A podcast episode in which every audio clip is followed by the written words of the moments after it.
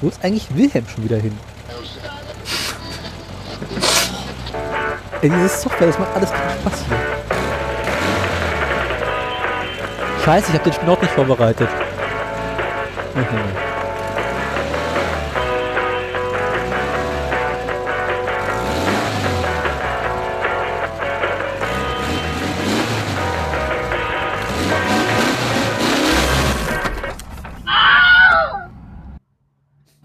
Sind wir schon da? Nein, noch nicht, aber gleich. Ich will nach Hause. Du bist zu Hause. müde. Mir ist langweilig. Ich muss Ich hab pipi. Hunger. Nee, das ist ausnahmsweise mal nicht. Na dann. Kommt noch während der Sendung irgendwann zu unpassenden Momenten. In 10 Minuten, ich muss pipi. Ja. Mir ist langweilig. Krieg ich ein Eis? Willst du einen Keks? Nein, ich will ein Eis. Ich habe eben noch Steak aus dem Eisschrank geholt. Ja. Schön dick mit Gefrierband oben drauf. Fett. Ja. Ja, Ja. herzlich willkommen zu Zum- Autoradio Folge Nummer 30. 30. 30 vom 30. 10. 10. Mai, also von von, Von Herrentag. Vatertag. Ja.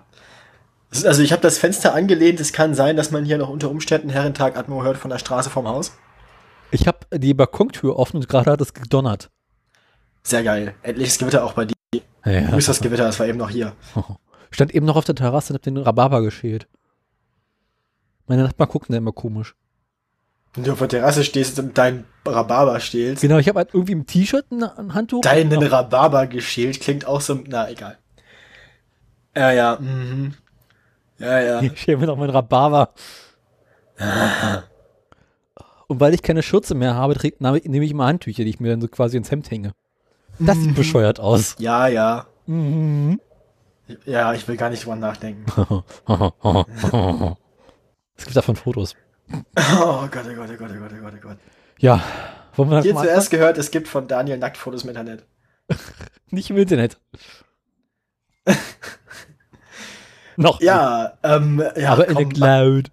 mach, ähm, someone else's Computer. Ähm, mach einfach mal, komm, mach einfach das News-Jingle, bringen wir es hinter uns. Muss es wiederfinden, da ist es. Aber ich kann mit meinem Soundboard nicht scrollen, das ist total scheiße hier.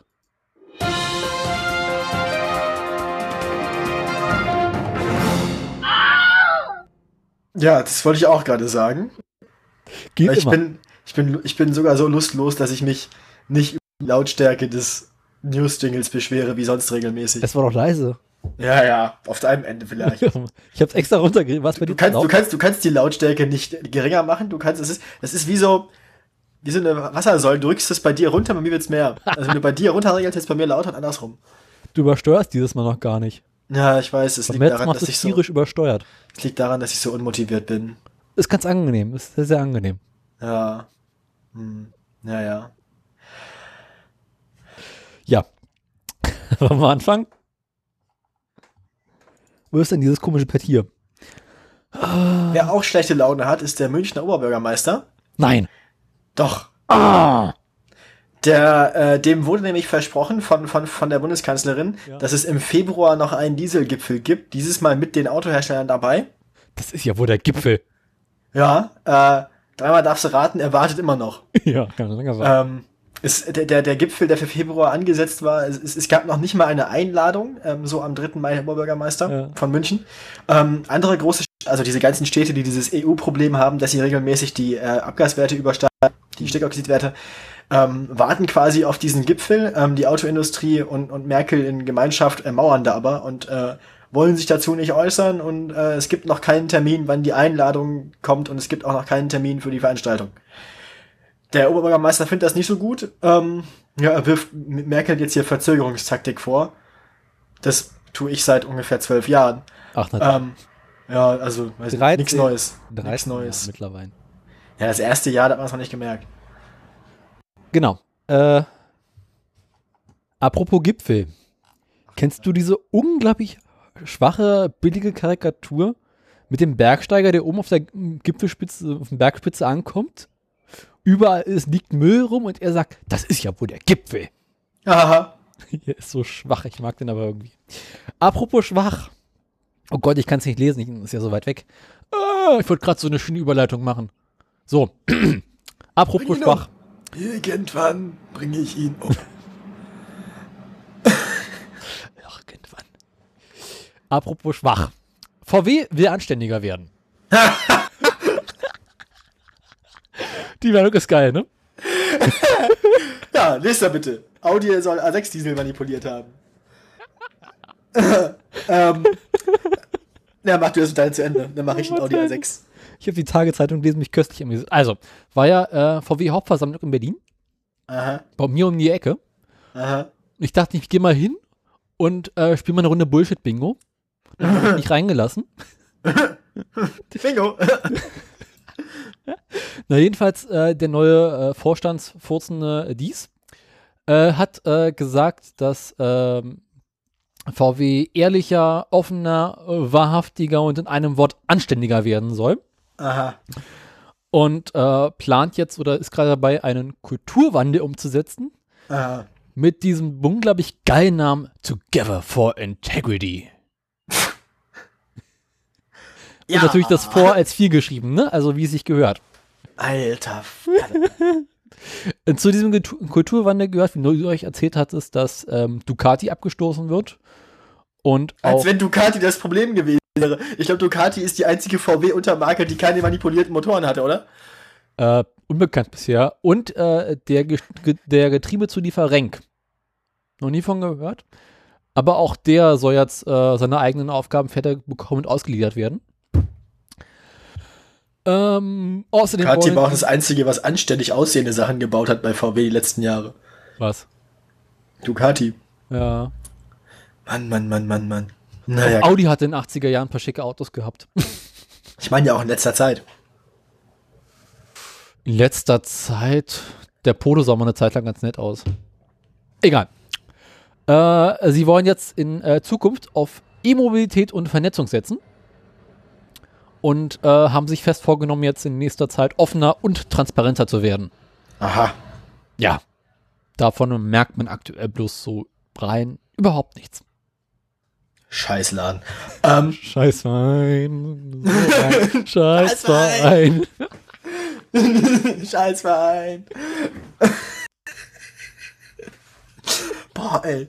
Ich habe langsam so die Schnauze Das ist, ich glaube, das, was wir hier machen, das ist vom Depressionsgrad her schon nah an Logbuch-Netzpolitik. Jetzt verstehe ich, wie Tim und Linus sich immer fühlen. So, du erzählst halt, wir erzählen seit einem Jahr dasselbe und es wird nix besser. Es wird alles immer nur noch schlimmer. Aber VW Tim ist so ein bisschen, VW ist so ein bisschen wie die Telekom, finde ich. Aber Tim und Linus machen den Scheiß ja schon länger. Als, ja. Ich verstehe es nicht. Ich verstehe nicht, wie die das machen. Du meinst, wir sollten den Nachrichtenblock ab sofort auch Kurzmeldungen nennen? Der, der, der Witz ist ja alt, den machen wir ja. Aber da habe ich diesmal gar nichts aus Österreich. Eig eigentlich müsste man für jedes Mal, wo VW vorkommt, einen trinken.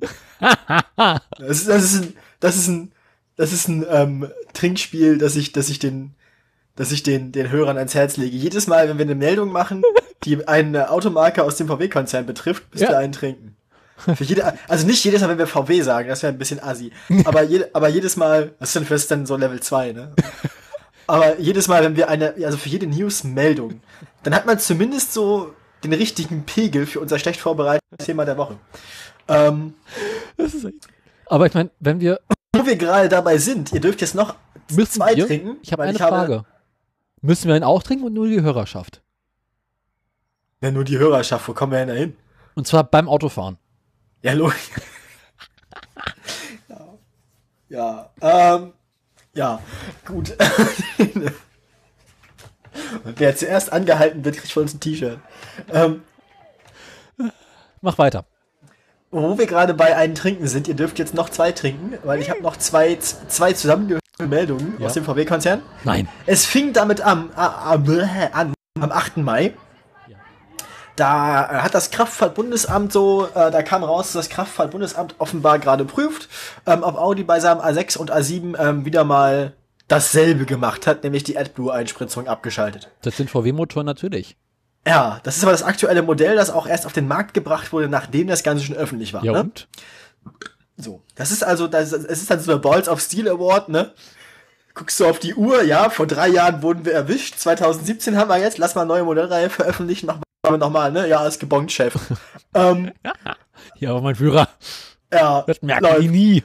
Das merken die nie. Äh, Auto-Union hier. Ähm, Horch. so, oh, horch. Ähm, Horch mal, wer da bescheißt. ähm, daraufhin dann der Audi-Chef, so, zwei Tage, äh, einen Tag später, äh, holt mal Bier, ne? Also, hat, hat im jüngsten Fall mutmaßlicher Abgasmanipulation, ich zitiere jetzt Zeit Online, schwere Fehler eingeräumt. Nein. Fehler, in Anführungsstrichen. Der Arbeitsfehler in einer unserer Mani in einer Fachabteilung ist gravierend. Es ist aber keine neue Manipulation, keine neue, ke- keine neue Manipulationssoftware, hat er ja gesagt. Ne? Nein, die Seite. Guckt auf die, genau, guckt auf die Details. Es ist aber keine neue Modi Mo- äh, Manipulationssoftware. Manipulation.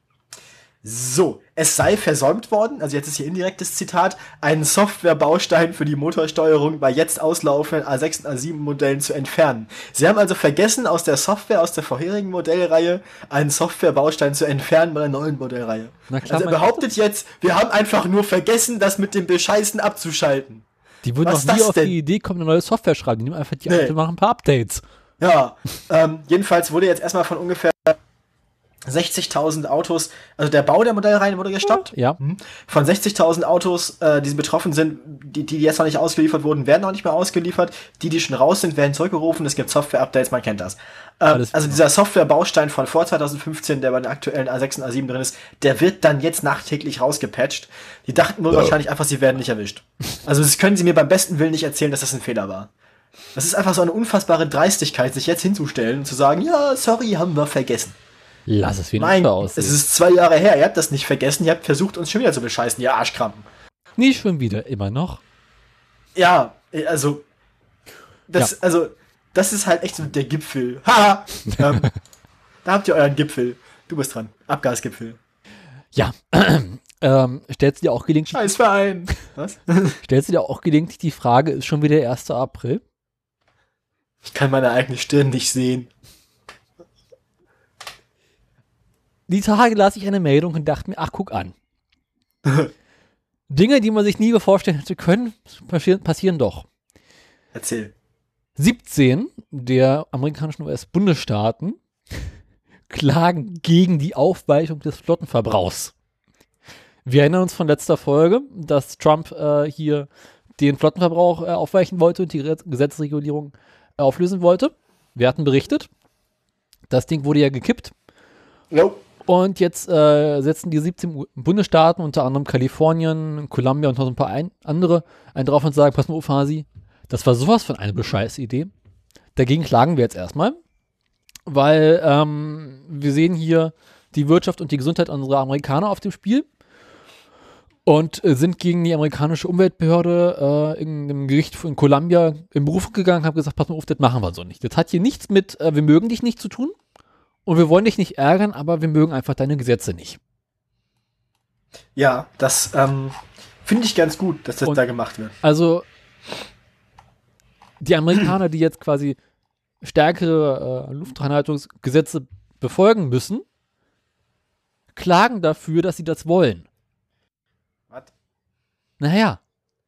Trump hat gesagt, also hier eure Luftreinhaltung aus Kalifornien, die jetzt den Rest der USA äh, kommen soll, die könnt ihr euch mal sonst wohin schieben, das machen wir nicht. Ja.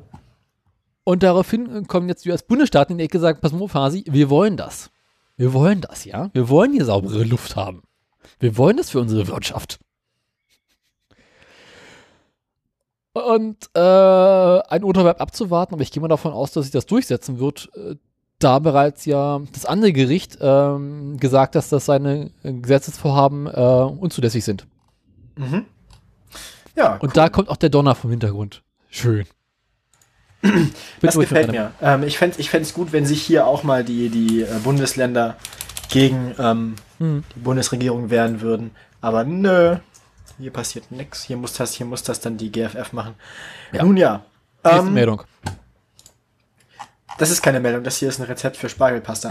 ähm, ich bin hier gerade ein bisschen durcheinander. Nach ähm, es haben sich, ähm, es haben, es haben sich mal wieder zwei Leute mit einem Tesla tot gefahren. schon wieder. Drüben in den USA. Eine Güch.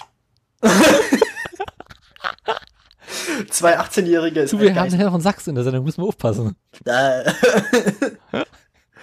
also, es haben sich auf jeden Fall in. Wir machen uns jetzt die ganze Zeit lustig drüber. Und dann kommt er nachher in eine Sendung und dann sprechen wir wieder ganz normal. Und dann wundert Also- er sich, warum wir die ganze Zeit lachen, wenn er redet. Ein Gänsefleisch mal einen Kofferraum aufmachen. Ein Gänsefleisch mal Kameraum aufmachen. Äh. Kannst du mir eine sächsische Wurstwort mit U nennen? Aufschnitt. Ja.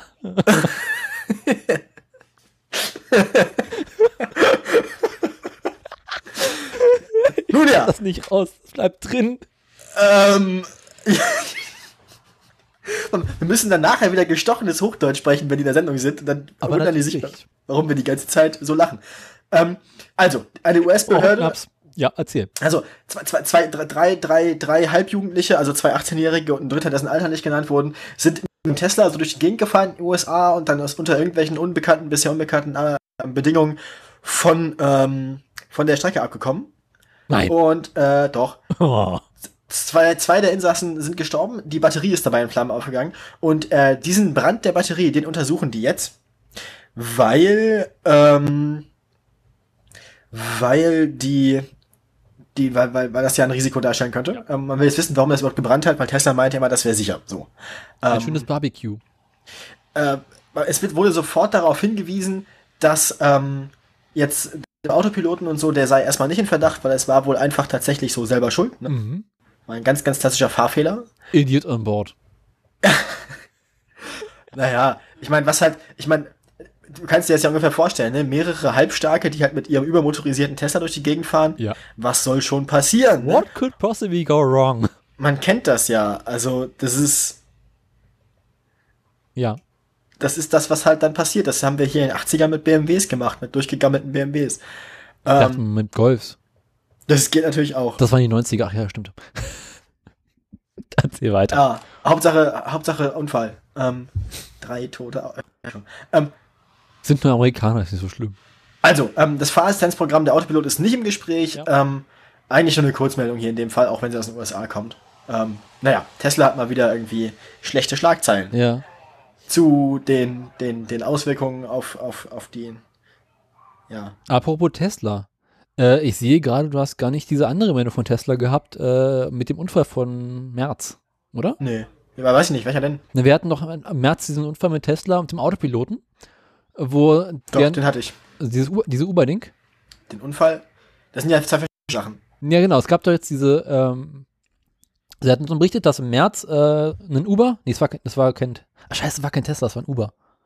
Egal. Also es gab einerseits den Uber Volvo Mhm. und es gab den Nicht-Uber Tesla, der auf einer Autobahn gegen die Wand geballert ist. Nee, ich meinte den Uber Volvo, genau der. Die Meldung hattest du gar nicht, oder? Doch klar, die hatte ich mehrfach. Nee, ich meine jetzt die aktuelle. Ach so, nö.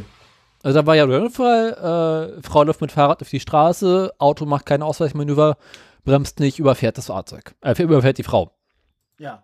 Ähm, die Tage habe ich gelesen, ich habe es jetzt nicht auf, vorbereitet, weil ich dachte, du machst das, dass ähm, man herausgefunden hat, äh, weshalb der Wagen nicht ausgewichen ist. Also man hat jetzt die Daten ausgewertet und es hielt sich in dem Fall um einen sogenannten Fa- äh, False Positive.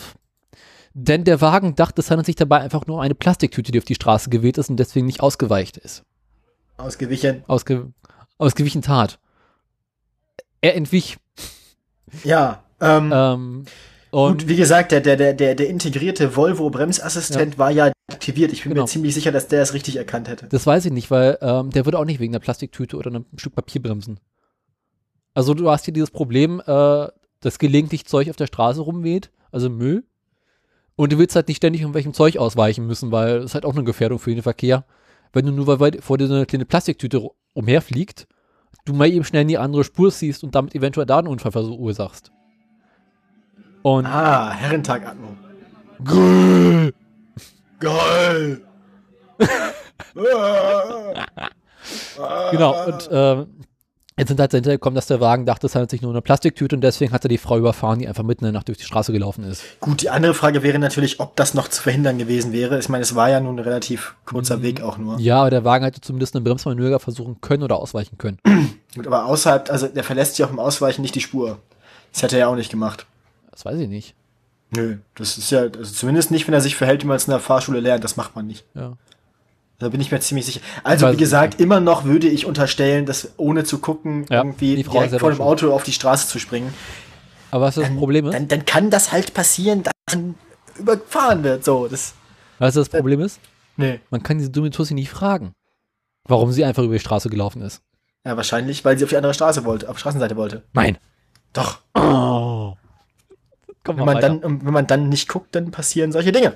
Ähm, Vorwurf kommt oft. so ist es. Aber du hast noch Ja, einen über der Woche, ne? Ich habe den, den, den, den Uber der Woche, da muss ich zugeben, den hast du dieses Mal äh, Scheiße. Geschickt. Das, das, Ja. Den hast du mir, das war aber ein, ein das ist ein, äh, ein Podcast sozusagen, ein 25-minütiger Audiobeitrag. Ich kann ihn jetzt nicht in Gänze wiedergeben, es geht aber allgemein darum, ähm, um die New Yorker Taxifahrerszene, Genau. ähm, wo sich jetzt in letzter Zeit äh, mehrfach Taxifahrer selbst das Leben genommen haben. Ähm, einfach auch teilweise in Abschiedsbriefen begründet damit, dass sozusagen durch so Dienste wie Uber ähm, und ähnliche Fahrdienste durch unprofessionelle Amateure ähm, ja, ihnen die Kunden ausbleiben und sie sich nicht mehr über Wasser halten können. Ähm, nun hat sich ein, ein anderer Taxifahrer, ein Herr Ortizor, ähm, mit The Daily zusammengesetzt, Mhm. mit einem Reporter von denen und einen 25-minütigen Beitrag aufgenommen, wo er so ein bisschen aus seinem Leben erzählt. Wie gesagt, kann es nicht komplett ähm, Ja, komplett wiedergeben. Ähm, er erzählt halt ungefähr das, was man schon so kennt, was auch die Wiener Taxifahrer erzählt haben, die ja äh, einstweilige Verfügung und so, den Streik hatten wir ja schon.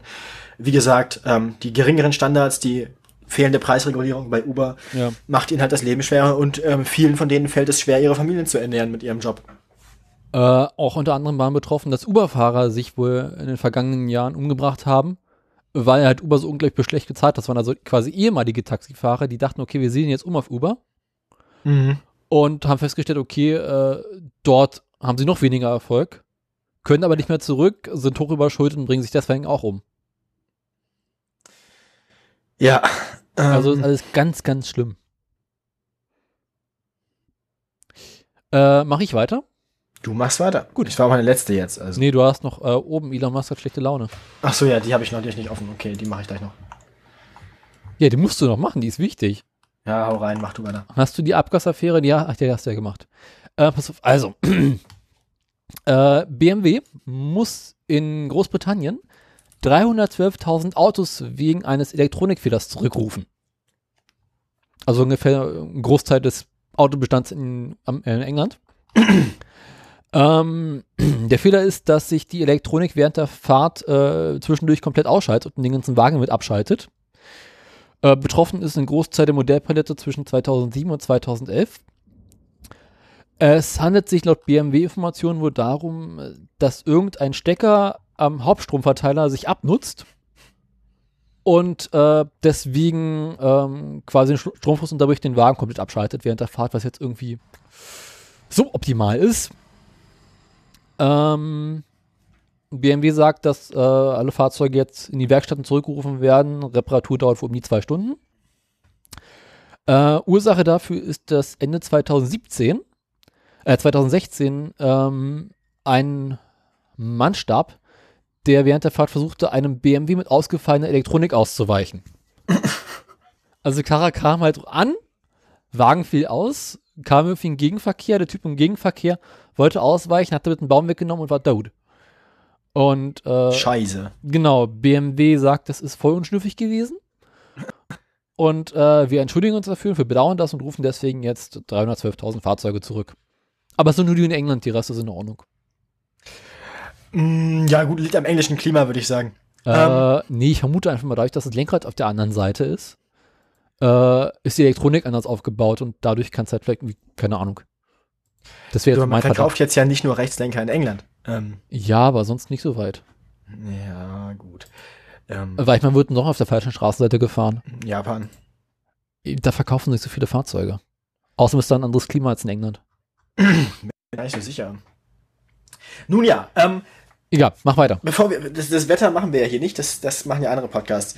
Ähm, so, ich hatte noch meine, du hast eben schon angekündigt, eine Woche alte ähm, Elon Musk Tesla, ähm, Tesla-Meldung. Die passt aber auch ich- eigentlich gefreut. ganz gut, die, die werde ich nachher nochmal referenzieren, wenn ich den äh, Verlauf der Aktie äh, beschreiben muss. Weil er sich wunderbar widerspiegelt, diese Meldung. Allein die Überschrift ist köstlich. Elon Musk mag nicht antworten, Aktie bricht ein. ähm, es gab eine Telefonkonferenz mit einigen so Analysten und, ja. und, Journalisten und Elon Musk halt, die haben ihn dann gefragt, so, ne, Elon, so, erstmal hier, ne, Butter bei die, bei die Autos.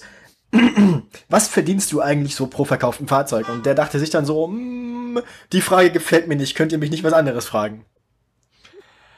Ähm, das äh, kam nicht so gut an. Ähm, vor allem, weil im vergangenen Quartal Tesla als Unternehmen 710 Millionen US-Dollar Verlust gemacht hat. Ähm, Im vergangenen Quartal, also in äh, erstes Quartal 18. Läuft nicht so richtig gut. Ähm, ja, das fanden die Analysten, also die, die, die, die, die Investoren noch nicht so schlimm. Ähm, das war ungefähr so der Zeitpunkt, also Quartalsabschluss war ungefähr die letzte Sendung. Ähm, da, da habe ich ja gesagt, im Moment war es einigermaßen okay bei der Tesla-Aktie, aber ähm, wie gesagt, den 3. Mai, den werde ich nachher nochmal erwähnen. 3. Mai, den 3. Mai Erinnerung bleiben. Der 3. Mai, wo er dieses, äh, dieses Interview gegeben hat. Da werde ich nachher nochmal Bezug drauf nehmen. Also wie schlimm sich das auf die Aktie ausgewirkt hat, das werdet ihr nachher erfahren. Ah, Cliffhanger. Cliffhanger. Also ich hätte das verstanden, dass irgendwie Elon Musk hat einfach schlechte Laune. Das kann ich bei den Zahlen aber auch verstehen. So 710 Millionen US-Dollar Verlust. Das ist selbst für einen Mann wie ihn jetzt nicht unbedingt die Portokasse. Kommt drauf an. Wird alles von seinem PayPal-Konto abgebucht. Ja. Ähm, ja. Nun denn. Nun denn. Äh, sind wir durch soweit mit den Nach Nachrichten? Ähm, also ich habe keine mehr. Das war's bei mir. Ich bin soweit durch. Ich habe ja noch das Spaghetti mit Zitronensauce und Spargelrezept. Möchtest du noch ein bisschen was kochen reden? Na, bis wir Gäste haben, kann ich gerne das Rezept vorlesen. Kannst du gerne machen. Ich hätte ansonsten einen Schnitt gesetzt, den keiner merkt. Aber das egal. kannst du immer noch machen. Erzähl was über Spaghetti. Also, der, der Daniel hat mich vorhin gefragt, ob ich eine Idee hätte, was er mit seinem Spargel, den er im Kühlschrank gefunden hat, machen kann. Außer wegwerfen, weil ich Spargel eklig finde. Mhm. Und dann habe ich mich erinnert, ich habe letztens ja selber Spargel gemacht mit äh, Pasta, so. Sie brauchen ein halbes Kilo Spargel. Nein. Ähm, doch. Muss es anders sagen. Man nehme. Man nehme ein reichliches halbes Kilo Spargel, 250 Gramm Spaghetti, zwei große Frühlingszwiebeln, ein Paket, also hier 120 Gramm Hinterschinken, Mehl, Zitronensaft, Zucker, Margarine und Salz und Pfeffer. Und Muskatnuss, Herr Müller. ähm, steht nicht im Rezept, aber kommt immer gut. Nein, macht das nicht. Muskatnuss gehört nicht daran. Doch, da gehört Muskatnuss Nein. Doch. Geht, geht, geht. Aus! Muskatnuss ist super. Geht aber nicht in dem Rezept. Doch. Dieses urtümlich Deutsche, dass du an alles immer Muskatnuss ranmachen musst. Nein, das war Gewürzkörner. Ihr ekelt mich an. Alle miteinander. Doch ein Loch. Folgendes. Da muss man einen Topf Wasser aufsetzen mit Salz, einem Spritzer Zitronen, einer Prise Zucker. Man schält dann seinen Spargel und schneidet in den Mund gerechte Stücke. Aua. Ähm, schnell eine Banane schälen. So ist es. Die Spitzen legt man extra die Spargelenden kommen schon mal ins Wasser, die Spitzen kommen nach fünf Minuten dazu und insgesamt muss man es dann zehn Minuten lang kochen lassen. In der Zwischenzeit sollte man die Nudeln, 250 Gramm Spaghetti, wie oben erwähnt, ähm, al dente kochen, den Hinterschinken in Streifen und die Frühlingszwiebeln in Scheiben schneiden. Mhm. Ähm, bei den Frühlingszwiebeln bieten sich so, so, so, so ein bisschen ovale Scheiben an, also so längs schneiden. Ähm, ja. Spargel abgießen, das Wasser dabei auffangen. Ist wichtig. Brauchen wir nachher noch. Ich weiß. Das Mehl mit etwas Margarine leicht anbräunen, also sie machen eine Mehlschwitze, eine helle mhm. Mehlschwitze aus Margarine und Mehl. Ähm, Diese Margarine? Also ich nehme dafür Butter. tatsächlich. Nee. Butter. Finde ich nicht so geil. Butter tatsächlich geil. hat zu viel Eigengeschmack dafür. Deswegen. Passt, ja, aber es passt ja nicht zu, zu dem Rezept. Okay, erzähl weiter. So, da, also da, da nehme ich Wichtig bei der Margarine für Mehlschwitze ist immer, dass sie möglichst wenig Wasser enthält. Also dann nimmt man am besten so, so Bratmargarine. Ähm, Bratfett. Genau. Die Oder ich eine Anekdote erzählen. Erzähl mal weiter. Ähm, dann kommt das Spargelwasser dazu. Also sie machen quasi eine helle Soße mit dem Spargelwasser und der Mehlschwitze. Dann kommt noch ein bisschen Zitrone dazu, Salz, Pfeffer, Zucker, pikant, süß, sauer abschmecken steht hier im Rezept. Nudeln, Spargel, Frühlingszwiebel und Hinterschinken dazugeben. Das Ganze kurz in der Pfanne einmal durchziehen. Ähm, und dann kann man es quasi ähm, genau mit der richtigen Menge Soße, weil man die ja quasi in der Pfanne durchgezogen hat, ähm, durch die Soße einmal abgießen. Mhm. Und dann hat man schon sein Essen. Nachher noch eine frische Frühlingszwiebel drüber, würde ich empfehlen. Ein bisschen feiner geschnitten. Ja. Schnittlauch bietet sich auch an. Und dann ist das ganz schön geil. Schnittlauch ist ohnehin geil. Ja. Gut, ähm, dann habe ich auch nichts mehr zu sagen. Das war meine letzte, meine letzte Meldung. Ja. Ich hatte ja neulich abends Damenbesuch und ich Ja. habe äh, Böff Stroganoff gemacht. Das ähm, bietet sich an, äh, irgendwie. Weiß ich nicht. Keine Ahnung. Ist halt geil. Und äh, Also in der, in der, in, in, der Küche, in der Kombüse von, von Vrind hat, hat ja mal Sven empfohlen, für ein erstes Date bietet sich immer Risotto an, weil es ist, das ist idiotensicher und man kann damit super Leute beeindrucken, die nicht wissen, wie Risotto funktioniert. es war kein erstes Date.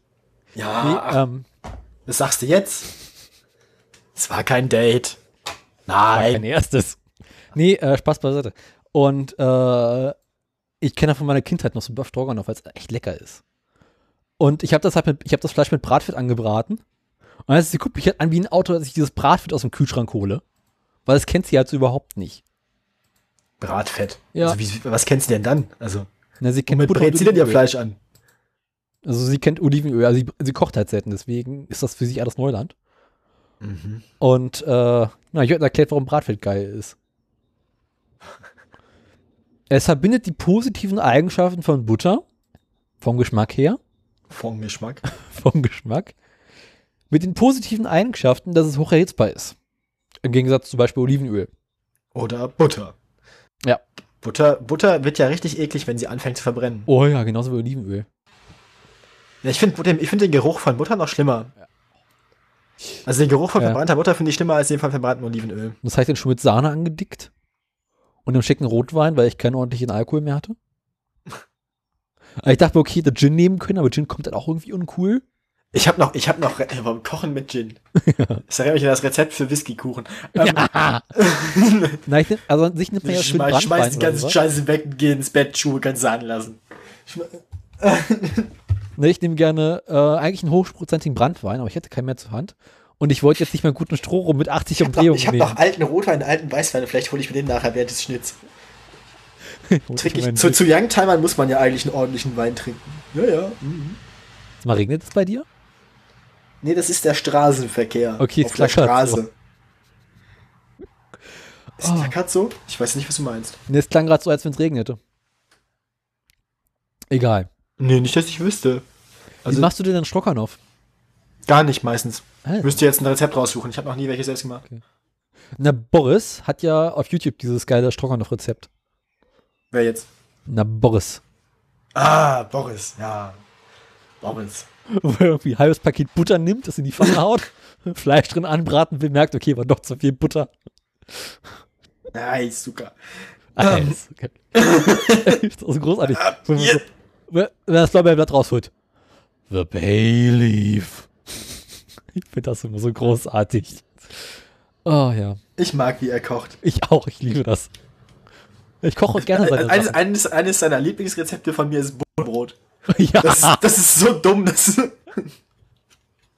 wie einfach so, ein Wür so einen riesigen 3x3x3 Zentimeter Würfel Fleischwurst zwischen zwei grobe, zwischen zwei gro- grobe Scheiben Brot machen. ja. Hast du das früher nicht gemacht? Nein. Schade. Ich finde tatsächlich bei, bei, bei, bei belegten Broten immer schon äh, besser dünne Scheiben Brot und dünne Scheiben Belag als dicke Scheiben Brot und dicke Scheiben Ich bin großer Freund von 14 mm Brot. Aber es muss halt gutes Brot sein. Nee, ich bin dann, da bin ich, ich bin, ich bin eher so Freund von so 5 bis 7 Millimeter. Bah, nee, da kriegst du überhaupt nicht drauf. Nee, ich hab, Ja, aber back ich ja mein ja Brot selber.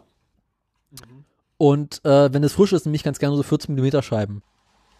Ja, also Gut, da ist das Brot nach Wir- Mittagessen weg, aber egal. wir haben jetzt einen ordentlichen Ofen. Vielleicht sollte ich auch mal anfangen, selbst Brot zu backen. Das würde sich jetzt wahrscheinlich lohnen. Ja, ist gut. der alte Ofen war so räudig, dass das nicht funktioniert hat. Wenn du mal in Berlin bist, gebe ich dir ein bisschen- was von meinem Sauerteig ab. Oh ja, kannst du ja mit, mitbringen zu. Wir werden, wir sind offiziell die seltsamsten Gäste bei, bei Logbuch Netzpolitik, wenn wir dann noch Sauerteig traden, so. Möchtest du was von meinem Günni haben? Dann setzen wir uns in die dritte Reihe und mit unserem Sauerteig. wir sind die mit dem Sauerteig. Wann ist das hier eigentlich zu einem Po- Koch-Podcast geworden? Also vor ungefähr einer Viertelstunde. Ja. aber- Also, merkt, ich habe vor einem Jahr schon mal ein Fischrezept hier erzählt, glaube ich. ich habe auch schon ein paar Rezepte erzählt. Gut, wir sind jetzt vier Minuten vor Zuschaltung des Gastes. Ich glaube, wir sollten mal langsam uns um die Technik kümmern, nicht, dass wir nachher wieder hier Stress haben. Also mein Gast meinte, er sei ab halb. Ja, das ist in vier Minuten. Nee, beziehungsweise nicht vor halb. Äh, dann lass mich mal mit der Technik löten. Ich mache jetzt einfach das, also nee, das Pad brauche ich ja noch, schade. Das Bett brauchen wir noch. Lass das, wir müssen uns jetzt zusammenreisen. Also Nicht, dass wir hier die Gäste, Ah! Gäste Was war das denn? Nein, aus. Pfui. Nein. Was? Husch. Nein, aus. Pfui. Ich äh, hab, äh, wollte, äh. Ach, er scrollt. Wieso scrollt er denn? Er hat schon wieder den Pron angemacht. Du sollst. Ich, ich pausiere mal kurz die Aufnahme. Mhm. Dann äh, sind wir jetzt wieder da. Willkommen zurück. Wir haben jetzt 20 Minuten gebraucht, um unsere technischen Probleme zu lösen. Wir haben jetzt einen Gast da. Wir haben jetzt zum Thema der Woche Young Marco bei uns. Moin Marco. Hallo. Moin. Hallo. Cool. Wie gesagt, äh, Folge 30, wie Y, y wie Youngtimer. Ähm, über die Hörerschaft wurde uns, wenn ich es richtig in Erinnerung habe, Marco vermittelt. Genau. Ähm, magst du dich uns kurz vorstellen und was dich, warum wir dich eingeladen haben, so wie du dazu kommst? Ja, also ich bin der Marco. Äh, ich bin 44. Äh, bin äh, Autofreak, äh, wahrscheinlich schon vor meiner Geburt. Äh, also das ist nicht bekannt, wann das bei mir losging. Und ähm, ja, der Lutz, äh, ein Freund, hat mich an euch vermittelt. Das ist auch ein, also der, den hat es irgendwie begeistert. Und äh, äh, ja, was Einer, gibt's da einer noch zu von unseren sagen? drei Hörern. Genau. Genau, Ähm, einer von euren Hörern. Wir haben jetzt ja mehrere, müssen uns erstmal gewöhnen. Früher war es immer nur Frank. Ähm, ja, Genau. ähm, weil das Thema ja Y wie Youngtimer ist. Äh, ganz kurze Definition des Begriffs. Was ist überhaupt ein Youngtimer? Worüber reden wir? Der Youngtimer ist ein Auto, äh, was im Prinzip noch nicht das Alter von 30 Jahren erreicht hat, weil äh, mit dem Alter von 30 Jahren äh, der Oldtimer-Status eintritt, also ganz offiziell, da kann man dann ein spezielles Kennzeichen sich anfertigen lassen und so Steuern sparen und das gilt dann als ein Fahrzeug, was äh, dem kulturtechnischen Erbe, äh, also im, im Sinne des kulturtechnischen Erbes gepflegt wird. Und D- also daraufhin bekommt man dann eine Steuerbegünstigung und äh, ja, das ist dann ein echter Oldtimer und alles, was davor liegt, also alle Fahrzeuge, die so circa zwischen 20 und 30 Jahren alt sind, sind dann Youngtimer. Okay. Aber der Anfang ist fließend, da gibt es also keine offizielle Definition. Nein, das ist, das ist, äh, also das eine Auto ist mehr Klassiker als das andere irgendwie und das, äh, also teilweise werden Autos schon, wenn sie fünf Jahre alt sind oder so, als Klassiker behandelt und das wird dann so, ja. Geht es da auch so um, um, um, Seltenheit oder um gutes Aussehen oder irgendwie Kultstatus dann? Auf jeden Fall. Also exklusiv sind natürlich Fahrzeuge mit sehr geringen Stückzahlen. Also wenn du jetzt irgendwelche Serien hast, wo aus irgendwelchen Gründen, also sei es technische Gründe oder weil sich die Firma aufgelöst hat, die das hergestellt hat, eben geringe Stückzahlen gefertigt worden sind, das sind immer die ganz besonderen. Ansonsten limitierte Sachen, also wenn du jetzt limitierte Fahrzeuge hast, äh, ein schönes Beispiel ist da der, warte, wie heißt er? Ein, äh, Mist. da gibt's von Nissan so ein lustiges Modell auf Mikrobasis. Warte, wie heißt das? Das hat Figaro. Nissan Figaro heißt der. Okay, das höre ich Das zum ist- ersten Mal. Ich auch. Das Ich, ich ist bin ein sehr lustiges Fahrzeug. Aha. Der Nissan Figaro ist ein Fahrzeug, was nur für Japan hergestellt worden ist und zum Beispiel Oh, eine Stückzahl von 500 Stück. Kurioserweise tauchen dann trotzdem Fahrzeuge auf. Also in Japan sind ja Autos rechtsgelenkt. Und Ja. der Nissan Figaro ist äh, komischerweise tauchen da auch ab und zu mal Modelle in, mit Linkslenkung auf.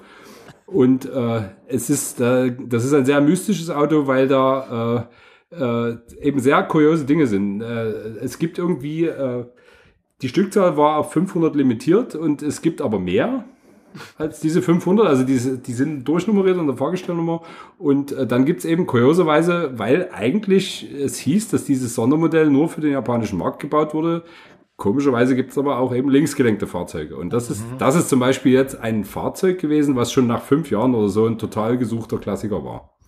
Kann ich mir Ja. vorstellen. Der Wagen sieht gut Ein, aus. 91 steht hier, ist der. Ja. Genau. Und der hat aber auch so eine Retro-Optik. Also er sieht doch aus wie ein 50er-Jahre-Auto, obwohl der eigentlich von 91 ist.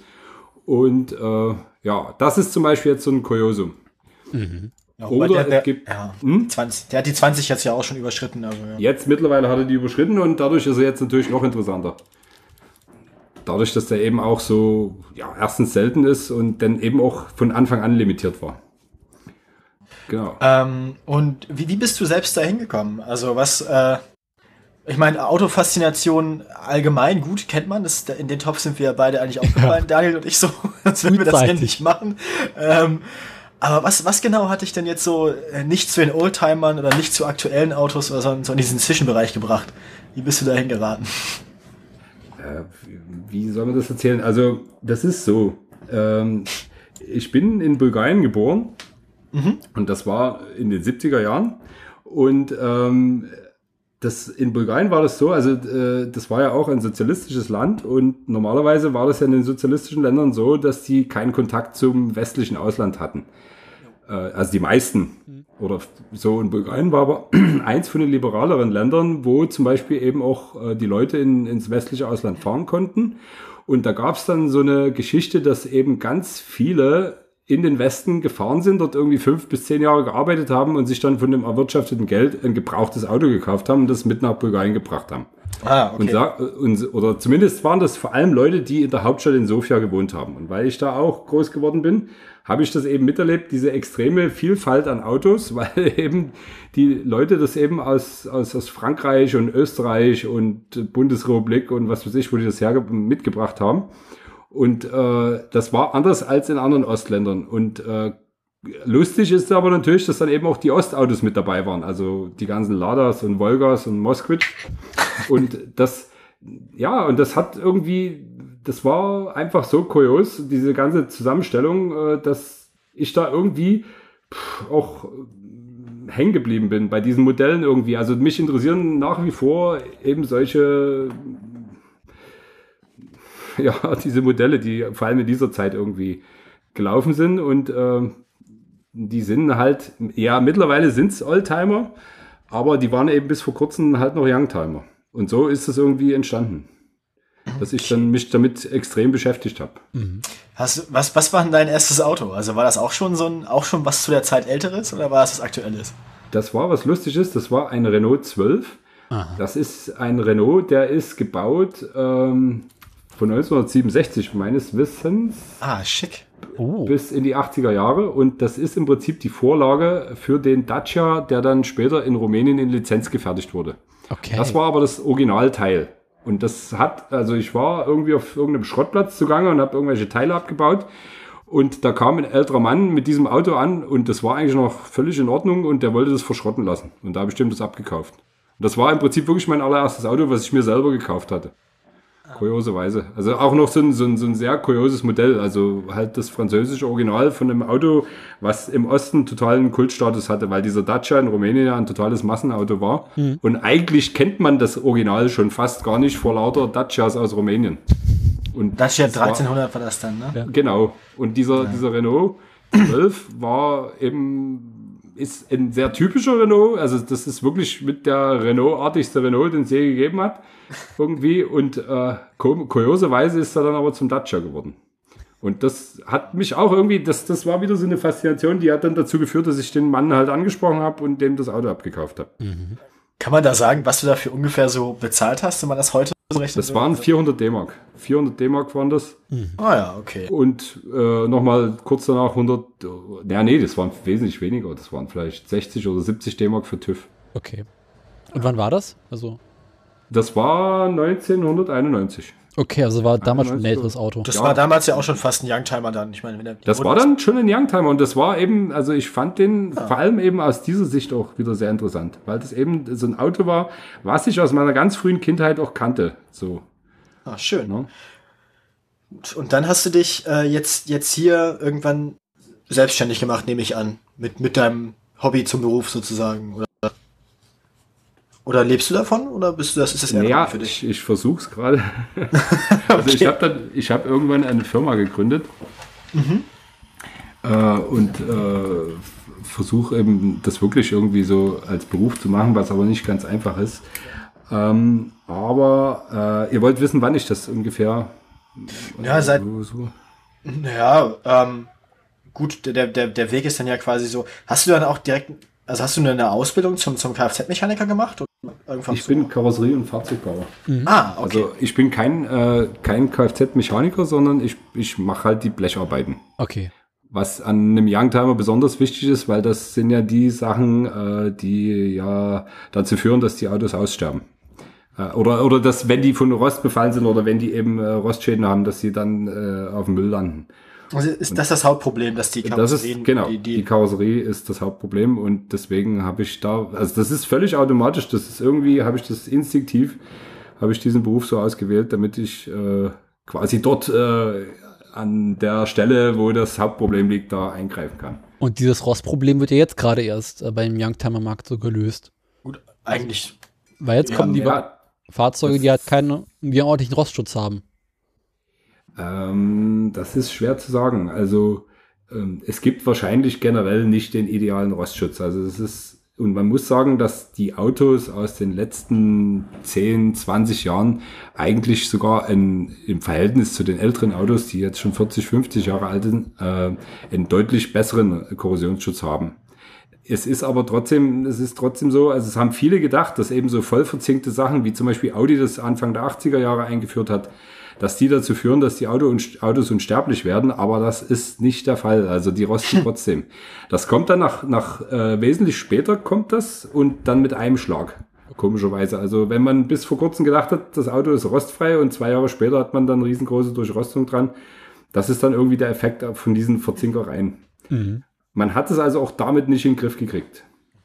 Aber es ist wesentlich besser. Also die Autos sind wesentlich älter als früher. Teilweise sind die früher ja schon nach drei oder fünf Jahren verrostet. Oder das so Angebot durchrostet, dass sie keinen TÜV mehr gekriegt haben. Das Angebot ist einfach dann nach 20 Jahren noch größer als äh, bei älteren Fahrzeugen. Ja. Also, die, also, man kann sagen, die Youngtimer und dann irgendwann auch die Oldtimer werden immer mehr werden, sozusagen. Das auf jeden Fall, ja. Meinst du, das hört dann, wenn die, wenn die, wenn die 20 Jahre ungefähr angekommen sind bei den ganzen hochelektrisierten Autos, meinst du, das hört dann wieder auf? Also, dass die äh, also die, die stark elektronischen Autos dann wieder nicht mehr so alt werden? Ähm, das ist im Moment tatsächlich ein Problem. Also diese Technologieträgergeschichten sind äh, hochproblematisch, weil eben was mir fällt jetzt, was, was ich, die Mercedes S-Klasse mhm. aus den 80er Jahren ein, also der W126. Ja. Oh ja. Äh, das ist so der erste wirkliche, naja gut, das Vorgängermodell auch schon zum Teil, aber der war vor allem so der erste wirkliche Technologieträger. Und dafür gibt's zum Teil keine Steuergeräte mehr. Also die werden wirklich von niemandem mehr angeboten. Du hast nur noch als Restaurator oder als Reparaturmensch die Möglichkeit, gebrauchte Sachen zu verbauen. Und dann hast du natürlich, kaufst du ein Überraschungsei oder du hast eben gar nichts. Mhm. Und dann ist, das ist tatsächlich super schwierig. Äh, du kannst selbst als Elektroniker da nicht viel machen, weil diese Steuergeräte zugeschweißt sind und mit Gelatine ausgegossen sind mhm. und du da überhaupt nicht rein kannst in die Sachen. Also es gibt Leute, die das tatsächlich machen, das ist aber unter extremen Schwierigkeiten möglich. Ja. Und das erschwert natürlich extrem die Restaurierung. Und alles, was jetzt wirklich kommt in Zukunft mit diesen Geschichten, ähm, wird dazu führen, dass das also, also jetzt im Moment ist es ein tatsächliches Problem, aber ich denke, das wird dazu führen, dass sich irgendwelche Computerfreaks wahrscheinlich Gedanken machen, um eine Art Universalmodul zu erfinden, was man dann programmieren kann, um entsprechend Sachen zu simulieren oder so. Also als Motorsteuergerät oder als Komfortsteuergerät das einsetzen kann, was aber quasi ein Universalmodul ist, was man für jedes Fahrzeug nehmen kann, was man eben speziell programmieren kann. Und wenn sowas zum Beispiel erreicht ist, wird dieses Problem wahrscheinlich auch gelöst werden. Und ich denke mal, da wird es sicher Leute geben, die das machen werden. Also da sind auch schon Leute dran. Aber im Moment ist es tatsächlich ein Riesenproblem. Also die, die, die Youngtimer-Industrie oder der Youngtimer-Markt wird dann irgendwann nicht mehr nur Mechaniker und, und Karosseriebauer brauchen, sondern auch Elektroniker und Nein, Informatiker. Genau, ja, genau. Die werden, die werden super wichtig. Also die, mhm. vor allem so richtige, echte Elektronik-Freaks und Computer-Freaks werden jetzt ja. echt also, gefragt sein. Da, dazu als Verweis noch auf unsere Folge Chip-Tuning. Wir hatten das schon mal mit den Steuergeräten. Ähm, es gibt, es gibt solche Steuergeräte, die für fast jeden Motor funktionieren ja im Prinzip theoretisch so ein ja. bisschen. Ähm, ist halt ist halt ein Anfang, diese Megasquirt-Sachen und sowas, was wir auch für unser Formula Stewart Auto hatten. Ähm, also auch ein völlig fremdes Steuergerät, mit dem, mit dem wir da in dem Fall zum Beispiel einen Suzuki Motorradmotor gesteuert haben. Der, das gleiche Steuergerät benutzen aber auch Leute in den USA irgendwie zum Tuning von ihren, weiß ich nicht, Nissan Straßenautos aus den letzten zehn Jahren oder so. Mhm. Also das, dieselbe Hardware quasi. Ich denke, ist, das, da hat man, glaube ich, aber eher ein Problem dann mit der Zulassung, nehme ich an. Also technisch möglich ist es wahrscheinlich, aber. Uh, das, boah, das ist natürlich dann auch noch so ein zusätzliches Ding irgendwie. Also diese ganze Zulasserei und dann oh, äh, diese ganze Geschichte, wann ist das Auto dann noch original, wann ist es nicht mehr original und so, das ist ein ganz Ja. schwieriges Thema. Ja, wenn man ein Steuergerät hat, das nicht das Originale ist, aber dasselbe tut wie das Originale, hm, ja. ähm, was, ja, ähm, das, wie, wie ist denn da so der Arbeitsablauf? Also du hast jetzt eine, eine Werkstatt, in der du dich auf Youngtimer spezialisiert hast und auf die Pflege und auf die Restaurierung, nehme ich an, Restauration? Ja, Oder- genau. okay. Also Also wenn jetzt- Teilrestaurierung, also je nachdem, was an dem Auto zu tun ist. Also, dass du die quasi wieder, wieder äh, fahrbereit und auf den originalen Stand von ihrer Auslieferung bringst, oder? Genau. Also entweder das, also das ist immer eine Frage natürlich des Budgets des Kunden und auch was eben die Anforderung ist. Also es gibt natürlich auch Leute, die sagen, ich will das Auto so lassen, wie das halt gewachsen ist mit der Zeit und äh, will halt die Spuren nicht beseitigen. Ich will unbedingt, also teilweise sind ja Autos dabei, die haben noch ihren ersten Lack, also der wirklich äh, werksauslieferungsmäßig noch drauf ist. Und äh, das, äh, das geben die dann nicht so gerne ab. Also selbst wenn dann irgendwelche Schäden dran sind oder so, lassen die das lieber so. Und äh, das kommt eben auf den Einzelfall an, aber es gibt eben auch Leute, die haben, die bringen irgend so Artefakt an, irgendwas, was man kaum noch so erkennt. Und äh, daraus machen wir dann, also versuchen wir dann auch, also solche Sachen habe ich natürlich erst ein oder zweimal gemacht. Aber äh, sowas gibt's auch und dann macht man, versucht man das Auto wieder so auferstehen zu lassen, wie das halt äh, in der Produktion passiert ist mal. Was, was war denn da so dein, dein erstes größeres Projekt, wo jemand Drittes, den du nicht kanntest, so sich an dich gewendet hat? So das erste Auto, das du wieder flott gemacht hast. Das war ein Citroën DS. Oh. Ah, schön. Ja, war natürlich, war natürlich ganz schön verfressenes Projekt, weil das ist, ja, der ist ja von Haus aus wesentlich komplizierter als ein normales Auto und das war, nicht- hat dann natürlich auch dazu geführt, dass ich da keine Termine mehr halten konnte und so, weil das dann, das, das hatte ich, ich hatte das völlig verpeilt irgendwie so von Anfang an. Wie, wie, also meine ersten Übungen dann mit sowas. Wie schlimm, wie schlimm sah denn der aus? Also von, von welchem Zustand in welchen Zustand hast du den dann gekriegt? Und wie hast du es der gemacht? sah, der sah jetzt so schlimm nicht aus. Also der war eigentlich ein gut erhaltenes, äh, immer gewartetes Auto. Aber der hatte, also es war typisch, das war ein Auto aus Frankreich, ein original französischer DS. Und der hatte natürlich etliche Blessuren. Also den, die Franzosen sind da ja auch nicht zimperlich. Und der war äh, halt ringsrum verbeult. Schon zum zehnten Mal lackiert an irgendwelchen Stellen, teilweise völlig kurios, also völlig krasse Farbsprünge irgendwie, also die hinteren Kotflügel, das sollte zwar alles dieselbe Farbe sein, aber das war super. sah trotzdem aus wie so ein Harlequin. Und ähm, aber in der, also wenn man, wenn man diese Autos kennt, wusste, also man hat ihm in die Augen geguckt und wusste, das ist ein Auto, wo sich das lohnt. Und es war dann, äh, also es war dann, wurde dann komplett zerlegt und dann ging das wirklich von ganz, äh, also nur von dem Chassis bis hin zu den Außenteilen wurde dann alles gemacht. Das, okay, also das ist ja ein Fahrzeug, das noch so alt ist, dass es quasi Chassis und Karosserie getrennt hat, also nicht selbsttragend. Nein, nein, nein, nein. Das ist ein, ja, das ist so ein, so ein, so ein Zwischending. Also der, man nennt, äh, oder Mercedes hat in der Zeit, in derselben Zeit auch so, das ist, im Grunde ist es ein, ein selbsttragendes Auto, ist Ah, okay. aber noch, sind noch so Ausläufer zu erkennen aus der Rahmenzeit. Das ist aber trotzdem alles aus Blech gefertigt und miteinander verschweißt. Und deswegen nennt man diesen, diese, diese Ah, okay. Bodengruppe auch Rahmenbodenanlage. Also zumindest hat Mercedes diesen Begriff kreiert weil das eine Art aus Blech zusammengeschweißter Rahmen ist, den man als Bodengruppe verwendet. Ach so, okay, gut. Also es ist, es ist ein, es ist ein, ein Hybrid Ja. irgendwie so. Also das ist aus der Zeit, wo, wo dann die ersten selbsttragenden Autos so zusammengeschweißt wurden. Es ist aber definitiv ein selbsttragendes Auto. Das Spezielle beim DS ist, dass sämtliche Außenhautteile, also sprich die vorderen Kotflügel, die Ja. Hauben, Motorhaube, Heckklappe, die Türen und die hinteren Kotflügel und auch das Dach separat ähm, also das sind alles separate Teile, die kann man mit ganz wenigen Handgriffen abbauen. Ja. Also man kann wirklich in, ich würde mal, also ich will jetzt kein Quatsch erzählen, aber ich denke mal, in 15 Minuten habe ich an so einem Auto alles komplett abgebaut und daneben Boah. liegen. Das geht Schlecht. ratzfatz. Und dann hat man im Prinzip dieses, dieses Grundfahrzeug dann noch dastehen. Also diese Bodengruppe mit diesem aufgeschweißten Gestell für das Dach und äh, eben diesen Türausschnitten. Also mit, den mit den Das Säulen und, und so, und, naja. Die DS-Leute nennen das das Häuschen oder das Häusel. Und das okay. sind halt noch die, Re- du kannst damit sogar fahren, also du kannst dich reinsetzen und damit rumfahren. Das sieht dann, also das findet man, glaube ich, sogar auch äh, so Videoclips im Internet. Also müsste, müsste man mal bei YouTube gucken oder so. Ähm, und Ja. äh, das ist der, und das und dieses Teil nennt man halt quasi das Chassis beim DS und das muss man immer besonders sorgfältig vorbereiten und dann eben die Außenhautteile. Okay, also da geht man dann quasi so vor, dass man so ein Ding quasi erstmal komplett zerlegt, wenn man das Genau. restaurieren will. Genau. Fängt dann quasi mit dem Kern an und arbeitet sich nach außen vor, oder wie muss ich mir das vorstellen? Naja, man äh, macht, man äh, gliedert das so gut wie möglich in, in Baugruppen. Also man nimmt, äh, macht dann eine Art Zettelblock, einen Katalog. Also man, da gibt es einen Zettel für Motor, einen Zettel für Getriebe, einen Zettel für Antriebswellen, äh, Auspuffanlage, Verglasung, Innenausstattung und das macht man dann wie so ein äh, Multiple Choice, also man, man schreibt auf, ist das, muss ich das neu beschaffen, das Teil, was ich mir da angucke? Muss ich das, äh, kann, muss ich das aufarbeiten oder muss ich das ersetzen? Äh, oder muss ich das, ähm, was war die dritte Variante? Entschuldigung. äh, also Neubeschaffung, Restaurierung oder Kann so bleiben. kann so bleiben, genau, genau, die drei Sachen.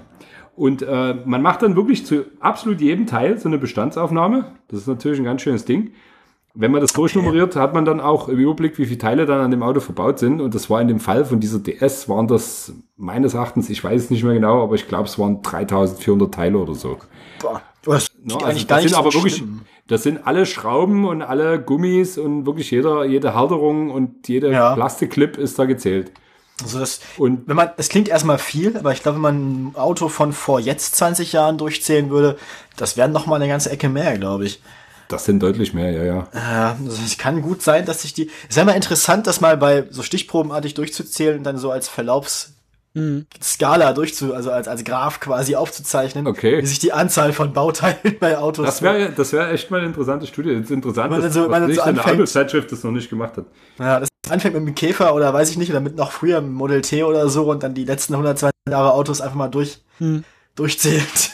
Ja, und so und anfängt vor allem- irgendwie 100 Teilen, dann nachher bei 10.000 rauskommt. Äh, Wahrscheinlich.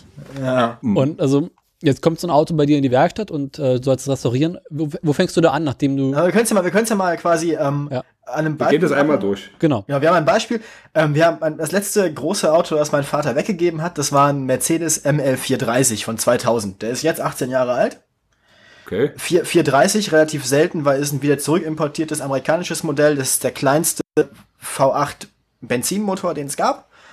Ähm, das ist so so die M-Klasse halt, also das ist der, der SUV quasi. Ähm, der hatte so ein paar Probleme, äh, Ge- Getriebe, äh, Getriebeelektronik war, war kaputt, deswegen fuhr der bloß noch im, im, im Notmodus und so zuletzt. Ähm, Tankdeckel und Heckklappe waren verrostet, also die Mercedes-Teile, die immer rosten. und man dammelt jetzt bei dir quasi auf dem Anhänger, weil fährt ja nicht mehr auf öffentlichen Straßen ankommt. Und wir stellen das bei dir auf den Hof und sagen, hier, ähm, Mach mal. äh, Geld spielt keine Rolex. Ähm, was, was machen wir jetzt? Wie, wie gehst du denn vor? Äh, ich denke mal, das ist jetzt zum Beispiel ein Beispiel, wo wir wirklich nur eine Teilreparatur machen würden. Also wir würden jetzt wirklich die Baugruppen uns angucken, die du jetzt genannt hast.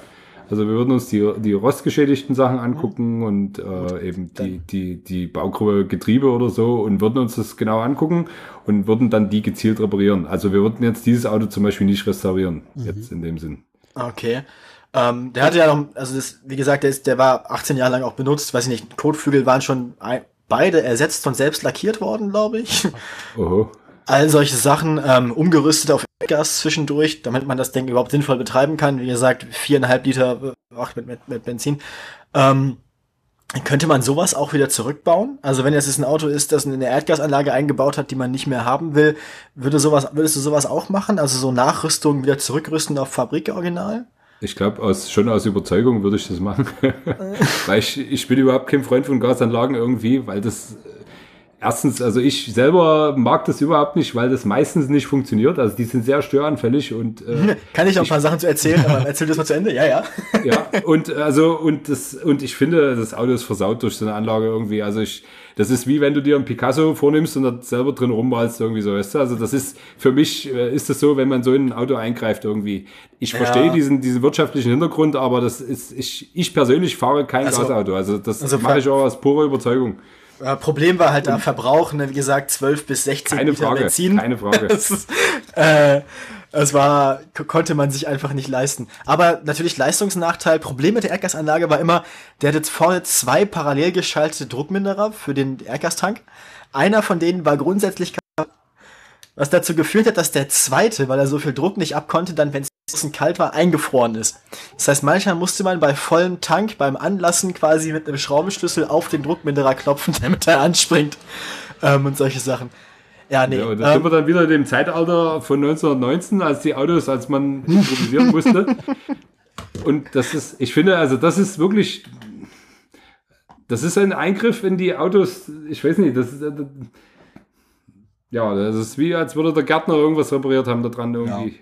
Das Mach ist zwar also- nicht so gemeint und das sind auch Leute, das sind wirklich fähige Leute, aber das, ja, diese, diese extremen Einzelfälle, also du kannst, diese Anlagen sind von mir aus, haben die mal, haben die damit, äh, haben die das für den Golf entwickelt, für den aktuellen Sechser Golf oder so und haben das und dann bauen die das in so eine, in so eine M-Klasse ein und das, und dann führt das zu endlosen Komplikationen, Ja, die man dann, wo man wirklich nie Herr wird der Lage irgendwie. Nee, Pro Problem war da auch, dass es halt eine sehr, sehr frühe ähm, Erdgasanlage war. Der wurde quasi, der wurde ein Jahr, glaube ich, zwei, Baujahr 2000 war der, wurde ein Jahr lang als Vorführwagen oder sowas ähm, gefahren, Werks, Werksauto halt. Ähm, und dann halt direkt umgerüstet. Also es war eine Erdgasanlage von 2001, also eine der ersten Generationen sozusagen. Entsprechend hat die auch funktioniert. Ähm, ja, Äh, Nee, ich würde ähm, gerne noch mal so ein bisschen auf das zurück mal zurückzukommen, wie du anfängst. Also nehmen wir mal an. Anderes Beispiel, ich entdecke in einer alten Werkstattgarage, hast du nicht gesehen, eine Citroën DS oder eine Ente oder sowas. Die das da sind ja dann Old, ne, Oldtimer quasi schon, ne? ja, Das sind oder dann schon Oldtimer, aber ich, das Also ein ist natürlich an dem. Beispiel schöner zu machen, ja. und äh, Wagen steht da seit, was weiß ich, 10, 15 Jahre und ich bringe ihn auf den Hänger zu dir und sag, viel Spaß. Wo würdest du anfangen? Nachdem du jetzt weißt, welche Teile sind, welche Teile müsste ich reparieren, welche Teile muss ich austauschen. oder sagen wir mal so, wir hätten gar keine Ahnung von dem Auto und Ja. hätten das quasi, es ist das Auto von unserer Oma sozusagen, aus so einem Ding, mein Vater hatte mal einen alten Fiat irgendwo rumstehen in der Garage von der Mutter seiner Frau und der, der stand da halt so rum und haben wir wiedergefunden, keiner wusste, was damit ist und äh, wir kennen jetzt aber dich und wir fahren damit zu dir. Vielleicht ein besseres Okay. Beispiel. Wir haben keine Ahnung. Ja, also zuerst mal würden wir uns natürlich über den Preis unterhalten. Also ich würde dann das Auto für ein paar Tage da behalten und äh, quasi mit dem Auto mal ein, ein Zwiegespräch führen. Also ich eine Anamnese machen. Ja. Also ich würde, ich mache das dann tatsächlich so. Ich nehme dann einen Zettel und gucke mir alles an, was, was mir an dem Auto auffällt, schreibe das auf und schreibe da irgendwie so eine Bauchzahl dahinter. Das lasse ich dann zwei, drei Tage liegen und gucke mir das dann mal wieder dann von vorn an. Also ob das so richtig ist. Weil man hat dann auch manchmal nach zwei Tagen irgendwie einen anderen, anderen Blick drauf. Und wenn ich dann mir sicher bin über die Zahlen, dann gibt's das erste Gespräch darüber. Und wenn wir uns dann einig werden, dann äh, läuft es so ab, äh, wie ich das jetzt schon angedeutet hatte mit dieser, mit dieser äh, Zerlegung und Katalogisierung der Teile. Na, also wenn ihr dann sagt, ja, ihr wollt das Auto zu diesem Preis restauriert haben, dann geht es los. Dann wird es zerlegt und äh, die Teile, also der Teilezustand aufgenommen. Und dann geht es los im Hintergrund mit der ganzen Recherchiererei. Wo bekomme ich die Teile her? Äh, Also erstmal, darum geht's dann in erster Linie. Wo bekomme ich dann das Zeug her? Lustigerweise tauchen dann meistens alle möglichen Händler auf, die dann solche Sachen auch anbieten, immer fahrzeugspezifisch, sehr interessant.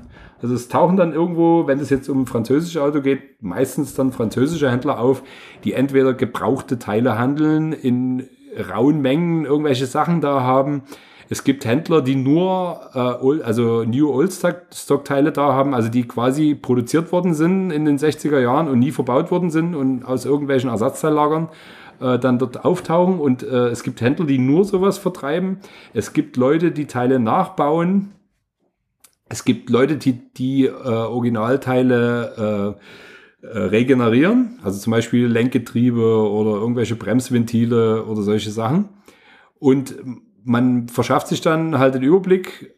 In dem Fall Citroën, weil ich jetzt darauf spezialisiert bin, ist es besonders einfach für mich. Also da weiß ich dann, wo meine Ansprechpartner sind und was ich bei denen eben besorgen kann.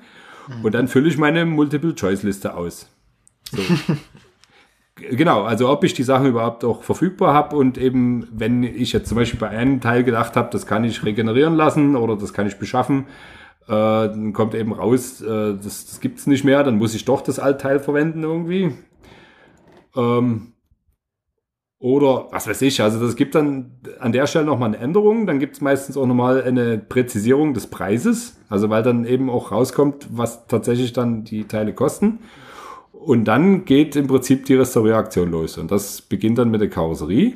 Die wird dann erstmal ordentlich gereinigt. Also das Teil, das Auto ist ja zerlegt. Ich habe also die Karosserieteile in komplett zerlegten Zustand vor mir. Die werden dann gereinigt, also erstmal einfach mit dem Kercher richtig ausgeschrubbt, also alles, was Öl und Fett und so, vor allem eben im Motorraumbereich und so sich angesammelt hat, das wird runtergewaschen. Dann äh, kann man auch viele Sachen nochmal besser sehen, vom Zustand her beurteilen. Und danach geht's dann schon an die Schweißerei. Okay. So, und dann gibt's halt unterschiedliche Vorgehensweisen. Viele Teile kann man beschaffen die irgendwelche, also lauter so findige Blech, Feinblechner und äh, Blechbearbeitungsfirmen äh, bauen eben Schweller nach und Bodengruppenteile und so. Und die kann man, also wenn man eben da so ein Netzwerk mit diesen Teilhändlern hat, kann man sich da Sachen beschaffen. Die sind relativ kostspielig, weil das Einzelstücke sind oder eben nur in sehr kleinen Serien gefertigt werden. Oder eben, wenn das kleine Sachen sind oder Sachen, die eben wirklich nicht auftreibbar sind, werden die dann von Hand nachgebaut und eingeschweißt. Also da und dann eben fängst du direkt an, an einer Karosserie zu arbeiten. Das geht sofort an der Karosserie los, als allererste Maßnahme, nach, nach der äh, Bestandsaufnahme. Also du würdest jetzt nicht anfangen, erstmal zu testen, ob der Motor überhaupt noch funktioniert oder sowas? Nö. Also das kriege ich ja, das mache ich ja schon bei meiner Anamnese. Also das gucke ich mir da schon an, was in welchem Zustand der Motor ist ungefähr. Okay. Bei so Motoren würdest du die auch selber zerlegen und restaurieren oder würdest du den Motor immer weggeben? Das ist unterschiedlich. Also zerlegen und Bestandsaufnahme und auch wieder zusammenbauen mache ich meistens selbst. Mhm. Aber wenn es dann um die Bearbeitung geht, zum Beispiel, wenn eben Zylinder geholt werden müssen oder so, das gebe ich dann wirklich in Fremdbetriebe weg, die dann auch da teilweise auch spezialisiert sind. Ich habe zum Beispiel mal einen Tatra da gehabt und da habe ich durch einen Zufall einen Menschen kennengelernt, der sich eben extrem mit Tatra-Motoren auskennt und in einer Motorenschleiferei arbeitet. Und dann habe ich natürlich solche Sachen und vor allem eben so luftgekühlte Sachen, habe ich dann eben diesem Tatra-Menschen in erster Linie anvertraut. So, und eben Citroën-Sachen gebe ich jemand anders und so weiter. Mhm. Ah, okay. Aber also ist da auch immer wichtig, Leute zu kennen, die, die was können. So. Das ist ganz wichtig, dass die Leute wirklich mit dieser Spezifik äh, Bescheid wissen von, von den einzelnen Fahrzeugen auch. Weil da gibt's wirklich, da gibt's extreme Feinheiten, extreme Details, die man einfach wissen muss. Sonst macht man da große Fehler. Mhm. Klar. Ja. Und du hast dich also so auf den komplett auf den französischen Markt spezialisiert. Ja, also in, äh, bei den französischen Marken in erster Linie eben Citroën und Peugeot. Mhm. Also Renault ist da weniger, spielt da weniger die Rolle, ist auch ab und zu mal was dabei, aber in erster Linie Citroën und Peugeot. Und wie kam es dazu? Also, was hat dich, was war Ausschlag dafür, dass du jetzt gesagt hast, du machst nur noch Franzosen? Das hat äh, damit zu tun, dass ich nach dem, also gut, mein erstes Auto war dieser Renault ja, 12. Ähm, das, glaube das dritte oder so, was ich mir danach gekauft habe, war ein Citroën CX. Und der CX, äh, das war für mich, also ich war auch als Kind eben, mein Autointeresse bestand vor allem darin, dass ich eben extrem Design interessiert war. Also ich fand die Autos vor allem von ihrer äußeren Erscheinung her interessant. Also ich kannte mich ja überhaupt nicht mehr der Technik aus zur Zeit und die, das Design hat mich extrem fasziniert. Und da als der CX für mich irgendwie, als ich den entdeckt habe, und das war eben in meiner Kindheit, in Sofia war das ja kein Problem, weil da fuhren solche rum, äh, fand ich den extrem exzentrisch und auch super elegant und super schick irgendwie. Und der hat mich über mein, also über meine ganze Kindheit lang fasziniert. Und als ich dann einen Führerschein hatte, musste ich unbedingt so ein Auto haben. Und da habe ich mir tatsächlich dann als, also dieser Dacia war ja eher, oder der Renault 12 war ja eher ein Zufallsding. Äh, aber der CX, den habe ich mir wirklich gezielt gekauft, weil ich unbedingt so einen Citroën CX eben haben wollte. Mhm.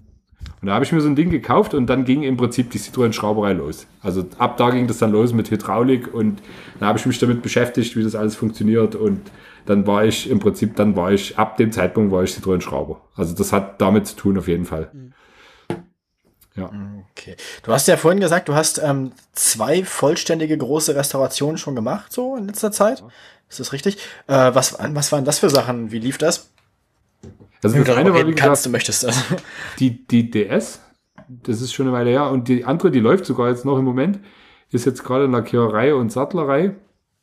Das ist ein noch älteres Auto. Das ist ein Auto von 1928. Das ist jetzt auch kein wirklicher Youngtimer. ist aber auch ein Citroën. Mhm. Und ähm, ja. Was für eine also? Das ist ein Citroën AC4 von 1928. Könnt ihr auch googeln. Das ist, ähm, das ist ein Auto, was ich besonders faszinierend an dem Auto finde, ist, das ist tatsächlich ein Auto aus der Zeit, wo André Citroën noch gelebt hat. Ach. Also der kann, der kann tatsächlich an dem Band vorbeigelaufen sein, als dieses Auto da gerade produziert wurde. Weil André Citroën war auch sehr oft in, sein, in, seinem, in seiner Fabrik unterwegs. Mhm. Ist überliefert, dass der da immer sehr viel da rumgehirscht ist und äh, es ist möglich, dass der mit diesem Auto sogar zu tun hatte. Und das, das macht mir das irgendwie besonders. Also das ist der eine Faktor und der andere ist, äh, man teilt so ein bisschen die Citroëns ein äh, zwischen den Fahrzeugen nach dem Traction Avant. Ich weiß nicht, der Traction Avant ist euch ein Begriff? Mm, 1934? Ja. Das erste Großserienauto mit Frontantrieb. Quasi in dem Sinne auch der Vorgänger von der Limousine oder oh, das ja, ist der Vorgänger ja, vom DS. Ja, DS, ja, habe ich. Genau. Äh, man teilt das so ein bisschen ein, die Zeit davor und danach. Also das ist so der entscheidende Knackpunkt in der Citroën-Geschichte gewesen, dieser Traction Avant. Und äh, diese ganze Epoche vorm Traction Avant ist eigentlich fast unbekannt. Also selbst echte Citroën-Freaks, die wirklich zwei CVs haben und DS und Traction Avant und den Wellblechbus HY und wie die alle heißen, kennen sich mit den Modellen vorm Traction Avant nicht wirklich aus. Das ist eine ganz mystische Zeit. Und das ist halt so ein, so ein Kollege aus dieser Zeit und das, deswegen finde ich den extrem spannend.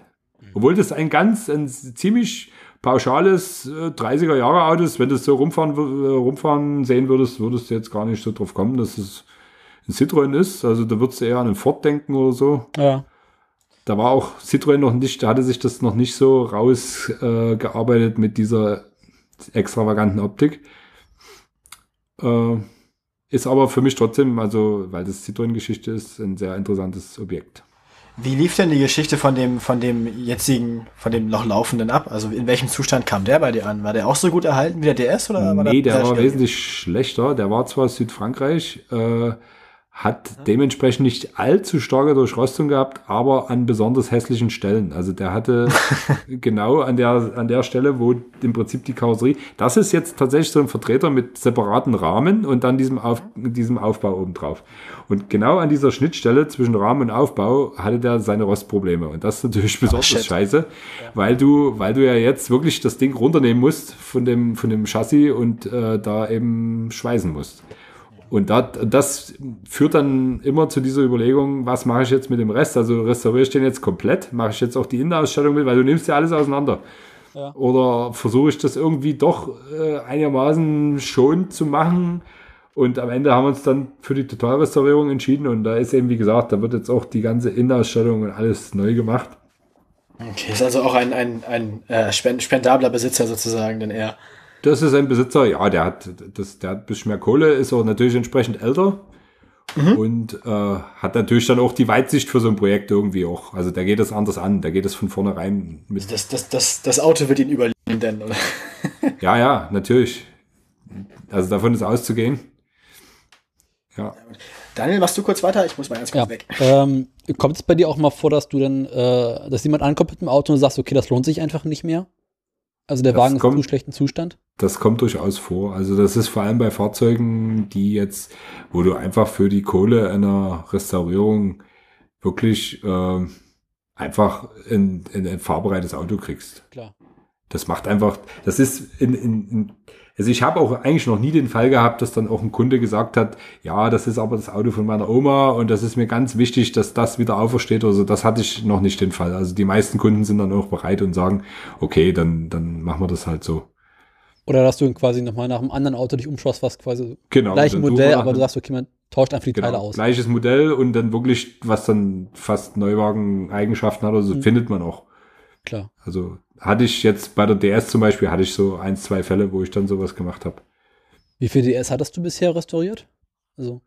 Na, wie gesagt, eine komplett hm. und ebenso das alles andere sind so Teilgeschichten, also ja. dass ich dann wirklich nur die Außenhaut zum Beispiel, da habe ich die Türböden neu gemacht und dann eben eine Volllackierung gemacht. Sowas habe ich bestimmt vier, fünf, sechs Mal gemacht bis jetzt. Ja, also in so einem Umfang. Und äh, welche Eigenarten, also welche Eigenarten stößt du jetzt bei solchen Fahrzeugen?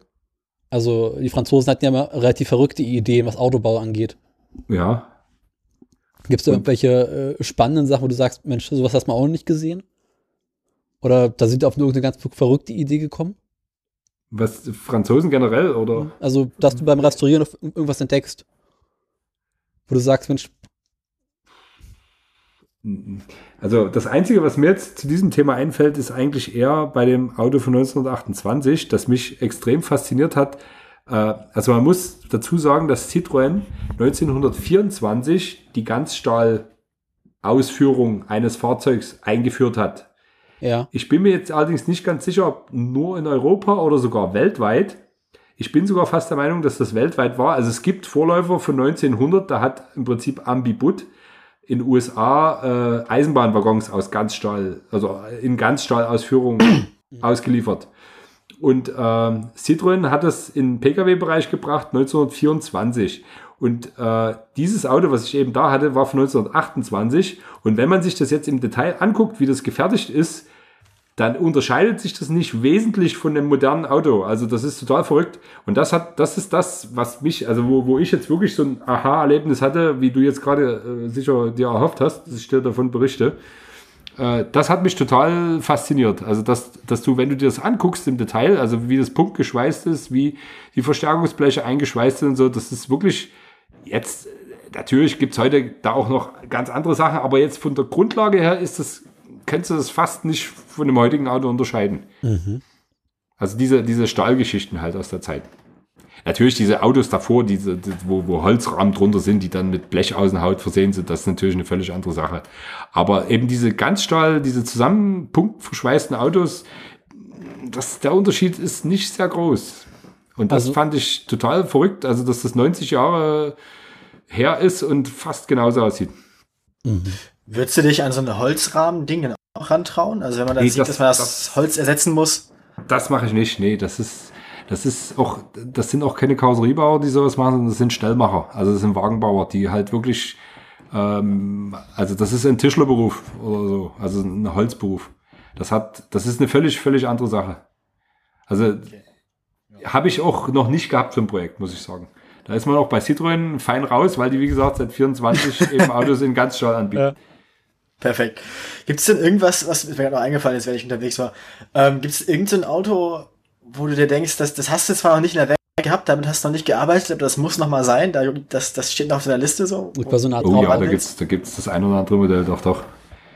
Da gibt's schon feine Sachen. Da muss ich jetzt mal kurz überlegen. Also das fällt mir natürlich immer so ein, wenn ich dann so ein Auto sehe und es gibt einfach sehr, sehr viele. Also wo ich sehr gehofft habe, dass ich mal sowas zum Beispiel in der Werkstatt habe. Also muss ich jetzt kurz mit äh, reinbringen, äh, ist, diese, ist die Geschichte Simca Talbot. Das ist eine zusätzliche französische Automarke. Ja.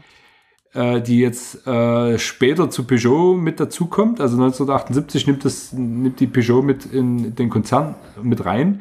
Und äh, es gab ein Fahrzeug aus, also von diesem Hersteller, das hieß äh, Matra Simca Rancho. Das ist ein, also viele Fans von diesem Auto äh, oh ja, kennen, das, kennen das aus dem Film La Boom, die Fete. Da fährt es als Neuwagen rum. Also viele, wenn du jetzt so ein, so ein Rancho hinstellst, dann fällt sofort jedem dazu ein La Boom, die Fete. Ähm, und dieses Auto ist nur 56.000 Mal gebaut worden, meines Wissens. Mhm. Es gab große Rostprobleme, die sind reihenweise geschrottet worden, sind von vielen Handwerkern auch gefahren worden, weil das eben so ein Hundefängerartiges Auto ja. ist. Und die sind einfach verschwunden, die Autos. Die sind wirklich gänzlich verschwunden. Und ich hatte 2000 Mal Kontakt mit so einem Auto, das wollte ich mir selber kaufen. Hab dann aber irgendwie das nicht gemacht, wo ich mich heute extrem drüber ärgere. Und ähm, hatte immer irgendwie gehofft, dass mal sowas einfach als Reparaturobjekt mal reinkommt in die Werkstatt. Und das ist jetzt vor kurzem tatsächlich passiert. Oh, also ich habe cool. jetzt einen Kunden, der tatsächlich so ein Auto im, im restaurierten Zustand mir jetzt für Reparaturarbeiten hingestellt hat. Das cool. war so ein totales Highlight jetzt mal vor drei Wochen oder wann das war. Bisschen aus wie so ein ganz alter Range Rover Verschnitt.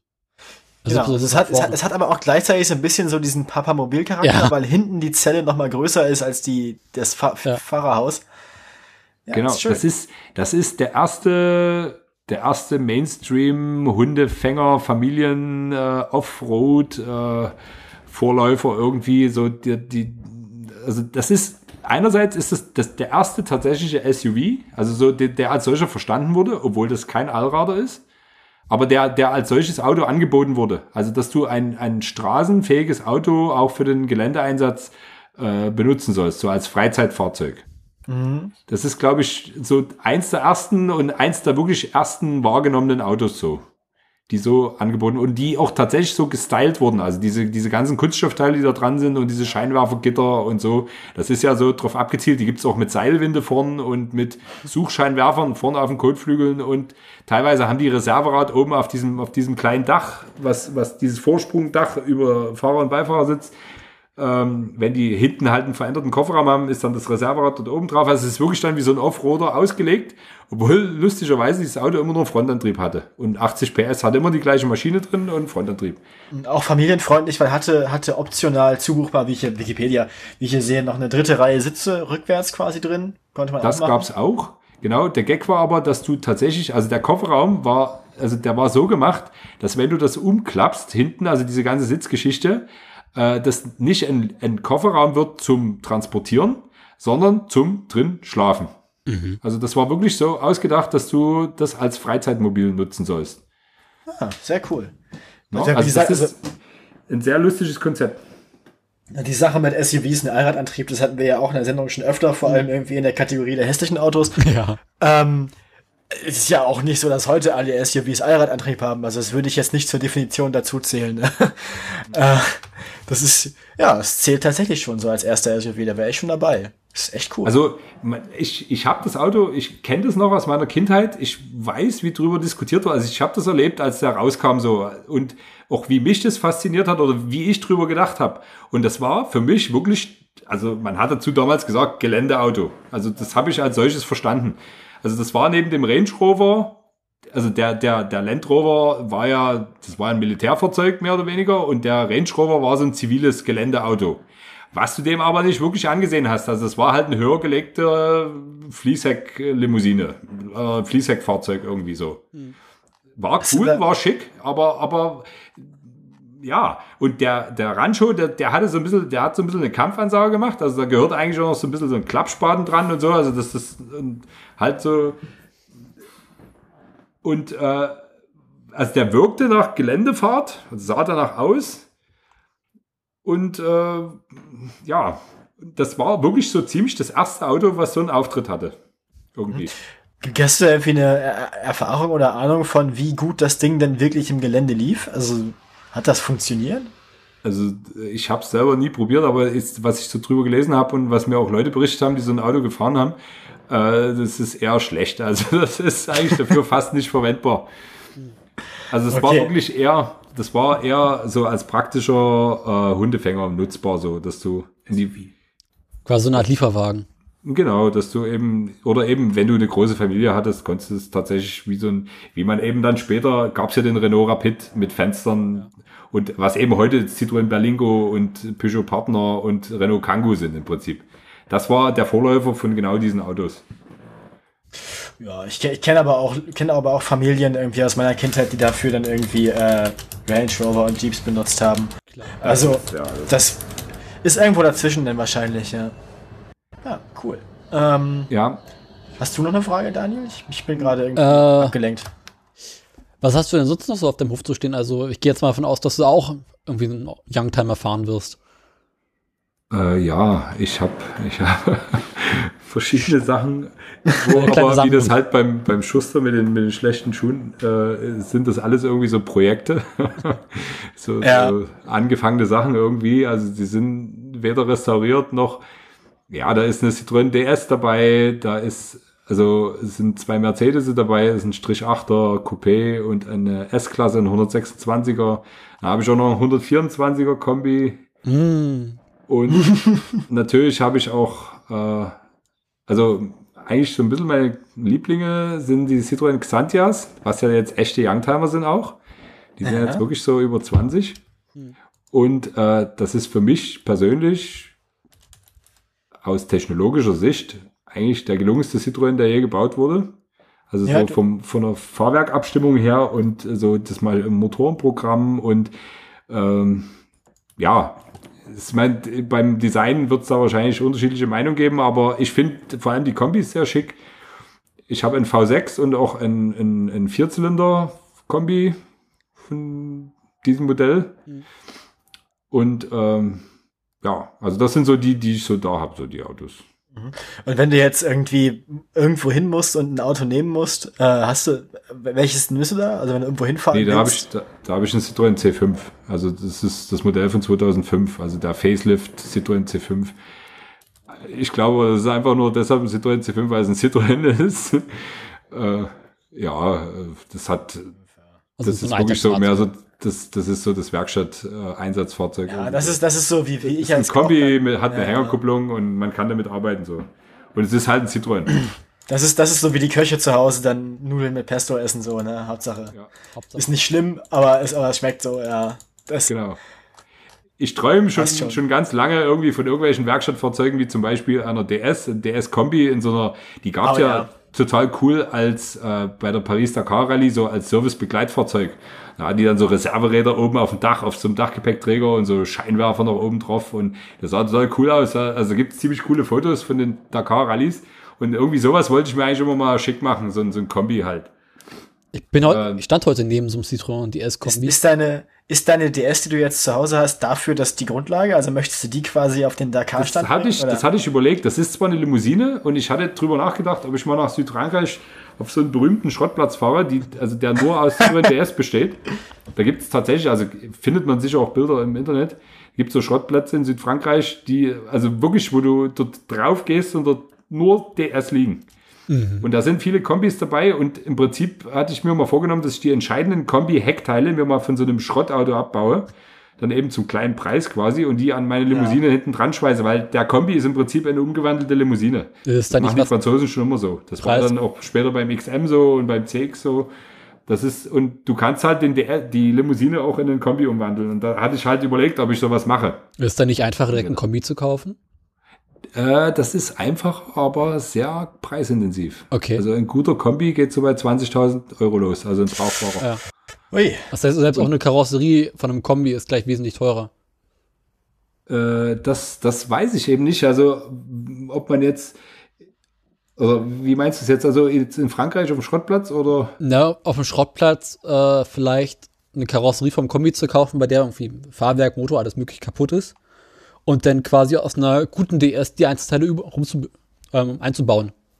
Also meine Hoffnung bestand darin, dass, dass so ein Auto relativ preiswert ist und ich dann quasi preiswert zu meinem Kombi komme und irgendwie noch dieses Abenteuer habt, eben aus einer Limousine ein Kombi zu machen. Also willst du auch aus einer Limousine ein Kombi machen direkt? Genau. Da ist Einfach diese karosseriebauerische Herausforderung da irgendwie so. Also, da ist auch der Weg wenn, das Ziel. Wenn irgendwelche, genau. irgendwelche, wenn irgendwelche Hörer noch ein das Heck von der alten, mit einem alten Kombi rumliegen haben, einem DS-Kombi, dann, dann meldet euch. Ja, ja, ansonsten einfach mal im Straßenverkehr gucken, vielleicht sieht man ja, sowas mal. Ja, ja. Ja, mit einer ja, Kettensäge. Interesse, ja. Aber das ist natürlich, dann müssen wir über den Preis verhandeln. Ja, klar. Ich habe da, ich will da nicht so viel ausgeben. Also auf jeden Fall, auf jeden Fall ein, ein Liebhaber, der, es wäre in guten Händen, denke ich. Ja. Ähm, gut, ähm, ich hatte vor vielen Jahren mit einem äh, Typen zu tun, der eine Ente hatte. Und der meinte mal ganz trocken, er hätte zwei Enten. Eine würde in seiner Garage stehen, eine in Einzelteil in seinem Schrank. Okay. Kennst du das? Also dieses, dass man halt quasi noch ein zweites Fahrzeug also, über hat als Spenderfahrzeug? Wie, wie viele Autos könntest du, wie viele Autos könntest du aus den Teilen, die bei dir rumliegen, bauen? Äh, ich habe sehr viel entsorgt. Also das war, sah schon mal ganz anders aus. Also da hätte ich wahrscheinlich zehn Autos bauen können. Mhm. Bis ich dann irgendwann festgestellt habe, dass die einfach nur Miete kosten, diese eingelagerten Teile und kein Mensch die braucht. Und da habe ich dann Massenteile entsorgt. Heute führt das teilweise zu Problemen. Also es ist schon eine Weile her. Und jetzt, also das war vor allem eben, das waren Citroën XM-Teile. Und das war noch zu einer Zeit, wo Citroën XM relativ gängig war. Und jetzt habe ich aber ernsthafte Probleme und ich ärgere mich total, dass ich das weggeschmissen habe. Aber ähm, Warte mal, wie war jetzt die Frage? Jetzt bin ich ein bisschen aus. Also, äh, wie, wie, viele Autos du aus deinen eingelagerten nee, Teilen bauen kannst. Also jetzt im Moment sind es nicht sehr viele, also würde ich wahrscheinlich nicht mal eins zusammenkriegen. Also ich habe das echt reduziert. Das heißt also, wenn du tatsächlich jetzt anfängst, im Auto rumzuschrauben, musst du erst Einzelteile besorgen gehen, sondern kannst nicht in deinen Hortung gehen und sagen, ach, da hinten habe ich ja noch die Tür oder sowas. Äh, das gibt's teilweise. Also ich habe so ein paar Mercedes-spezifische Sachen noch rumliegen. So, also da 123er und 124er Mercedes hätten es da gut. Da ist noch einiges da. Aber äh, ja, also Citroën DS habe ich auch vieles da, aber das ist alles Zeug, was man aufarbeiten muss. Da müsste ich dann auch erstmal. Und wie aber ich glaube, die ursprüngliche Frage war, ähm, wie, also wie deine Lagerhaltung aussieht eigentlich, aber das ist auch nicht so wichtig. Ähm, das, wie, was sind denn so die, die begehrtesten Teile? Also was geht bei so einem, also wenn wir jetzt den DS haben als das, womit du am meisten Erfahrung hast, was geht da, was ist da eigentlich immer kaputt? Was braucht man immer bei einem DS? Uh. Ui. Gibt, gibt's da irgendwas? Also wenn es da nichts gibt, wenn das durcheinander ist. Doch, doch, das, das gibt's auf jeden Fall. Aber jetzt muss ich kurz überlegen, was ist so ein, so ein Teil, was da wirklich mit Gold aufgewertet wird? Also was, ja, und gar nicht mal mit Gold aufgewertet, vielleicht ist es ja auch sehr gängig, aber was ist das, wenn du jetzt einen neuen oder einen neuen alten DS, den du noch nie gesehen hast, auf den Hof kriegst, was ist das erste, was du ohne zu gucken auf die Einkaufsliste schreibst? Wahrscheinlich die Also ganz wichtig sowas. sind DS-Getriebe, mhm. weil dafür gibt es tatsächlich nicht einfach so Ersatzteile. Also du musst dann meistens ein komplettes Fahrzeug kaufen, um, um dir so ein Getriebe irgendwie zu, also du brauchst dann einen Getriebespender. Okay. Also Getriebe so Getriebe, alles, was kaputt. mit Getriebe zu tun hat, ist eine schwierige Sache. Also wenn da tatsächlich Schäden vorliegen, wo man aber dazu sagen muss, dass die Getriebe meistens wenig Schäden haben. Also das Citroën ist ja ganz ursprünglich ein Getriebehersteller gewesen und die hatten da wahrscheinlich wirklich schon Know-how zu dieser Zeit, dass die, also Citroën oder DS Getriebe und DS Motoren sind selten in so einem Zustand, dass man verzweifelt. Mhm. Aber wenn Getriebeschäden sind, dann wird's interessant. Also dann, wenn man jetzt ein spezielles Zahnrad für ein Fünfganggetriebe braucht, dann wird's schwierig. Also dann mhm. ist es meistens einfacher, ein komplettes Auto zu besorgen und dort das Getriebe rauszuholen. Was? Gibt es denn irgendwas, was man eigentlich immer wechseln muss, wenn man so ein DS, der nicht doll gepflegt wurde, hat? Also irgendwas, was jetzt nicht selten ist wie ein Getriebe, aber irgendwelche, weiß ich nicht, Dichtung oder Türdichtung, weiß ich nicht, Fenster, irgendwas. Irgendwas, das eigentlich bei jedem DS durch ist, was man einmal machen muss. Äh, da gibt es sehr viel. Also einmal ist ein echtes Problem bei der DS sind die Aufnahmen von den hinteren äh, Radaufhängungen. Das bedeutet natürlich in dem Fall, dass man äh, quasi das Chassis dann schweißen muss an der Stelle. Ja. Aber äh, das ist zum Beispiel eine Sache, die ich mir zu, wirklich zuallererst angucke bei einer DS. Weil das also ist, das, das ist die Achillesferse, wenn, wenn, oder das ist das Problemteil. Wenn dort das akut ist, dann macht es teilweise keinen Sinn, äh, dieses Chassis aufzubauen. Also da muss man dann gucken.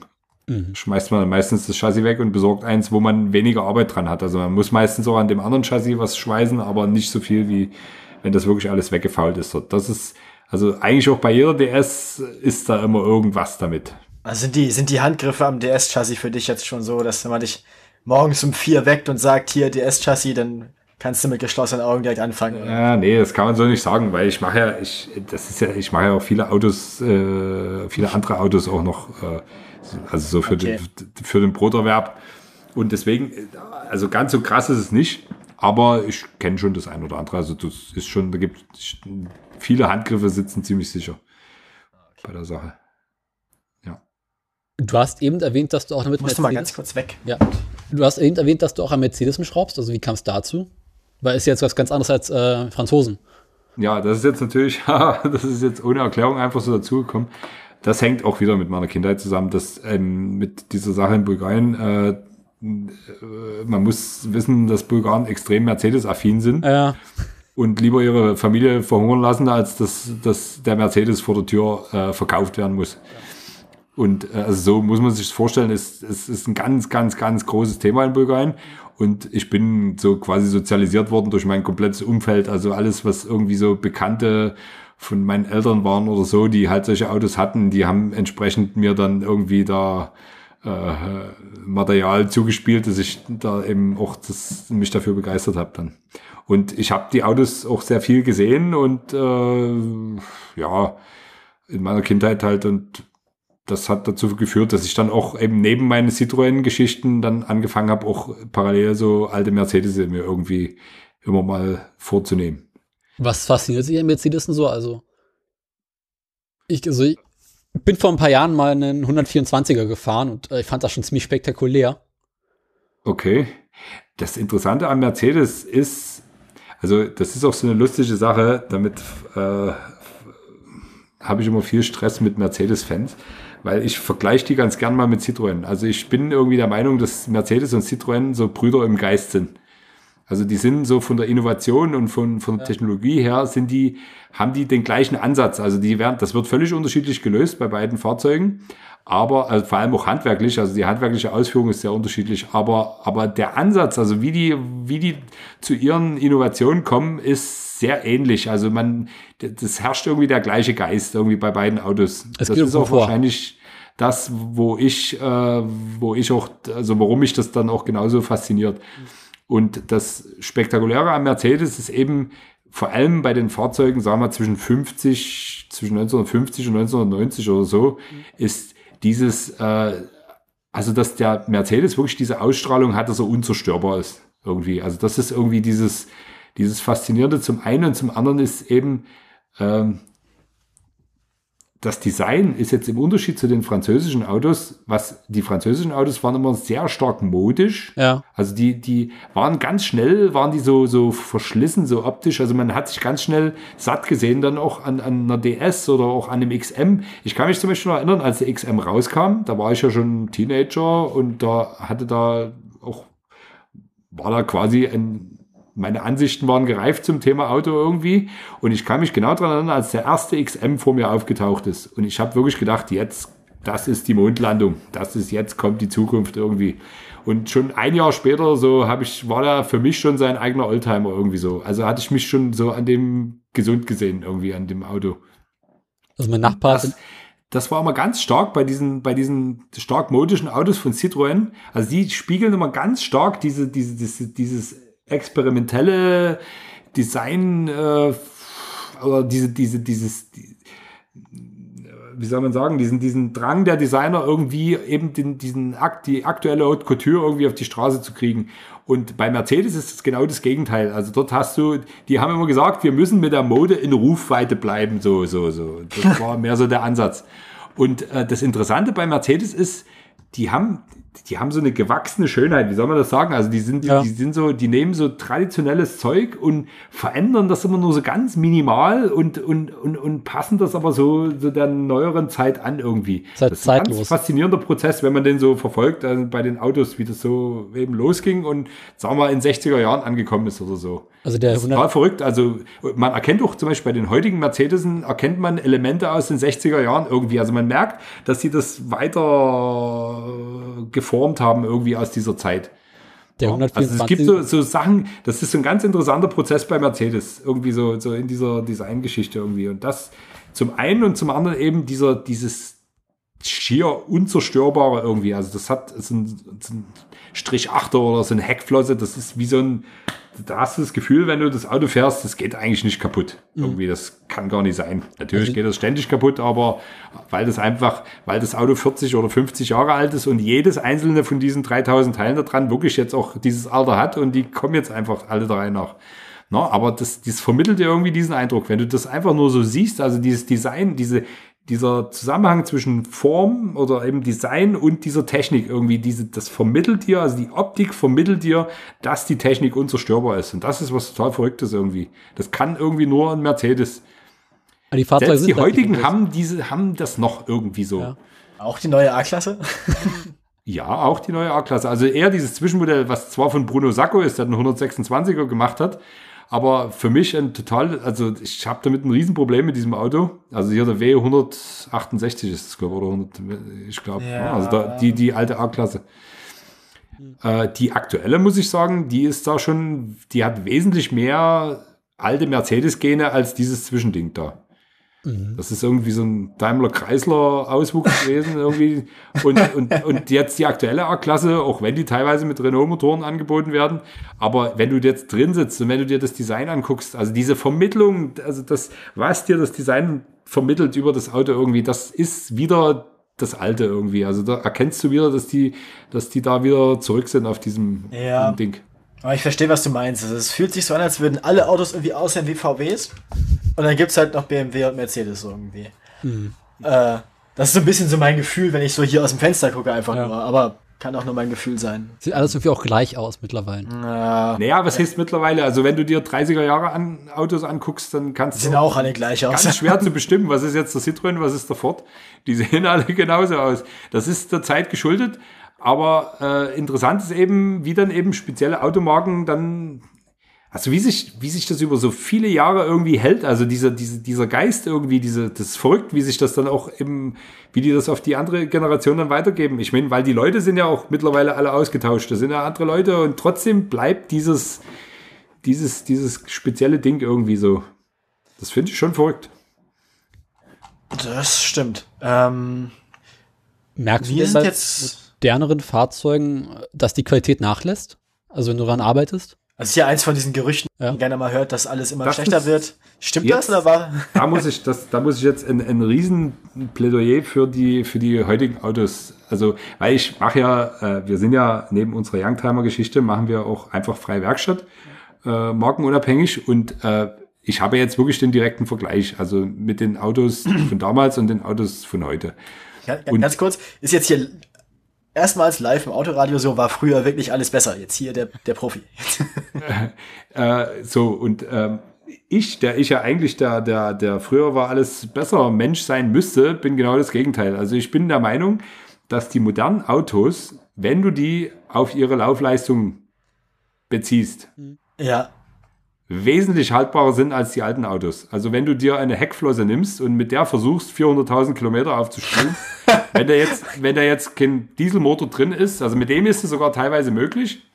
Aber dann ist auch langsam Schluss. Also ich meine, es gibt Modelle, es gibt auch im, Mercedes-Museum stehen Autos rum, die haben über eine Million schon runter.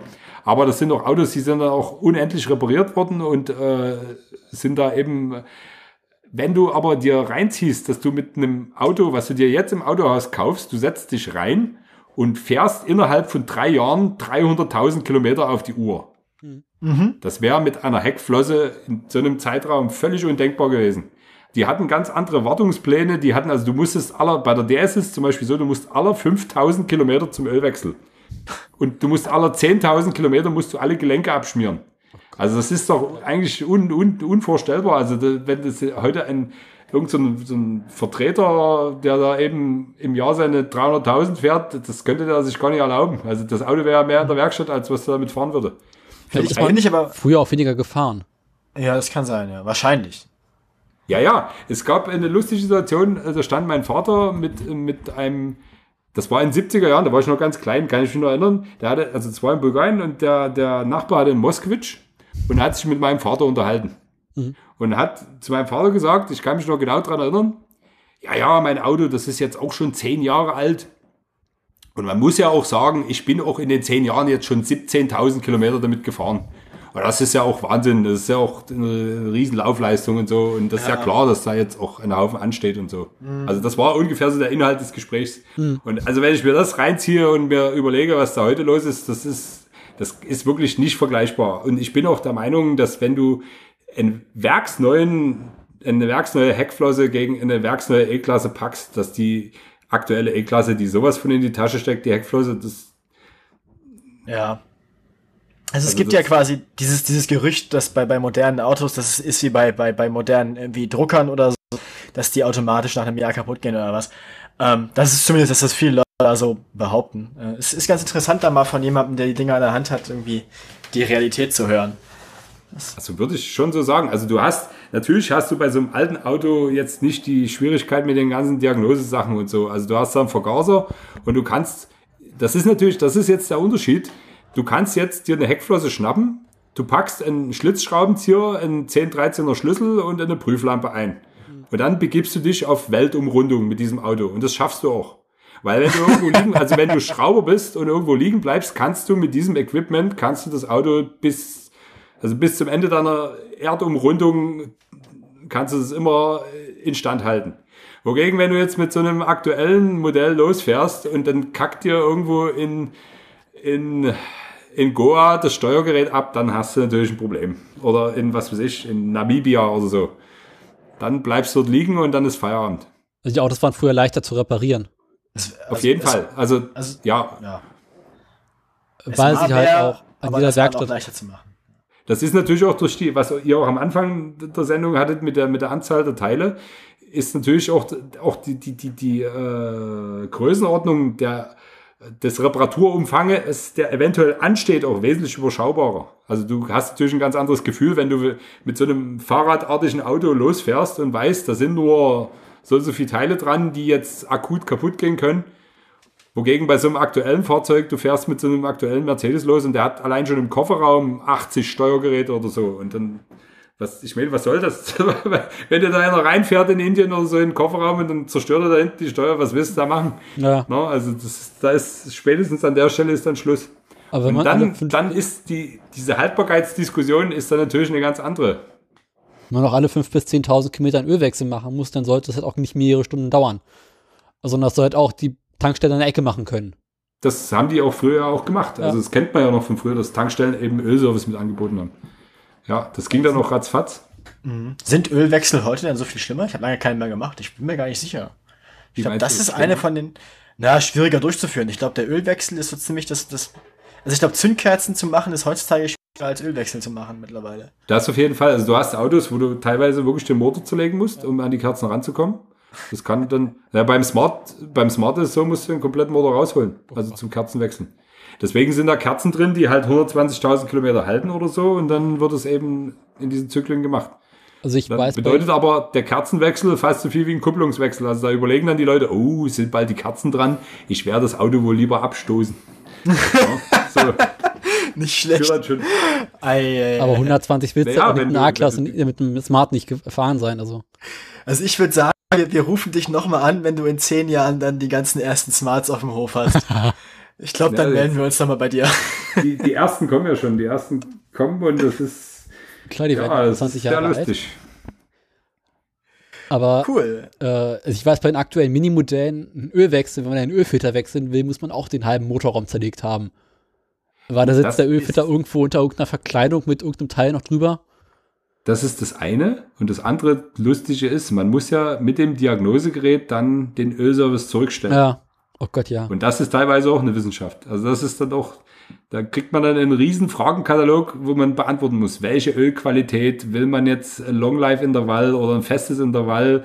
Und dann musst du dich auch, dann musst du dich erstmal durch so ein Buch lesen und musst erstmal kapieren, was diese ganzen Abkürzungen da zu bedeuten haben und ja, also die ganzen Mechatroniker, die jetzt ausgebildet sind, die lachen jetzt bestimmt und sagen, naja, das ist totaler Usus, aber als, als jemand, der wirklich früher nur die Schraube auf und zugedreht hat beim Ölwechsel wie ich, ist das schon, ist das, also da, ich habe manchmal den Eindruck, da brauchst du irgendwie einen Abschluss in Cambridge, um einen Ölwechsel machen zu können jetzt bei den aktuellen Kisten.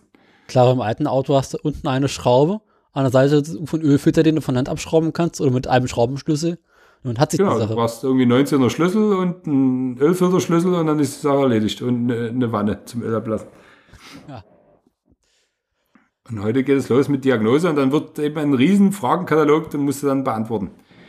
Ob du auch die Inspektion mitgemacht mhm. hast oder nicht und äh, ja und ja. Und das verlängert den Ölwechsel natürlich. Also dass die Ölwechsel-Arbeitszeit ist bei den Autos natürlich wesentlich höher als bei so einem alten Auto. Die neuen Minis haben mittlerweile nicht mal mehr einen Ölstab, also auch mittlerweile relativ üblich. Man kann nicht mehr gucken, hat, wie viel Öl man hat. Das hat Mercedes schon vor einer Weile auch ja. eingeführt. Ich würde sagen so um 2000 rum. Das haben sie aber ganz schnell wieder abgeschafft. Weil das in Werkstätten zu Problemen geführt hat. Also die mussten sich dann einen riesen Berg Ölmessstäbe irgendwie besorgen. Oder es gab dann irgendwie so Ölmessstäbe, aber das ist, das hat zu Problemen geführt. Also sie haben die Ölmessstäbe wieder eingeführt dann irgendwann. Mercedes hat auch damit geworben, dass die äh, Automatikgetriebe ein Leben lang halten und nicht gewartet werden müssen. Das ist genau eins von diesen Automatikgetrieben, das dann nachher nur noch im Notmodus lief, weil ein einziger Sensor kaputt gegangen ist. Ja, das äh, mit diesen Automatikgetrieben weiß ich, also ich bin kein Spezialist für Automatikgetriebe und halte mich doch gern raus aus der Sache, weil das wirklich ein extra Thema ist. Aber ich weiß, dass Leute, die, also die meisten Hersteller bieten heute Automatikgetriebe an mit einer sogenannten For-Life-Füllung. Mhm. Also die, die Ölfüllung soll halt das ganze Automatikgetriebeleben da drin bleiben. Ich weiß aber von Spezialisten, dass die sagen, aller 60.000 oder aller so irgendwie Intervalle muss das trotzdem gewechselt werden, das Öl, sonst führt das zu Problemen. Und äh, das wird, das machen dann auch so, also so Automatikgetriebe-Experten, die empfehlen dir das dann und machen das auch. Also es ist dann quasi mehr so im inoffiziellen Wartungsplan drin. So. Genau, da gibt's, das gibt's ja bei vielen, also vor allem bei Youngtimern und Oldtimern gibt's ja viel so inoffizielle Wartungspläne. Mhm. Also wo einfach Erfahrungswerte mit dazukommen irgendwie und dann da muss, das, und das sind diese Sachen, wo ich auch am Anfang sagte, wo man eben die Spezifik kennen muss. So, äh, um Autos auch gut zu restaurieren. Obwohl ich tatsächlich vor einer Weile mal über einen Artikel gestoßen bin, von einem BMW äh, mit 400 Millionen Kilometer auf der Uhr. Mhm. Da war auch noch die erste Automatikgetriebefüllung drin und die war auch noch vollkommen in Ordnung. Das kann ja auch sein. Ja. Das mag sein. Also ja, es gibt halt also, halt mal wieder so Fälle. Ja, ja. Ich, wie gesagt, ich kann dazu nicht viel sagen. Dazu müsste man jetzt wirklich sich ein Automatikgetriebe Ingenieur wahrscheinlich, der die Dinger baut oder so, ranholen und den da ganz gezielt fragen. Aber du fährst das ist Schaltgetriebe. Eine Sache, die kann man schwer beantworten. Also Schaltgetriebe sind so deine Sachen denn? Schaltgetriebe. Ja. Also ja, ja, also Schaltgetriebe repariere ich auch. okay. Automatikgetriebe mache ich nicht. Also ich habe da schon mal reingeguckt und ich weiß auch prinzipiell, wie das funktioniert. Aber das, da gibt es so viele unterschiedliche Sachen und jetzt auch dann später mit elektronischen Steuerungen und äh, ja, das ist dann, da halte ich mich raus. Wirklich, das ist einfach dann, du musst doch irgendwann mal sagen, ich bin halt Karosseriemann, ich mache zwar auch Motoren, aber das ist dann, das führt dann wirklich zu weit. Also du brauchst ein spezielles Werkzeug und so. Mhm, was ja. willst du dir das dann? Also da machst dann baut wirklich die Qualität ab, wenn du anfängst dann zu sagen, ich mache alles. Das ist klar. Quatsch. Man muss dann schon so eine Ecke finden, in der man sich spezialisiert. Genau, also die Priorität, wie gesagt, Karosserie und eben alles, was so an die Mechanik, wie gesagt, früher war ja auch wesentlich einfacher und da kann man sich auch das eine oder andere zutrauen.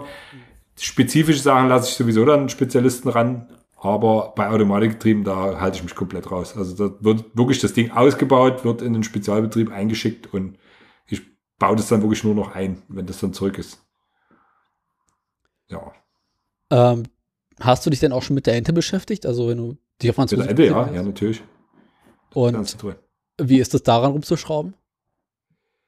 Hm, die Ente ist ein ganz stark fertigungsoptimiertes Auto. Hm.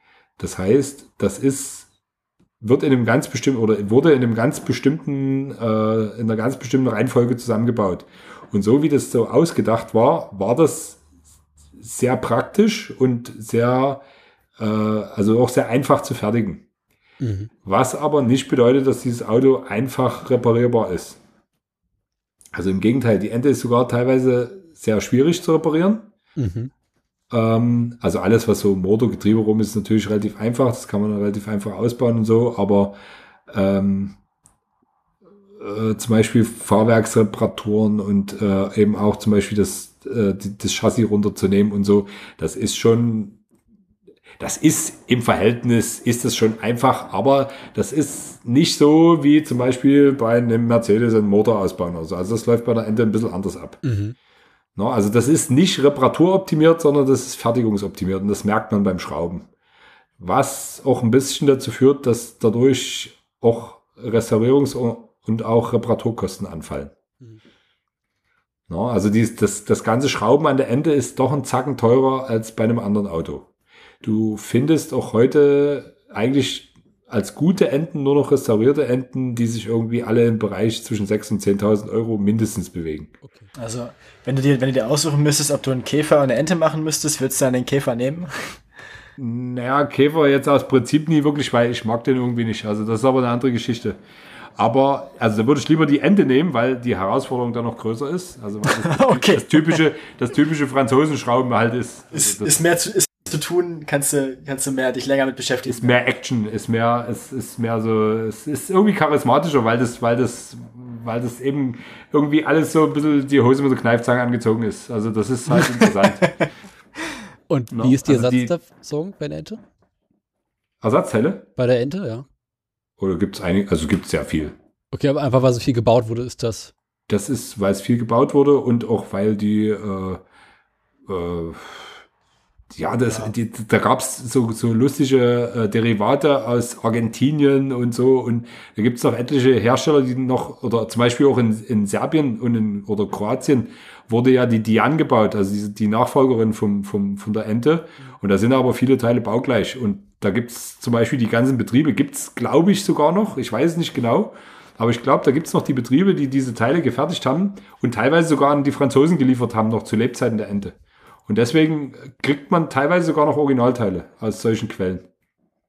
Also gibt es wirklich noch sehr, sehr viel für die Ente. Und wahrscheinlich Speziell ist der. Ja, hm? du bist du, du zuerst. Spezielle Teile sterben natürlich trotzdem aus, irgendwelche Sachen. Aber so, es gibt ein sehr breites Angebot trotzdem für die Ente. Und für den Rest gibt es einen Hammer. Ja, genau. Kannst, kannst du auch viel selbst bauen. Gut, haben wir noch also, äh, fällt dir noch was ein, Daniel? Hast du noch was ja, auf dem Zettel? Äh, noch einiges. Also ich bin noch, ich habe noch einiges. Nee. Ähm, gibt es dann auch so Youngtime oder ältere Fahrzeuge, wo du sagst, äh, da sollte man eher die Finger von lassen? Also da ist einfach die Verarbeitung zu schlecht. Also so Sachen, die notorisch in schlechten Zuständen genau. sind irgendwie. Ich glaube aber, da werde ich jetzt, das ist mir jetzt so eine Glaubenssache, wenn ich jetzt die Frage beantworte, weil das ist, ähm, also ich nehme jetzt mal als Beispiel, ich hatte es mal mit einem Jaguar XJ6 Baujahr 78 zu tun. Mhm. Oh. Und das ist ein ganz schweres Jahr für Jaguar gewesen. Da gehörte nämlich Jaguar zu Leyland und Leyland oh. ist eigentlich ein LKW-Hersteller. ja. Und ja, dementsprechend ja. war das Qualitätsniveau bei, bei Jaguar. Und diese Autos waren einfach so grottenschlecht äh, konserviert und auch die ganze, also Rostversorgung und auch die ganze, auch Kabelbaum und was da nicht alles war, alles in einem, das war alles so, so, so, so auf LKW-Niveau irgendwie und, und das ist alles nur verrottet und was weiß ich und wenn du jetzt mit, also du brauchst, wenn du so ein Projekt angehst, brauchst du ein wahnsinnig hohes Budget. Und das steht natürlich dann in keinem Verhältnis zu dem Wert des Autos, wenn es dann fertig ist. Mhm. Oder wenn, das ist dann wirklich, da ist sehr viel, sehr viel ideeller Wert dabei, wenn du jetzt sowas restaurieren müsstest. Und wenn jetzt jemand zu mir kommt und sagt, ich würde jetzt gerne so einen Jaguar restaurieren und ich weiß, dass der, dass der nicht das Budget dazu aufbringen kann und auch, auch die Energie, die du dafür brauchst, weil du bist einfach zu oft am Verzweifeln dann bei, bei der ganzen Geschichte, dann würde ich dem definitiv davon abraten. Mhm. Wobei eben, wenn das ein echter Jaguar-Freak ist, ich glaube, der würde es dann trotzdem, der würde es genauso angehen, wie ich eben die Franzosen mache. Ja. Oder das, da ist, glaube ich, dann so eine, dann gehört man dieser Religion an oder man gehört da nicht an, irgendwie so. Und das ist dann spezifisch. Gibt es so Youngtimer-Empfehlungen, wo man einfach sagen kann, das sind Autos, an denen relativ wenig kaputt gehen kann? Also meine Lieblingsempfehlung zum Thema Youngtimer ist ja Peugeot 309. Okay. Das ist ein totales, ein totales Spezialmodell. Das, der galt zu Lebzeiten als extrem langweilig. Ja. Äh, ist aber, das Spezielle an diesem Auto ist, das ist im Prinzip der letzte entwickelte Talbot. Also mhm. die, was ich vorher erzählt hatte, der Simca, also mhm. diese Marke Simca wurde 1978 von Peugeot übernommen und der Name wurde geändert in Talbot. Also die gleichen Autos, die vorher Simca hießen, hießen dann plötzlich Talbot und unter diesem Namen wurden eben auch noch Autos entwickelt. Und bis 1984 wurde halt, also es gab ein Fahrzeug, das hieß Simca Horizon, also Horizon geschrieben. Ja, ja. Und äh, dieses Auto wurde dann auch als Talbot Horizon angeboten und dafür wurde der, der Nachfolger entwickelt. Mhm. Und der sollte Arizona heißen. Und dieser Arizona wurde auch tatsächlich entwickelt, auch noch in Poissy, also das ist in der Nähe von Paris, in dem, in dem Werk von Talbot. Und ist auch eigentlich ein Talbot gewesen. Also wenn man sich da, da gibt's, da geistern so Bilder rum von den Prototypen, da sieht man auch so diese ganze Innenausstattung, sieht noch sehr dem Horizont ähnlich. Ja, ja. Und ähm, das sollte eben in Talbot werden. Und dann wurde ah, 1984 okay. abrupt von Peugeot äh, die Marke eingestampft. Also mhm. dann wurde alles, was Talbot hieß, in Peugeot umgewandelt. Also in Poissy wurde dann auch das, das äh, Talbot-Logo abgebaut und dann kamen da eben Peugeot-Logos an die Fabrik. Und äh, dann wurden auch dort auf den Bändern Peugeots gefertigt. Und äh, dieser letzte Arizona wurde dann äh, 309 genannt. Deswegen hat er auch diese komische Zahl, die ist eigentlich mit dieser 9 hinten, müsste der jetzt eigentlich im Prinzip gerade rauskommen von der Generation her. Aber wurde damals ah, reingenommen, weil, die, äh, weil dieses äh, Modell eigentlich da gar nicht so richtig reingepasst hat in das Peugeot-Programm. Ah, da bist du wieder. Du warst gerade ganz kurz für ein paar Sekunden weg, aber. Okay. Äh, Peugeot hat ja heutzutage einen relativ schlechten Ruf.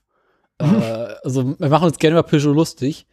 Äh, kannst du ungefähr festmachen, wo der Punkt war, wo Peugeot einfach schlechte Autos gebaut hat? Gab es tatsächlich, oder ist das, oder ist das ein Vorurteil? Also gab es irgendeinen Punkt, wo es bei Peugeot schlechter wurde? Also deiner Meinung nach, oder ist Peugeot nie schlecht geworden?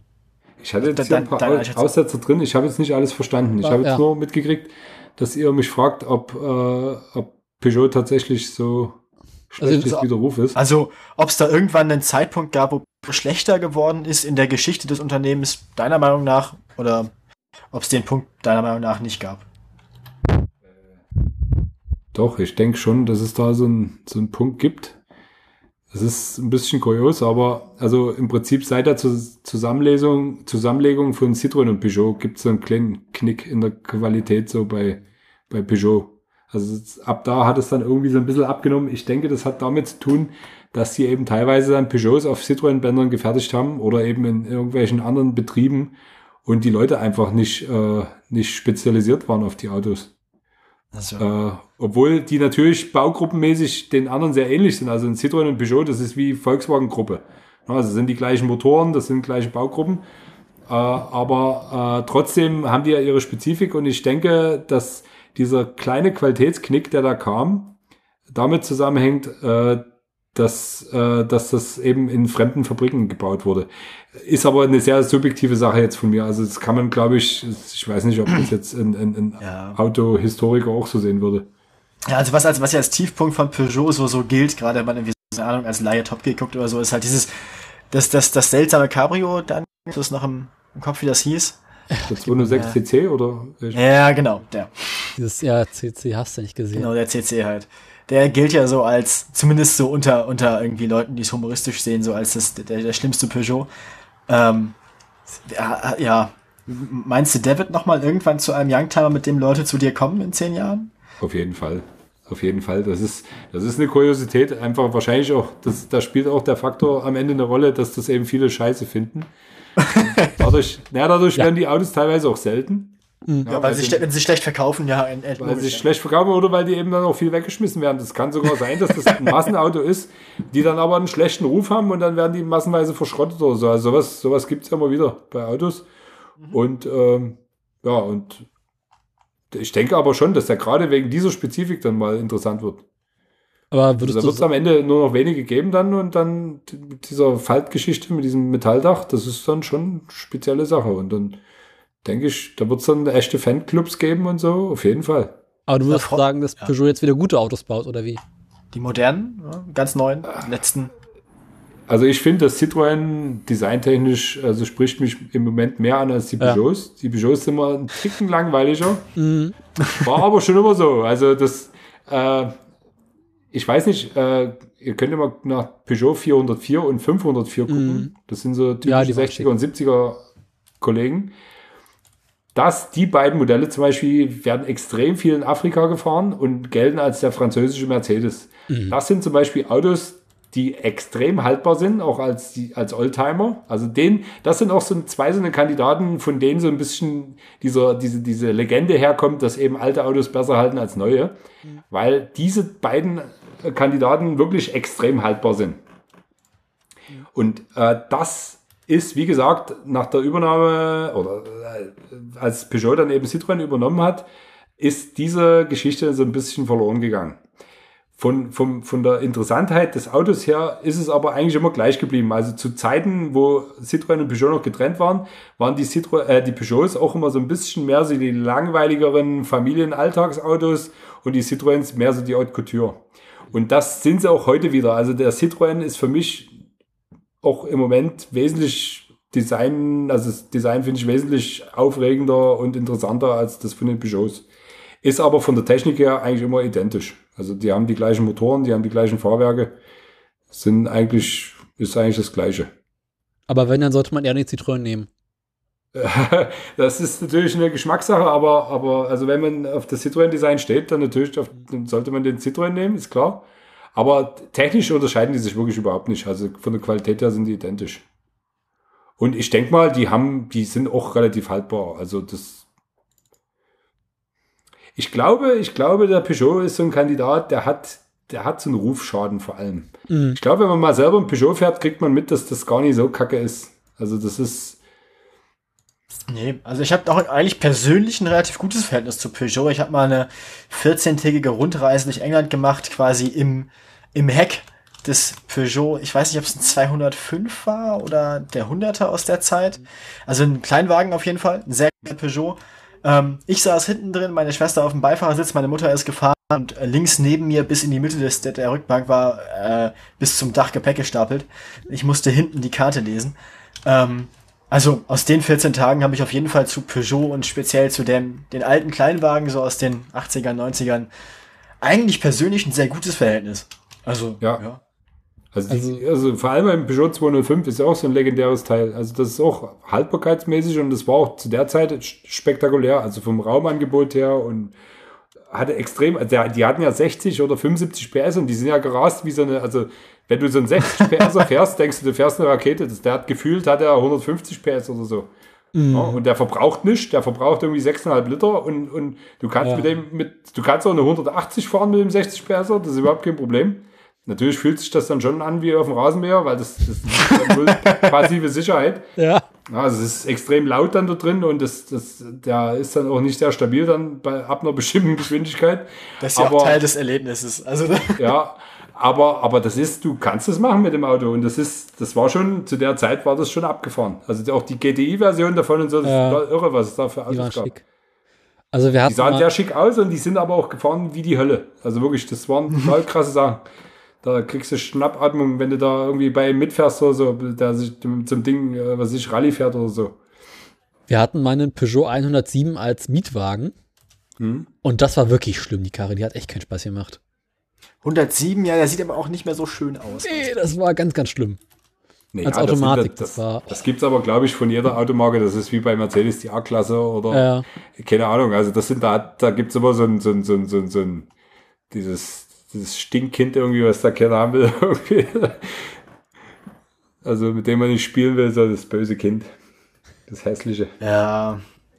Naja, jede Automarke hat sowas, glaube ich, das stimmt. Manche mehr, manche weniger, aber gibt's überall. Ja, aber zum Beispiel legendär sind wirklich Peugeot 404 und mhm. 504. Wie gesagt, der 309 ist für mich ein total empfehlenswerter Youngtimer, weil das ist für mich das am preiswertendste zu betreibende Auto überhaupt. Also wenn du, natürlich müssen wir dann ein 1.1 oder ein 1.4er nehmen, weil davon gibt's dann auch GDI-Versionen, die, die sind unbezahlbar. Ja. Das sind, die schlagen dann ins Gegenteil um, aber diese einfachen, diese ganz simplen 1.1 und 1.4er, das sind Autos, die kriegst du teilweise von Rentnerhand rostfrei ja. mit 55.000 Kilometern auf der Uhr. Und das Ding macht ja wirklich überhaupt null Ärger. Du tankst da Sprit rein und hast ein 30 Jahre altes Auto und, und, und das fährt wie ein modernes irgendwie, also so auch von den Fahreigenschaften her, die sind extrem spritzig. Ja. Die fahren sich, also macht richtig Laune mit denen zu fahren, weil das, du kannst da, dir das ein oder andere Ampel-Race liefern mit dem Ding. Also kannst ich, ich habe, es gibt eine lustige Geschichte dazu, da habe ich mich auf der, auf einer sehr großen Straße hier in Dresden, wo immer die, die, die, die Ampel-Racer unterwegs sind, habe ich mich mal mit einem BMW angelegt. Mit dem 520er, mit dem E34. Oh, ja. Und habe den regelmäßig bei jedem Ampelstart habe ich den versägt mit meinem 1.4er. Nee, die zweite Version war auch langsam. War. Aber dieser 309 GTI sieht schick aus. Also insbesondere dieser Zweitürer. Genau, also die, die GTI-Versionen sehen auch sehr schick aus dann. Die, die profaneren, die sind natürlich ein bisschen langweilig, aber das sind, das sind für mich, also das ist ein Auto, wo ich totalen Spaß damit habe. Also weil ich, das verbraucht nicht, das verbraucht wirklich ganz wenig, das verbraucht wie so ein, wie so ein aktueller Direkteinspritzer irgendwie. Und äh, hat ähnliche Fahreigenschaften. Natürlich aber zudem mit, also man muss dazu sagen, null passive Sicherheit. Also wenn dort irgendwie der LKW ins Stauende fährt, dann ist das Auto in dem, in dem Knäuel, was dann übrig bleibt von diesem Stauende, nicht mehr erkennbar. Also da siehst du nicht mal mehr die Farbe von dem Auto wahrscheinlich. Ja. Da gibt es so eine legendäre Szene bei der siebente Sinn aus den 70er Jahren. Da ist irgendwie, da fährt ein Schnauzen-MAN in den Stauende. Da stehen, glaube ich, acht Autos darunter ein grüner 2CV, also so eine typische Sausende, so eine knallgrüne Sausende. Mhm. Und dann sieht man in der Zeitlupe, wie die Autos zusammengeschoben werden. Und bei der Ente fliegen wirklich alle vier Türen weg. Da sieht man richtig, wie diese, die fliegen richtig wie so, wie, wie so ein, das ist wie so ein Filmtrick gemacht. Also sieht es aus. Und am Ende sieht man dann dieses Knäuel. Und von dieser grünen Ente, die ja wirklich eine sehr markante Farbe hat, ist nichts mehr zu erkennen. Also wirklich, die ist so einmassiert in diese Restmasse, dass du das nicht mehr erkennst. Und so ähnlich ist es mit so einem Peugeot 309. Also das muss man sich bewusst sein, wenn man dieses Auto fährt. Ja, klar. Na, aber ansonsten ist es ein affengeiles Auto. Es macht einen Riesenspaß, mit dem zu fahren. Und man hat null Ausgaben. Wirklich, das ist, kann man mit 10 Euro fährt man das Ding irgendwie. Das ist, das ist für mich so ein, so, eine, so ein, so ein Geheimtipp irgendwie. Vielleicht muss ich mir doch langsam mal eine Garage zulegen. Ja, das ist ein bisschen das Problem bei uns. Wir sind halt eigentlich Studenten. naja. Ja, dann ist natürlich ein 309 die Empfehlung. kann man mit Hält- herkriegen, kann man, ja. also bezahlt man in der Mensa mehr als für den 309. Das stimmt auch wieder. Ah, Sieht, sieht auch so aus, also gerade für mich so als, als Germanistikstudent, das französische Auto, das sieht auch schon so ein bisschen aus wie so ein intellektuellen Auto. Ja, ja. Mhm. Hat was. Ähm, Ein Porsche. ja, ist ein bisschen so wie der, wie der, wie der, wie der Saab für die Architekten. Ne? Ja. Genau. Ja, ähm, noch was? Ja, äh, Mach weiter. hast du dich äh, auch mal mit, B- mit äh, BMW beschäftigt? So? Ja, hatte ich auch zu tun. Es gab auch mal eine Phase, da mochte ich den. Und ich mag, ich mag BMW generell noch, aber da hatte ich, hatte ich auch selber einen. Ich hatte einen E21. Ach, schön. Ja, ich hatte sogar zwei davon. Ich hatte einen 318er und einen 323er. Ja, da habe ich mich damit beschäftigt. Bin familiär ein bisschen vorbelastet und äh, gehe seit doch vielen Jahren mit dem Gedanken schwanger, mir eines Tages einen E34 zu kaufen. Ein E34. ist Also den eine 5er sehr aus. Anfang der 90ern. Ja, Äh, weil der ist jetzt auch um die 20 Jahre alt und äh, geht halt auch langsam in den Bereich. wir schon langsam Youngtimer. 30 Jahre alt sein, oder? Der kam ja 88 raus. Kam 88 raus. Äh, der Touring ist so zwischen 92 und 94 ganz interessant. Genau. Weil sie da die äh, moderneren Motoren verbaut haben. Hm. Äh, hast du da Erfahrung in dem Bereich? Äh, Zustand Lustige und so. Ich habe verschiedene Autos äh, in der Kundschaft gehabt, als äh, also in der Zeit. Ich mache das ja schon seit über 20 Jahren und das waren halt so die Alltagsautos, die ich repariert habe. Und da waren etliche E34 dabei. Also ich kann dir ein bisschen was dazu sagen. Erzähl mal, weil für mich machen. Ja, also das erstmal Ja. der übliche Lobesgesang auf BMW rein Sechszylinder Ja. zum Thema. Also alles, was ein BMW rein Sechszylinder ist, ist wirklich ist ungetoppt bis heute. Also die bauen die ja auch glücklicherweise noch. Ja. Ja, also weil viele haben ja dann, sind ja auf V6 umgestiegen aus Platzgründen und was weiß ich, aber BMW ist da cool, die bauen nach wie vor Reinsechser, was ich sehr, sehr cool finde und BMW rein Motoren sind einfach mal, das ist, das gibt's nie besser. Ist einfach so. Lauf, Laufkultur, Reparierbarkeit, äh, einfach das Charisma des Motors ist einfach unschlagbar und äh, da fällt mir einfach nicht viel mehr dazu ein. Also das ist, das ist einfach das Nonplusultra. Das ist wie, weiß ich nie. Was gibt's für technische Geräte, wo man sagt, das ist das technische Gerät? Keine Ahnung. Oder wie man sagt, eben der Mercedes unter den oder der Rolls-Royce. Also das ist wirklich der BMW Sechszylinder ist das absolute, ist die Krönung der Motorenschöpfung. Also würdest du auch Das sagen, das werden in den nächsten Punkt Jahren gute Youngtimer werden. Und dann später auch Oldtimer. Ja. Das ist auf jeden Fall, und da sind etliche im E34 verbaut, so legendäre Dinger irgendwie. Ja, ja. Sehr schöne Sachen. So, das ist auf jeden Fall äh, sehr schön, finde ich auch die Innenraumgestaltung. Also hat mir, hat mich damals schon fasziniert, als der rauskam. Fand ich super schick mit dieser zur Seite gedrehten Konsole und, Mhm. und diese, diese breite Mittelkonsole irgendwie. Das fand ich immer ziemlich geil. Dann auch dieses ganze Material, was sie verwendet haben, diese Cockpit-Narbung und das Ja. Lenkrad, also das hat immer so was übelst Geiles irgendwie so.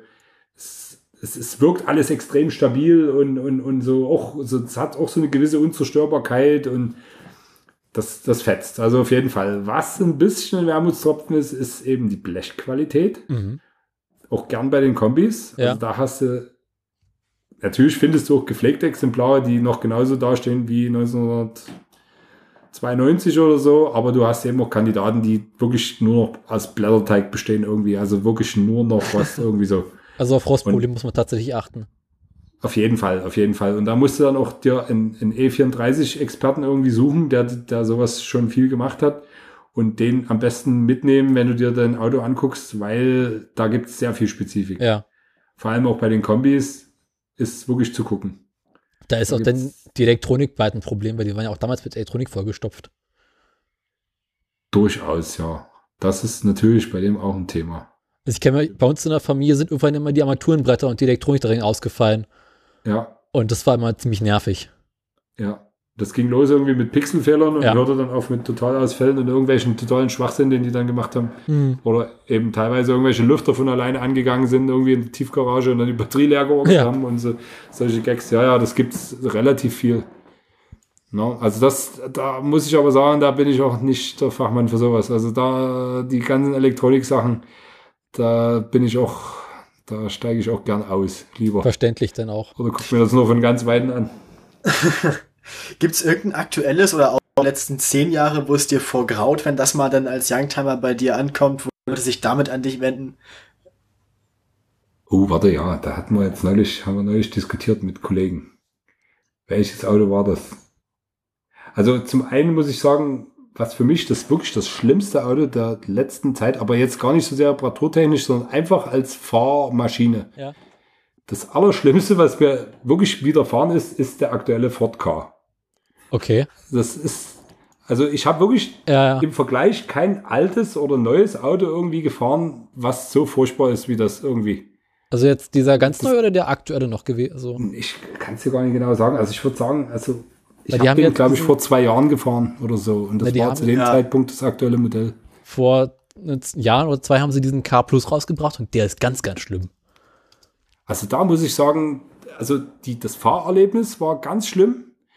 Das geht aber schon los beim Design. Du setzt dich in die Kiste rein und du hast schlechte Laune. Also du bist schon vorgebrieft irgendwie so. Das stimmt. Du, du, das kann dann auch nicht besser werden. Und Ja. dann fährst du mit dem Ding los und das fährt wie so ein Holzhocker. Also wirklich ganz schlimm. Das ist, das ist, ich meine, die modernen Autos sind alle gern hart und du hast auch, vor allem bei BMW, hast ja auch solche Rüttelplatten dabei. Und Dort macht es aber Spaß, also weil du dort so einen direkten Griff hast irgendwie so auf das Fahrwerk. Das ist angenehm irgendwie, weil du, das ist jetzt im Vergleich zu Citroën natürlich was völlig anderes. Aber weil Citroën ist da eher so indirekt, die, das ist dann mehr so der Softbruder irgendwie so. Und das, da, das ist, aber der K war wirklich ein unkontrollierter, unkontrolliert federnder Holzhocker. Also das war was ganz Kurioses irgendwie. Das habe ich wirklich schon, das, das, also ich kenne nicht, ich könnte jetzt nicht mal irgendein Auto aus den 70er Jahren oder so sagen, was so scheiße war wie der. oder wo, Ja.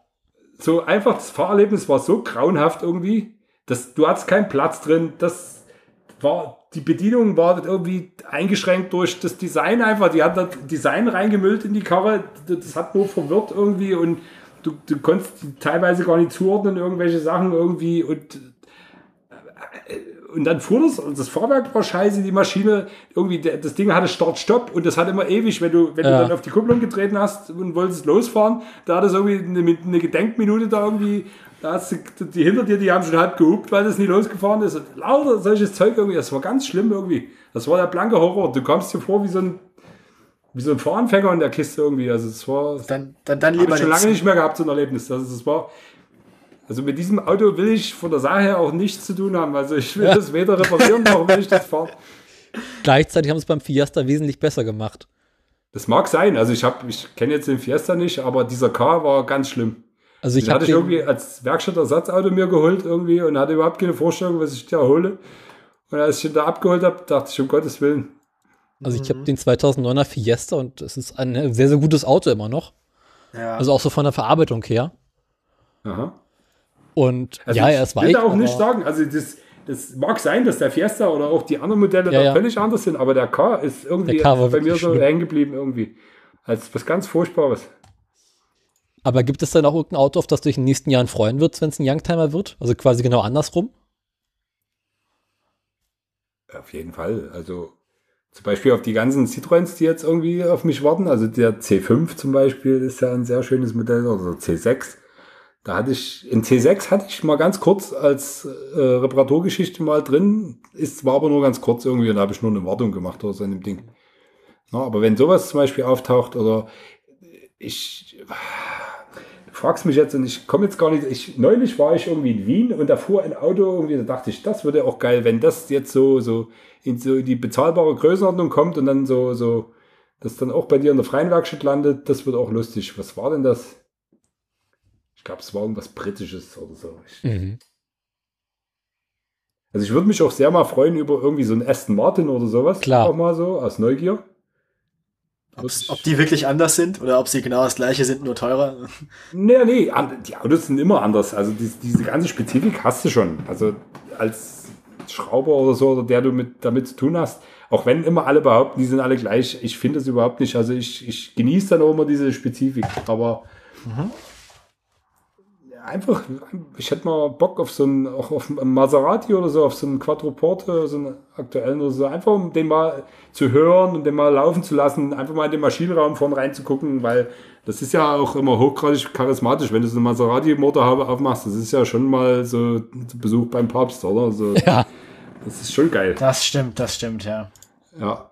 Und das, das sowas, also so, auf sowas hätte ich auf jeden Fall mal Bock, obwohl das jetzt keine Franzosen sind und auch kein Mercedes. Aber sowas hätte ich jetzt Riesenlust mal auf, auf so eine Geschichte, ja. Hast du mit äh, Italienern Erfahrungen gemacht? Wenig. Ich selber hatte mal einen Alpha 166. Bin äußerst zufrieden von diesem Fahrzeug, äh, mit diesem Fahrzeug. Äh, das war aber ein 150 PS, das war kein Sechszylinder. Obwohl ich lieber den Sechszylinder gehabt hätte. Klar. Ich hatte äh, 240er Alphas als Kunden relativ lange. Ja. Hab auch dann das ganz doll zu spüren gekriegt, dass die wirklich richtige Divas sind, also die machen richtige Zicken. ähm, das, also wenn man so ein bisschen Automasochist ist, mhm. mag man das auch. Also ja. dass das Auto so richtig super zickig ist. Das, also, das hört man über Italien ja oft. ich ich verstehe die, die Alpha-Freaks auch, muss ich wirklich sagen. Also ich verstehe auch diesen masochistischen Teil dabei. Also weil das, das ist irgendwie, das ist so Technik live irgendwie, wenn das, wenn man das spürt so, so, also wenn ihn das bis ins Bett verfolgt, dieser ganze Irrsinn irgendwie, das, ist, das macht doch Spaß, muss man, also natürlich ist es immer mit Kohle verbunden und dann ist das, ist aber irgendwann mal Schluss, aber, mhm. aber ich kann es verstehen, der 166er war dagegen relativ zahm, also der hatte auch seine Sachen, aber da war gar nicht so viel, aber man hat wirklich das Gefühl, man fährt den kleinen Bruder von Maserati. Also das ist einfach, mhm. du hast eine viertürige Limousine und das Ding geht wie ein knackiger Sportwagen. Also das Fahrwerk ist super knackig. Das, du kannst damit Kurven hacken, das ist unvorstellbar. Und du fährst eine viertürige Limousine mhm. mit einem übelsten Komfortpaket. Also eine super geil aussehende Lederausstattung in weiß. Oh. Mit, mit irgendwelchen technischen, technischen Gags drin, mit einer grünen Cockpit-Beleuchtung. Das, das ist einfach nur der Knaller. Also wenn du dir das reingezogen hast, das war optisch der absolute Hit irgendwie. Also es hat, da wurde dir warm ums Herz und die Karre fuhr wirklich total heißblütig italienisch. Du hast wirklich das Gefühl, du hast so den kleinen Maserati irgendwie. Mhm. Und das hat schon Spaß gemacht. Und wie ist es, äh, man hört jetzt, also wir hatten es ja eben schon kurz mit Jaguar und Leyland und so. Ähm, hast du sowas aus British Leyland hat zu der Zeit ja viele schlimme Dinge getan. ja, das ist, da gab es viele, viele, viele automobile Verbrechen. viele große Namen runtergewirtschaftet. So. Ja, die wurden ruiniert. Kommt, kommt da noch mal irgendwas bei dir an heutzutage oder sind die mittlerweile tatsächlich alle zu, zugrunde gerostet? Nee, das ist, das einfach, weil ich sowas ja nicht, nicht an der Tür stehen habe. Also ich schreibe ja nicht dran, ich restauriere Jaguar oder Minis aus der Zeit oder so. Aber ich habe damit zu tun gehabt. Vor allem so in den 90er Jahren gab es das ja relativ viel, auch Minis aus Leyland-Zeit und eben den einen oder anderen Jaguar. Aber jetzt kann ich da nichts drüber sagen. Also ich habe in den letzten 15 Jahren so ein Auto nicht mal aus der Nähe gesehen. So. Mhm. Gut, es spricht ja eigentlich nicht, nicht, nicht dafür, dass noch so viele. Also da muss ich man denke, dann wahrscheinlich. Ich denke, der Markt ist stark ja. ausgedünnt. Und ja. dadurch werden die aber teilweise auch schon wieder exklusiv, solche mhm. Sachen. Das ja, also solche, das wären dann Exoten. Ich denke mal an so ein MGB oder sowas, die waren schon schick damals. Ja. Auf jeden Fall, auf jeden Fall. Das sind auch ordentliche Klassiker, aber das ist eben in der Leyland-Zeit, dann gab es große Probleme. Ja. Leyland hat lange Jahre lang die Rohkarossen auf einen LKW geladen und einmal quer durch die Stadt gefahren zur Lackiererei. Und kann, das kann ich mir gut vorstellen. Bei jedem Wind und Wetter waren schön die Fahrzeuge halt draußen in der Küstenstadt irgendwo, ne? Oder ja. der Meeres, oder der Seewind über die Karossen weht. England so, halt. Ja, ja. Und äh, die Wagen waren quasi in der Lackiererei rangekommen und, und komplett verrostet. Und hatten schon ihren ersten Flug, Flugrost. Ja, es gab ja aber die Zeit, es gab ja auch die Zeit der großen Streiks in den Fiat-Werken in Turin, wo die Dinger dann auch irgendwie zwei Wochen während des Streiks schon verrostet sind, ohne lackiert worden zu sein.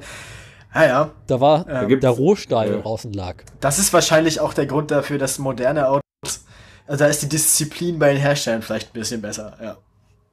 Da auf jeden Fall. Also alles, was die Rostvorsorge in dieser, in dieser Äh, also wenn die Coils noch angeliefert werden, Phase, das ist jetzt völlig anders als früher. Früher wurden mhm. die wirklich mit dem LKW angekarrt und mhm. wurden die auf dem Hof geladen.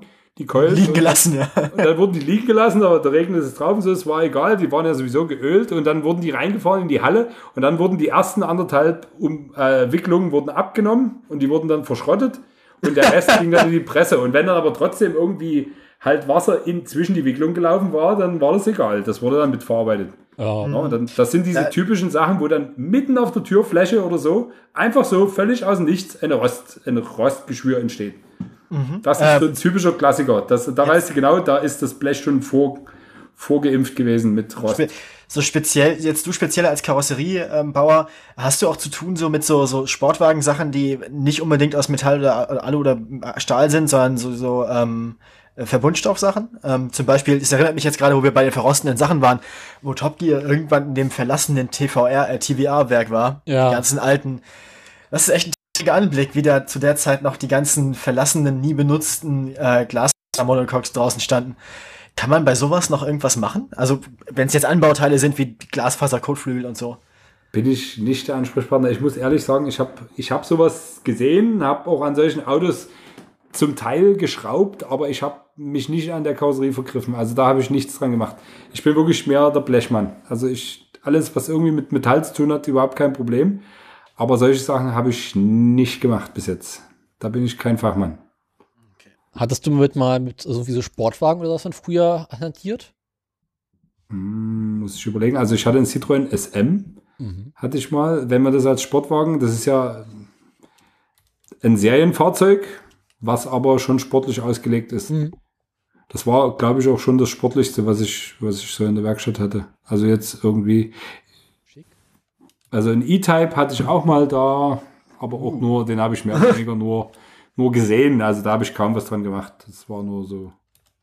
Mhm. Das sind aber so, das sind, glaube ich, so die sportlichsten, die ich so da hatte. Und aber der Typ E, also der E-Type ist ja durchaus schon, äh, ja, ja, in dem Sinne, das ist kein Rennauto, aber das war halt ein Sportauto. Definitiv, ja. ja. Gut, äh, alle möglichen SL-Mercedes hatte ich auch da, also so 2000er, 500 SL und, und eben auch äh, aus den 80ern die SLs oder eben auch eine Pagode, sowas hatte ich auch schon da. Also beim, aber das sind ja jetzt eigentlich auch mehr so Roadster, so, das sind ja jetzt keine wirklichen Rennautos. Mhm. Ja, gut. Ähm, Machen wir noch eine letzte Frage? Denke ich auch. Äh, was sind so deine Projekte für die nächsten Jahre? Also, also was, ja, was, was wartet auf, auf der Liste? was steht noch auf der Liste? Das ist eine sehr gute Frage. Also ich feile, ich feile noch an meinem, ich will, ich will irgendwie habe ich mir Gedanken darüber gemacht, dass ich meine Oldtimer-Begeisterung auf ein Auto reduzieren will. Mhm. Mhm. Also ich will das abschaffen, mit, weil das ist einfach auch kostspielig. Du hast diese ganzen Autos da stehen, du bezahlst jeden Monat Miete dafür und im Prinzip fährst du die nie. Das ist zwar nicht schlecht und ich mag das auch, also ich brauche die Autos auch nicht wirklich zum Fahren. Ich gucke mir die eigentlich lieber an. Mhm. Aber also es gibt immer diese Oldtimer-Fans, die immer sagen, Oldtimer muss fahren. Und ich bin eigentlich mehr der Typ, der sagt, ich brauche das eigentlich wie so eine Skulptur. Also einfach, dass, es, dass ich, wenn ich Bock habe, in die Garage gehen kann, das Tor öffnen kann und dann steht er da und dann kann ich mich reinsetzen, da kann ich dran riechen, da kann ich rausgucken. Da spiele ich 70er Jahre Autobahn, gucke ich aus der Frontscheibe raus oder so. so. Dafür brauche ich das so für mich, so, dass ich das, diesen Zustand reproduzieren kann. Andere Menschen stellen sich Gartenzwerge in den Garten, du sitzt dich in deiner genau, Oldtimer rein kaufen sich ein Picasso oder irgendeine Skulptur und ich hole mir halt so ein dreidimensionales Objekt mit Rädern. So ist auch so ein teilweise interaktiv, kann man damit fahren. Mhm. Ähm, aber äh, ich habe mir jetzt Gedanken gemacht und habe mir überlegt, ob ich das auf ein, auf ein Auto reduziere, wo ich jetzt sage, das ist jetzt mein Oldtimer. Was soll ich stehe. Und ich bin, also im Moment ist es ein Strich 8er, eine ganz profane ja. Strich 8er Limousine. Weil sie schick waren. Wahrscheinlich ein 300er Diesel sogar. Ja. Irgendwie so. Und äh, der soll Arabergrau sein oder beigegrau. Also das sind zwei Mercedes-Farbtöne. Ähm, also eine von diesen beiden Außenfarben und innen soll er schwarzes Leder haben. Okay. So, und dann bin ich noch am überlegen, ob Serie 1 oder Serie 2. Also, das sind so jetzt meine Gedanken zur Zeit. Und ich bin wirklich am überlegen, ob ich das verwirkliche. Also wirklich alles andere abstoße und mir nur dieses eine Auto besorge und den dann wirklich in die Perfektion äh, restauriere oder so. Oder mir den zumindest so erstmal so fahrbereit mache und dann immer wieder dran arbeite, dass er dann schick wird. Also, Zum es wäre dann schon. Alltagsfahrzeug. Ja, So, dass, dass den ich mit Hakenzeichen dann als Alltagsauto fahren kann, genau. also es wäre dann schon der Strich A eher als der, der Werkstattwagen DS, der Dakar-Werkstattwagen. Äh, naja, der, der Werkstattwagen ist halt der Werkstattwagen. Das ist jetzt nicht mein privater, das ist nicht mein privater. Also, würde ich, also gut. sowas würde man, würde ich jetzt, gut, das ist jetzt aber, das ist ein Tick zu utopisch, einfach vom Aufwand her. Ja, ja. Ja, weil da müsste man nach Südfrankreich sich Ja. das Heck abbauen, dann müsste man das zusammenschweißen und so weiter. Aber das ist jetzt ein Tick zu utopisch. Äh, wenn ich jetzt aber angenommen in der Lage wäre, dass ich die Werkstatt jetzt so repräsentieren will, weil ich jetzt wirklich extrem Oldtimer-Kunden anlocken will und äh, das jetzt richtig boomt oder irgendwas oder ich jetzt hier eben den DS-Gott raushängen lassen will und auch selber da Bock drauf hab, dann würde ich das für die Werkstatt, würde ich jetzt dieses Auto zusammenstellen. Ja. Also würde ich Das- auch, würde ich sicher auch dranbleiben an dieser Geschichte. Aber jetzt, ich habe jetzt für mich überlegt, also was ist mein Auto, mit dem ich jeden Tag auf Arbeit fahre? Ja. Nicht, nicht das Werkstattauto. Das Werkstattauto ist der Dienstwagen. Das ist Der das, steht- wo man auch den Anhänger dran macht genau. und, und, dann eben auch Schleppfahrten macht und so weiter. Der steht dann da. mein, fest dann. mein, genau, der genau, der, ist, der ist abrufbereit, damit auch die Kollegen damit fahren können, wenn sie mal Reifen holen müssen oder irgendwas. So, genau. Also du fährst dann mit dem Strich 8 zur Werkstatt und da steht dann der DS. Genau. So. Das klingt wie ein guter Plan. Ich meine, wir haben ja festgestellt, die, die, die, die Youngtimer werden ja in den nächsten Jahren eher mehr als weniger werden. Also, Ja. wenn es so weitergeht. Irgendwann werden Nicht- diese dazukommen, das wird noch lustig. Ich meine, die, die Leute, die sich mit alten Autos und Schweißen und Sachen von Hand machen, noch auskennen, die werden wahrscheinlich in den nächsten Jahren eher gefragter werden als weniger gefragt. Also, ja, mal gucken, wie es läuft. Ich befürchte, wir hätten auf deinem Hof sehr viel Spaß. Ich fürchte, auch, ja, Ich glaube, wir würden den ganzen Tag wir sauber würden wahrscheinlich noch länger reden, zum einen. da kannst du von ausgehen, ja. Ich habe ja auch noch einen Haufen Bildmaterial, also ihr könntet euch dann, oder ich kann euch dann auch immer ganz viel zeigen, auch auf dem Rechner oder so. Und also da hätten wir, da hätten wir richtig viel zu tun. Und wir hätten Also- aber auch einige, einige echte Beispiele da. Also, wie, deine Projekte so klingen, bist du auch auf jeden Fall einer von den Gästen, die man dann in fünf, weiß ich nicht, in ein paar Jahren nochmal fragen kann, wie es gelaufen ist. Also, Gerne, mal, gerne, ja. Nochmal eine Können wir dann mal gucken, ob der Strich 8er wirklich Arabergrau ist und eine schwarze was ist. Ja. Oder ob der, der Paris-Dakar DS fertig ist. ja. Jo, gucken, gucken wir, wie es denn aussieht. Also ich glaube, das Ähm. Thema Youngtimer haben wir noch lange nicht abgearbeitet. Nee, also ist, wie ich schon gesagt, das Thema Youngtimer ist ja auch so ein Ding, das erneuert sich alle paar Jahre. Das Ja. werden dann ja immer andere und es gibt immer neue Geschichten. Das stimmt. Ich glaube, Also ich denke, mal Y müssen wir dich noch einladen. Genau, beim nächsten Mal Y, wenn wir das Alphabet das nächste Mal durchhaben, dann sind wir wieder, hat sich wieder Neues ergeben, denke ich mal. Okay. Genau. Ähm, Vielen Dank, Aber- dass du äh, da warst, dass du was erzählen konntest. genau, von mir auch, danke. Für diese Runde des Alphabets schon mal sehr cool. Ja. ich habe jetzt die- große Angst vor. Sparschwein. Ja, kein Problem. Auch, auch danke an Lutz fürs Vermitteln nochmal. Ähm, hast du noch irgendwelche abschließenden Worte, was, womit du uns verabschieden willst? Irgendwas Letztes für die Hörer? Was letztes über, über Youngtimer und Oldtimer. Auch einfach Oder was du dein, noch mal erzählen willst. irgendwas, was, was Irgendwas. dir noch fehlt, was du noch nicht gesagt hast, was noch sagen Was noch möchtest, nicht was du gesagt loswerden wurde. willst. Äh, ja. Ja, äh, dass ich, also, dass der Hörer, wenn er Lust auf ein preiswertes oder auf ein, die preiswerte Art hat, äh, sich mit einem Oldtimer fortzubewegen, zurzeit, also jetzt im Moment, äh, viele interessante Dieselautos zur Debatte stehen. Also, Ja. weil die kann man ja mit Hakenzeichen bewegen, man kann Klar. in die Umweltzone damit, man bezahlt weniger Steuer, also ja diesen, diesen Standardsteuersatz. 184 Und man hat Euro ein Jahr. wirklich preiswertes Auto mit, ja, also da- das geht los bei Mercedes und es gibt auch sehr interessante Audis zum Beispiel, die ersten Ja. TDIs, die jetzt langsam an der Reihe sind und so und die kann man halt mit H-Kennzeichen, also es ist so ein Geheimtipp, wenn man ein preiswertes Auto sucht und ein interessantes Auto als Youngtimer oder eben schon mit Old, also eigentlich ein Oldtimer mit H-Kennzeichen, kann man schon die ersten Kandidaten fahren, so, die schon ganz, also die ganz hübsche Dieselmotoren haben, die wenig verbrauchen. Ja. Und äh, ja, also das, W123, das so als so ein, so ein kleiner Tipp. 424 TD. Oder überhaupt Genau, die, also, die 300er.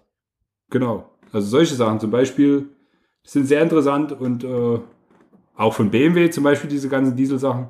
Ich bin vor einer Weile meinen 525 TDS gefahren. Das war schon spannend. Also dafür, dass der Wagen wenig Leistung hatte, fuhr er sich erstaunlich gut. Mhm. Aber ist halt noch nicht alt genug, um als, als Oldtimer fahren zu dürfen in Deutschland. Ja, aber es dauert nicht mehr lange. Ja. Also die ersten Kandidaten sind ja, stehen ja, was ich. Ja, wir, wir haben es ja auch schon gesagt, die ersten, die ersten, äh, die ersten Mantas werden jetzt Oldtimer. Ja. Das, ja, ja die, die, tauchen jetzt schon auf den Oldtimer-Treffen auf, na klar. Es wird, es wird, es wird, die Zukunft ist schön, ja. Also, sagen wir mal so. Also eigentlich müsste man sich jetzt für wenig Geld so 25, 26 Jahre alte Autos kaufen, Diesel, die irgendwo in Brandenburg ein paar Jahre einlagern, bis man sie dann fahren darf. Genau. Cool. Brauche eine Garage in Brandenburg, definitiv. Ich glaube, das, das ist ein gutes Schlusswort. Ähm, Nochmal danke und bis nächstes Mal, würde ich sagen. Genau, bis ja. bald. Dankeschön. Ah. Mach's gut. Vielen Dank. Viel Erfolg noch. Ja, tschüss. Tschüss. tschüss. So. Alles klar. Schmeiß cool. ich ihn mal raus. So. Wir müssten jetzt noch ein hässliches Auto der Woche küren. Genau, wir haben noch, wir haben noch Verpflichtungen. Ja. Wir sind eigentlich auch schon fast im Feierabend, aber das, die paar Minuten müssen wir noch abarbeiten. Ja, es war jetzt keine von den Überlänge-Sendungen. Ich finde, wir waren relativ diszipliniert diesmal. Also ich meine, wenn man Überlänge, wir sind jetzt bei drei Stunden, glaube ich, mit Pause. 2,45 sind wir aktuell. Ja, siehst du, das passt doch. Ich meine, wenn man Überlänge definiert als off, mhm. dann sind wir noch im Plan. Hätten wir eigentlich noch ein paar Minuten reden können. Ich hätte noch genug Sachen gehabt, über die wir reden können. Wie gesagt, schreiben wir, schreiben wir ins Pad. Das Y ist nicht das letzte Mal durchgegangen hier, hoffe ich. Ich befürchte auch. Ähm, wie gesagt, 26, in 26 Sendungen, also Folge 56, wenn ich mich nicht verrechnet habe. Ansonsten nächste Runde O zu Oldtimer. ja, oder A wie alte Autos, je nachdem, ne? Wir finden immer eine Ausrede, nette Leute einzuladen. Sobald ich wieder so unter meinen Fingernägeln so dezentes Jucken spüre von also, Oldtimern. Dank, danke nochmal auch, auch in Abwesenheit nochmal danke an Marco und Lutz. Äh, Marco ans, fürs Sein, Lutz fürs Vermitteln. Ja. Ähm, Vielleicht auch andere Hörer, andere Hörer, wenn ihr irgendjemanden kennt, so, der für euch wie ein Buchstabe in unserer Sendung klingt, zu einem ganz anderen Thema, wenn ihr jemanden kennt zu, weiß ich nicht, B wie Basteln. B wie BMW basteln oder Oder kenne ich sogar jemanden. Wie, auch, auch, auch mit Podcasters angesprochen. Ähm, wenn ihr irgendwen kennt, ähm, immer gern kurz Bescheid sagen. Ähm, wir sind nie verlegen, uns selbst kein Thema vorzubereiten, sondern nur Fragen auszudenken. Ja. Ähm, kommen wir damit würde ich sagen, zum hässlichen Auto der Woche, lieber Daniel. Was ich hast du mit mitgebracht? Die Woche äh, etwas äh, themenspezifisch bleiben und gucken, ob ich was Älteres finde. Aha. Und habe mich bei Volvo umgeschaut. Oh, fuck. Also klassischerweise ist das Problem, alte Autos sehen prinzipiell immer schön aus, außer die Briten. Und selbst sind so hässlich. Aber Briten-Bashing ist ja mittlerweile auch ein alter Hut. Ja. Und ich dachte, wir gucken mal eigentlich, was Volvo so hat. Weil ich meine, Volvo musste Autos ein oder andere Verbrechen gehabt haben. Eigentlich schon, weil Volvo, bisher hatte Volvo in unserer Sendung ja eigentlich immer noch eine relativ weiße Weste. Ja. Also Volvo kam ja bei uns mal ganz gut davon. Hm. Und ich muss leider zugestehen, das aktuelle hässliche Auto der Woche, was ein Volvo ist, jetzt auch nicht so hässlich ist. Darf ich sehen? Du darfst jetzt den Link öffnen. Es handelt sich um den Volvo 262C, ein Coupé mit Das ist aber auch so ein Ding, das klingt, das sieht so ein bisschen so aus, als würde es der, der, der, der deutsche Bösewicht bei James Bond ja. fahren, ne? Ja, voll und Ich finde den tatsächlich im Gegenteil, ich finde den schön. Ich will den haben. Ah, nee. Doch, ich, ich will den, haben. Also mit diesem äh, Vinyldach oben drauf versuchen sie ist mir egal, ich will den haben. amerikanischen Markt äh, Anspruch zu nehmen. Geiles Ding. So ein Ding für Rallye, so. Das ist doch geil. Ich glaube, für Rallye wird überhaupt nicht geeignet sein. Der Wagen ist weit davon entfernt, interessant zu sein für zum Fahren. Also. Was hatten der, was hatten der so für Daten? Hau mal was raus. Fangen wir an. Denn? Also, das Wagen war das Wichtigste, das Wichtigste bei Volvo Vollbleibauweise ist ja ähm, Gewicht. Was hat denn der so leer? 2, also die, der Wagen war ja für den amerikanischen Markt konzipiert, auch wenn er weiter oh. verkauft wurde. Er ist mit anderthalb Tonnen jetzt noch verhältnismäßig harmlos dabei. Das ist ja quasi ein amerikanischer Kleinwagen. Ja. Von den Leistungsdaten her gibt es ein bisschen 200,7 200, bis zum 2,9 Liter Hubraummotor. Gibt es den auch als Coupé oder gibt es den nur Semi-Cabrio-Variante? Na, du kannst das Dach oben zumachen, aber Gibt's jetzt nicht noch mit einem Hardtop? Nee, das ist ja ein Hardtop. Ja, aber ich meine, jetzt, den gibt's nicht noch mit geschlossen, also Coupé-Variante. Ich glaube schon, aber. Weil das Coupé ist ja normalerweise leichter als das Cabrio, wenn man das. Ist ja kein Cabrio. Ja, aber das ist ja auch kein richtiges Coupé. Nee, ist einfach nur ein normales Auto, ein Zweitürer mit einem Schiebedach. Ja, aber es hat ja Na gut, aber es gibt es den nicht auch noch geschlossen, also komplett geschlossen ohne Schiebedach mit einem, mit einem Metalldach? Ich meine, der hat ja dieses komische Vinyldach jetzt. Nee, das ist, das ist Vinyl bezogen. Das ist ein Metalldach. Ach so. Aber da ist halt dieser, wie die Amerikaner früher gemacht haben. Damit das Metall oben nicht rostet, machen wir ein bisschen Plastik oben drauf. Ja, ja. Na gut. Der Wagen gut. hat irgendwas zwischen 140 und 150 PS. Ist Aha. also, naja. Aber ich finde ihn tatsächlich ganz schick. Wenn der, wenn der jetzt auch noch so ein amtliches Geräusch hat, weißt du, so ein, so ein, so ein schönes, subtiles Brummen. Ich kann nicht mal sagen, was, da für ein, äh, was das für ein Motor ist. Also ich kann sagen, wie viel Leistung hat, wie viel Hubraum, aber. Ich mag ja diese Zierleiste an der Seite, muss ich sagen. Und ich mag auch die Volvo, ich mag den Volvo Grill ja immer schon. Der Volvo Grill ist schick. Ich mag auch diesen Volvo Frontspoiler, diesen ja. Plastik-Spoiler, der so nach unten steht. Also er hat sehr viele Details, die mir sehr gut gefallen. Mir gefallen auch diese vier rechteckigen Scheinwerfer. Mhm, die Scheinwerfer sind schick, aber. Die Volvo-spezifischen Kanten in der Motorhaube auch immer schön. Die, die, die, die, der Tankdeckel, der so wie eine Tür aufgeht. Also die Details des Wagens, also ich muss sagen, das ist von allen hässlichen Autos, die wir bisher hatten, definitiv dasjenige. Also, wenn ich mir eins unserer hässlichen Autos aussuchen müsste, dann wäre es dieses. Ich dachte, der C3 von letzter Woche. Was war denn das? Dieses komische Cabrio, was wir uns lustig gemacht haben. Der CC. Dieser C3. Dieses Pluriel-Ding von Citroën. Citroën C3 Pluriel, warte mal. Hast du das nicht schon wieder vergessen? Ja, na, natürlich. Oh. nee, den würde ich nicht haben wollen. Ich glaube, wenn man sich in der hier, hier, als Spider, wenn man sich in dem überschlägt, ist man halt auch tot, bevor man merkt, wie hässlich das Auto war. Ähm, äh, soll ich dir nee. ein bisschen was über äh, Verbraucher erzählen bei dem Wagen? Oh ja. Sicher. Was hat er so? 25 Liter? Zwischen 11 und 20 Litern auf 100. Vom zwischen 11 und 20, 20. ist aus einer Messmethode, das gefällt mir. Ist alles so, voller Tank, leerer Tank. Naja, haben es ja, letzt, ja letztens schon mal gehabt, diese, ja. diese, diese Umstellung des Messstandards, ne? Da hat man gesagt, heutzutage wird es verwirrend mit dem Verbrauch. Volvo konnte das schon immer. Ja. Äh, insgesamt wurden davon übrigens nur 6.622 Stück gebaut. Ein Großteil davon ging in die USA. Mhm. Ähm, kann ich dir noch was Schickes über den Wagen? Preise liegen so zwischen 10.000 und 15.000. Jetzt, heutzutage oder was? Ja. Es geht ja fast. Äh, geht so. Ähm, die Ersatzteillage schwankt je nach Bauteil zwischen gut bis sehr schlecht. Extrem schwierig ist die Teileversorgung für den Innenraum, da viele der betreffenden Teile speziell für das Modell hergestellt wurden. Ebenso sind selten einzelne Karosserieteile aufgrund der Sondereinfertigung durch Betone neuwertig wohl nur noch als Einzelanfertigung zu bekommen. Technische Komponenten wie Motoren und Getriebe sind hingegen leicht erhältlich, da die Teile zu 100% kompatibel mit anderen aus der 200er-Reihe sind. Gut, also ähm, Fazit hier, dann lieber einen anderen aus der 200er-Reihe. Genau. Und zwar. Hm, was nehmen wir denn da aus der 200er-Reihe? Zwei, ja, was gibt's denn dann noch? So Chicken 240 Kombi. 240? Warte mal. Oh ja. Aber der, ich kann mir vorstellen, dass die, dass die als, als Oldtimer mittlerweile ein bisschen schwieriger zu kriegen sind. Ich meine auch die 260er-Reihe, ich bin Depp. Achso, ah, ja. Ja. Obwohl die auch schick sind. Volvo 260, warte mal. TE. Volvo 264 TE. Die Bonzenkarre. Ja, 264 GL ist hier auch schon ganz nett. 264 TE, genau, mit Fahnen. Die Bonzenkarre der DDR. Mit Fahnen und Vorhang. Ja. Damit sind sie dann früher in der DDR unterwegs gewesen mit der Karre. Geiles Ding. Nee, ich finde aber da, ich finde da schöner den, im gleichen Artikel den 264 GL. Der GL ist auch schick, ja, ja. Der GL hat was. Ich gebe ja zu, ich habe eine Schwäche für Volvo Kombi. Ja. Ich denke praktisch. Ah, ja, aber dann lieber die Senkrecht-Heck-Kombis, nicht so ein, also nicht die Fließheck-Kombis. Nee, also wenn schon, denn schon senkrecht, also dann so 750. Mhm. Oder 760, 760. 760? Als Kombi. Oh ja. oh ja. Der hat auch schon, der, der, hat auch eine, der hat auch im Vergleich zum 262 und 264 ja. hat er eine niedrigere Silhouette. Mhm. Also ist ein Baut ein bisschen flacher, habe ich das Gefühl. Also zumindest die Motorhaube ist flacher, habe ich das Gefühl. Übersichtlicher. Das ist, glaube ich, auch so das Ding, dass die regelmäßig irgendwo in Schweden im Wald auf der Rallye zersägen. Ja. It's square. Volvo 760 GLE Executive. Oh. Fuhrpark SED Politbüro. Nices Ding.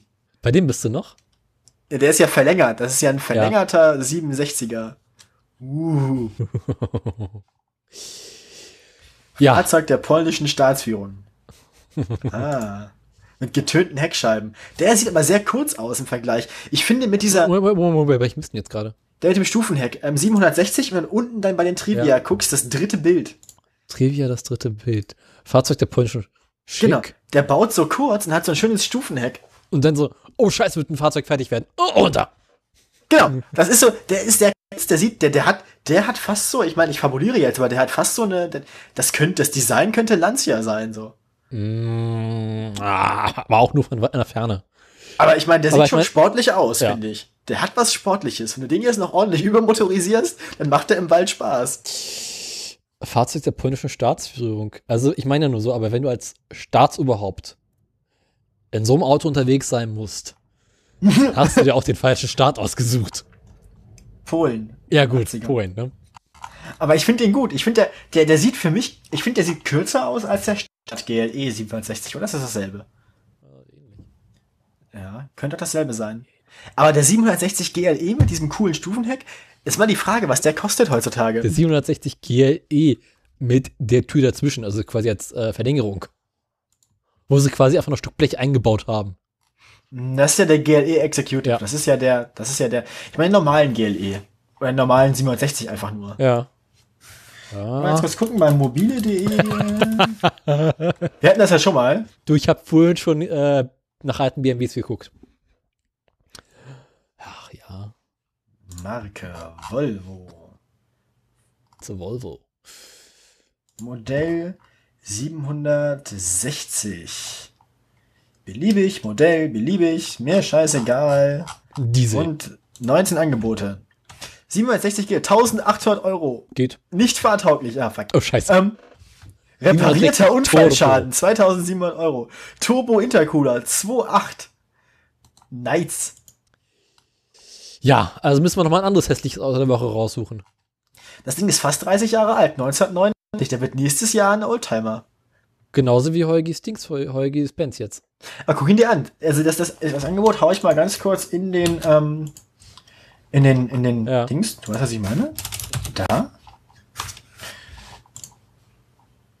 2.8. Nächstes Jahr Oldtimer. Fahrbereit. Hab die Papiere nicht mehr gefunden. Ist aber noch angemeldet. Oh, mhm. scheiße. Mhm. Mhm. Ja. Also. Oh, kann man bringen, du. Aber ist ein Diesel, ne? Ja, und? Wieso? Weiß ich nicht. Es gibt den auch mit, mit Oldtimer-Zulassung für 5100. Wer sagt dir, dass das alles Diesel ist? Wo steht denn das?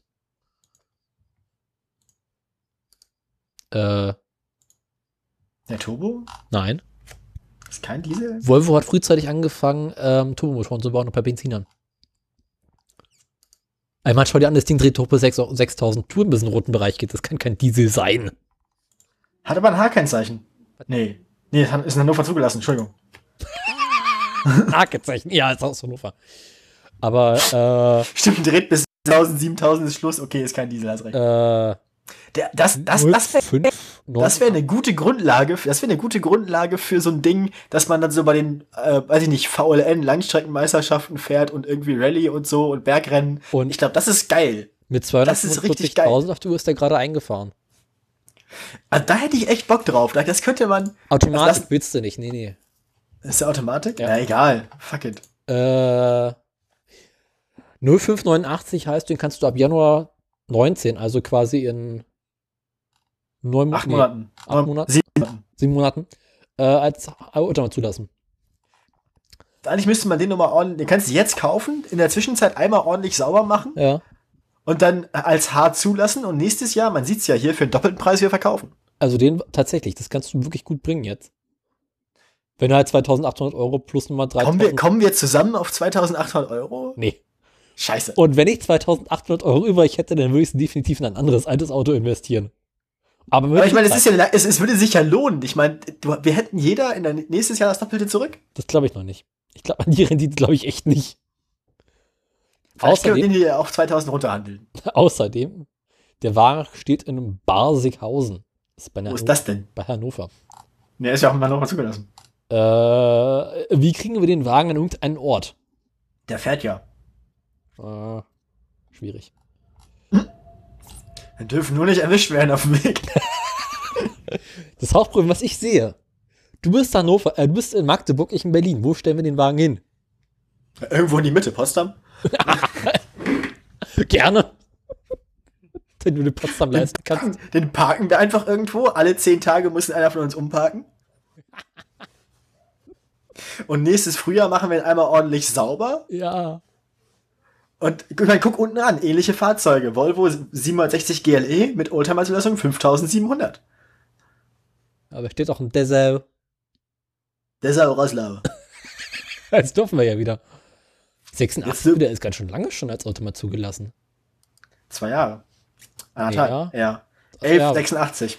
Ja, seit zwei Jahren. Es geht äh, nicht der Modellmonat, sondern das Modelljahr. Ah, okay. Also selbst wenn ein Wagen aus Dezember eines Jahres darfst du ihn ab Januar des gleichen des Jahres als Automat zulassen. Hier, hier ist einer für dich. Volvo 760 2.8 GLE Station Car. Moment. Steht beim Händler in den Niederlanden. Oh, ist nicht schlimm. Also quasi, äh, okay, E-Station Car. Ich mach den Link. Ich hab schon, ich hab schon. In Hasselt. Ja, genau der. Das ist, glaube ich, einer, der vom Design dir entspricht, dein, dein Vorlieben, oder? Ah, ich glaube, da finde ich Nachfolgegeneration.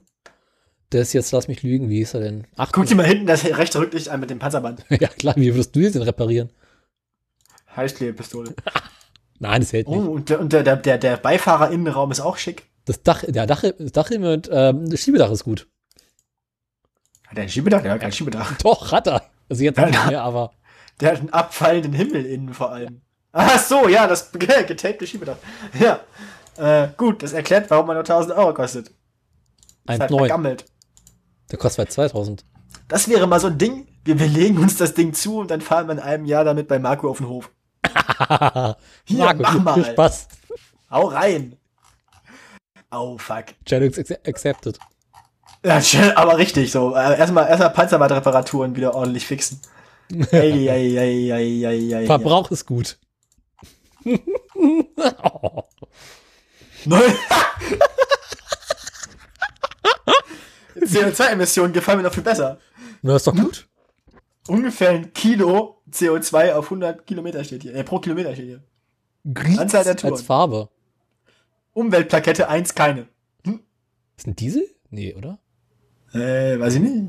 Nee, nee, nee, nee. Ist ein Benziner. Benzin, Kraftstoff Benzin. Aber dann Holland Ich glaube, ich glaub, da hat der Verkäufer einfach keine Angaben gemacht. Ich glaube, das ist einfach ohne Angabe. Ich glaube nicht, dass der, dass der 100 Liter auf 100 Kilometer verbraucht. Also außer er hat ein echt kapitales Loch irgendwo im Treibstoffsystem. Ja, und einfach der Motor vorne bläst einfach alles raus. Dann kommen ganze läuft, ein Zylinder bisschen, raus. läuft ein bisschen fett.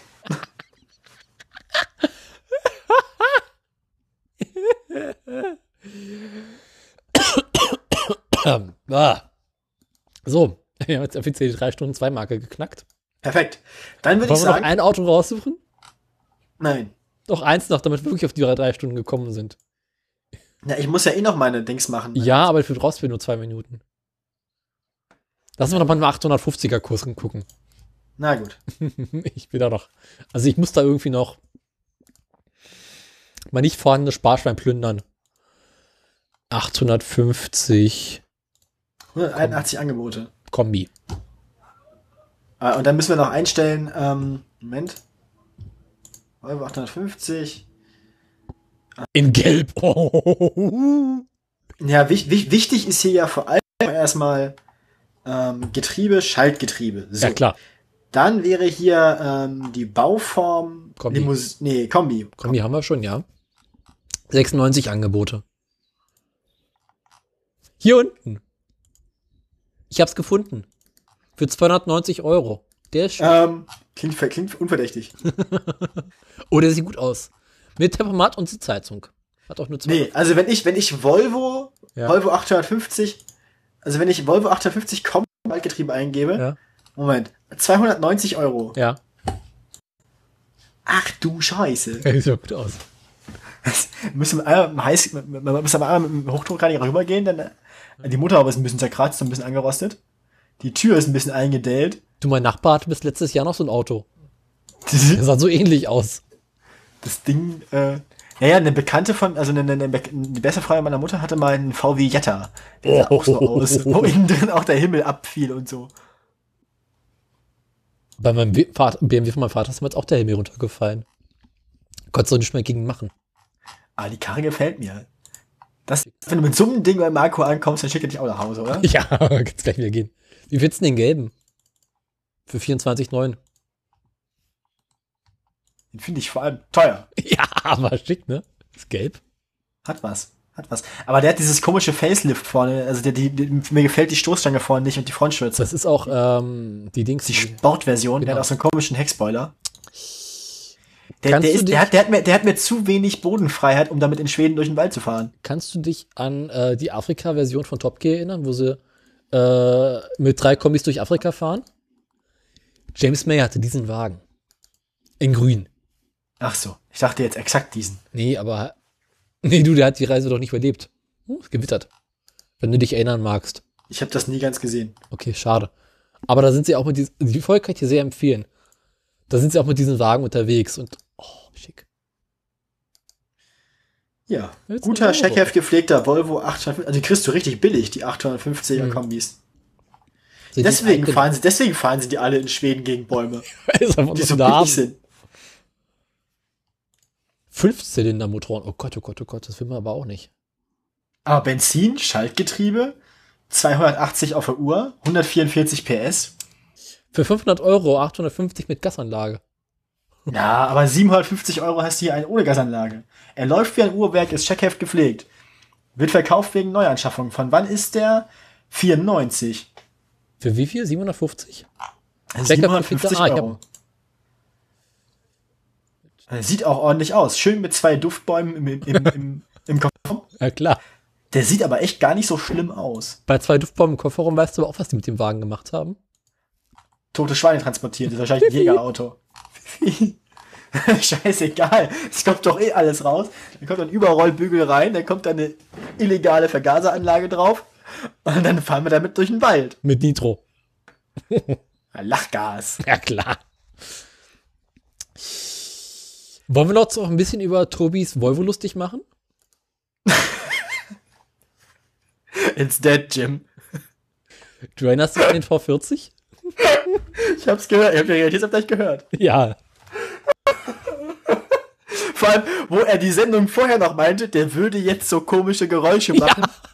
Und er soll das nochmal aufnehmen. Ich war ganz kurz davor, da hat Holgi ja gesagt, man müsste das mal aufnehmen und sich so Autogurus suchen. Ich war ganz, ganz, ganz kurz davor, Tobi anzutwittern und ihn um diese Aufnahme zu bitten, dass wir die hier einbauen können. Ich war ganz kurz davor, ihm irgendwie einen Link zu unserem Podcast zu schicken und zu sagen, hier, wir hätten das gerne als Jingle. Ja. Wir hätten gerne als Jingle deinen Volvo-Tod.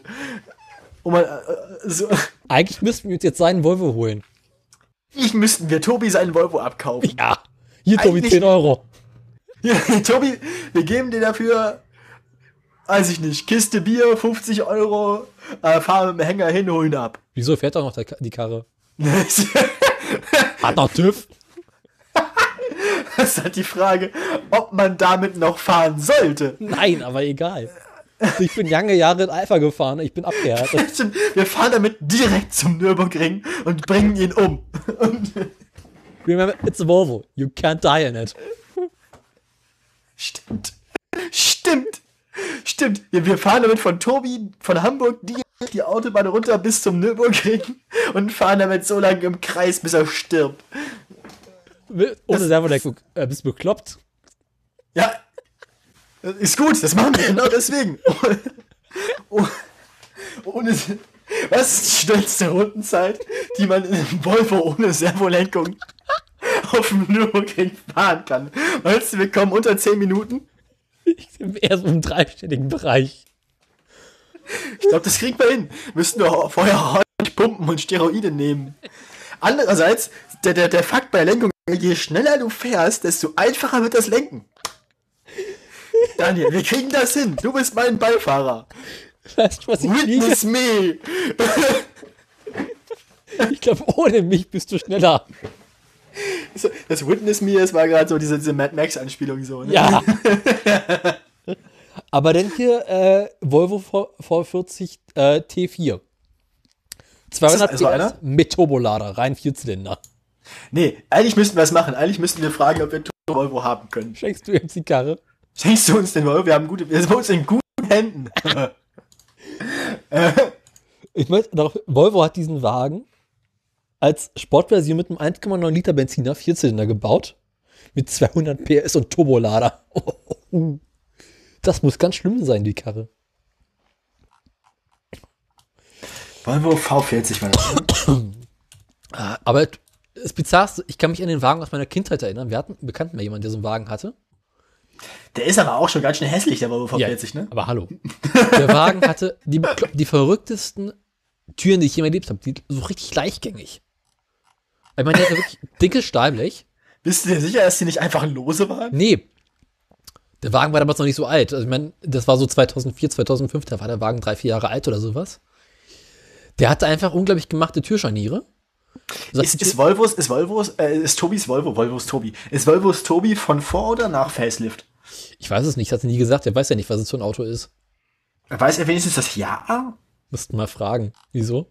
Und nach guckst du? Na, ich bin in einem Wikipedia-Artikel zu dem Volvo. Ja, Und, äh, der hat eine Modellpflege gehabt irgendwann. weiß. Und ich finde, nach der Modellpflege, naja, ist schwer zu entscheiden. Ich find, nach der Modellpflege kann man es fast noch wieder anbieten. Nee, die Farbe geht nicht.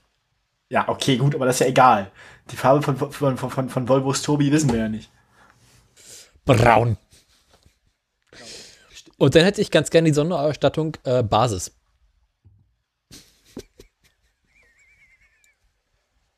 Hättest du gern welche Sonderausstattung? Basis. Ja, aber e egal. Ich meine, das ist ja, wir wissen ja nicht, was, was Tobi hat. Es geht ja, es geht ja nicht darum, dass wir einen V40 haben wollen. Es geht ja darum, dass wir Tobis legendären V40 haben wollen. Oh Gott, das wird bekloppt. Tobi, wolle Auto tauschen? Meine Art tauschen. Willst du, aber du willst doch nicht ernsthaft dein, dein, dein, dein, dein, dein, dein Fiesta? Ford eintauschen. Na, wieso, wenn der Volvo dann die Grätsche macht, kann ich mir wenigstens ein richtiges Auto kaufen? Ja, aber Das, das verstehe ich nicht. Ich meine, der, der Fiesta fährt doch noch. Warum willst du dann den haben, der nicht mehr richtig fährt? um mir dann einen BMW kaufen zu können. Musst du mitdenken. Ja, hä? Aber da kannst du ja nicht auch einfach nach dem Fiesta einen BMW kaufen? Das kennt ja jeder. Egal. Einfach um sagen zu können, dass ich einen Volvo habe. Aber ich hoffe ja mal, dass Tobi sich tatsächlich diesen Z3 holt.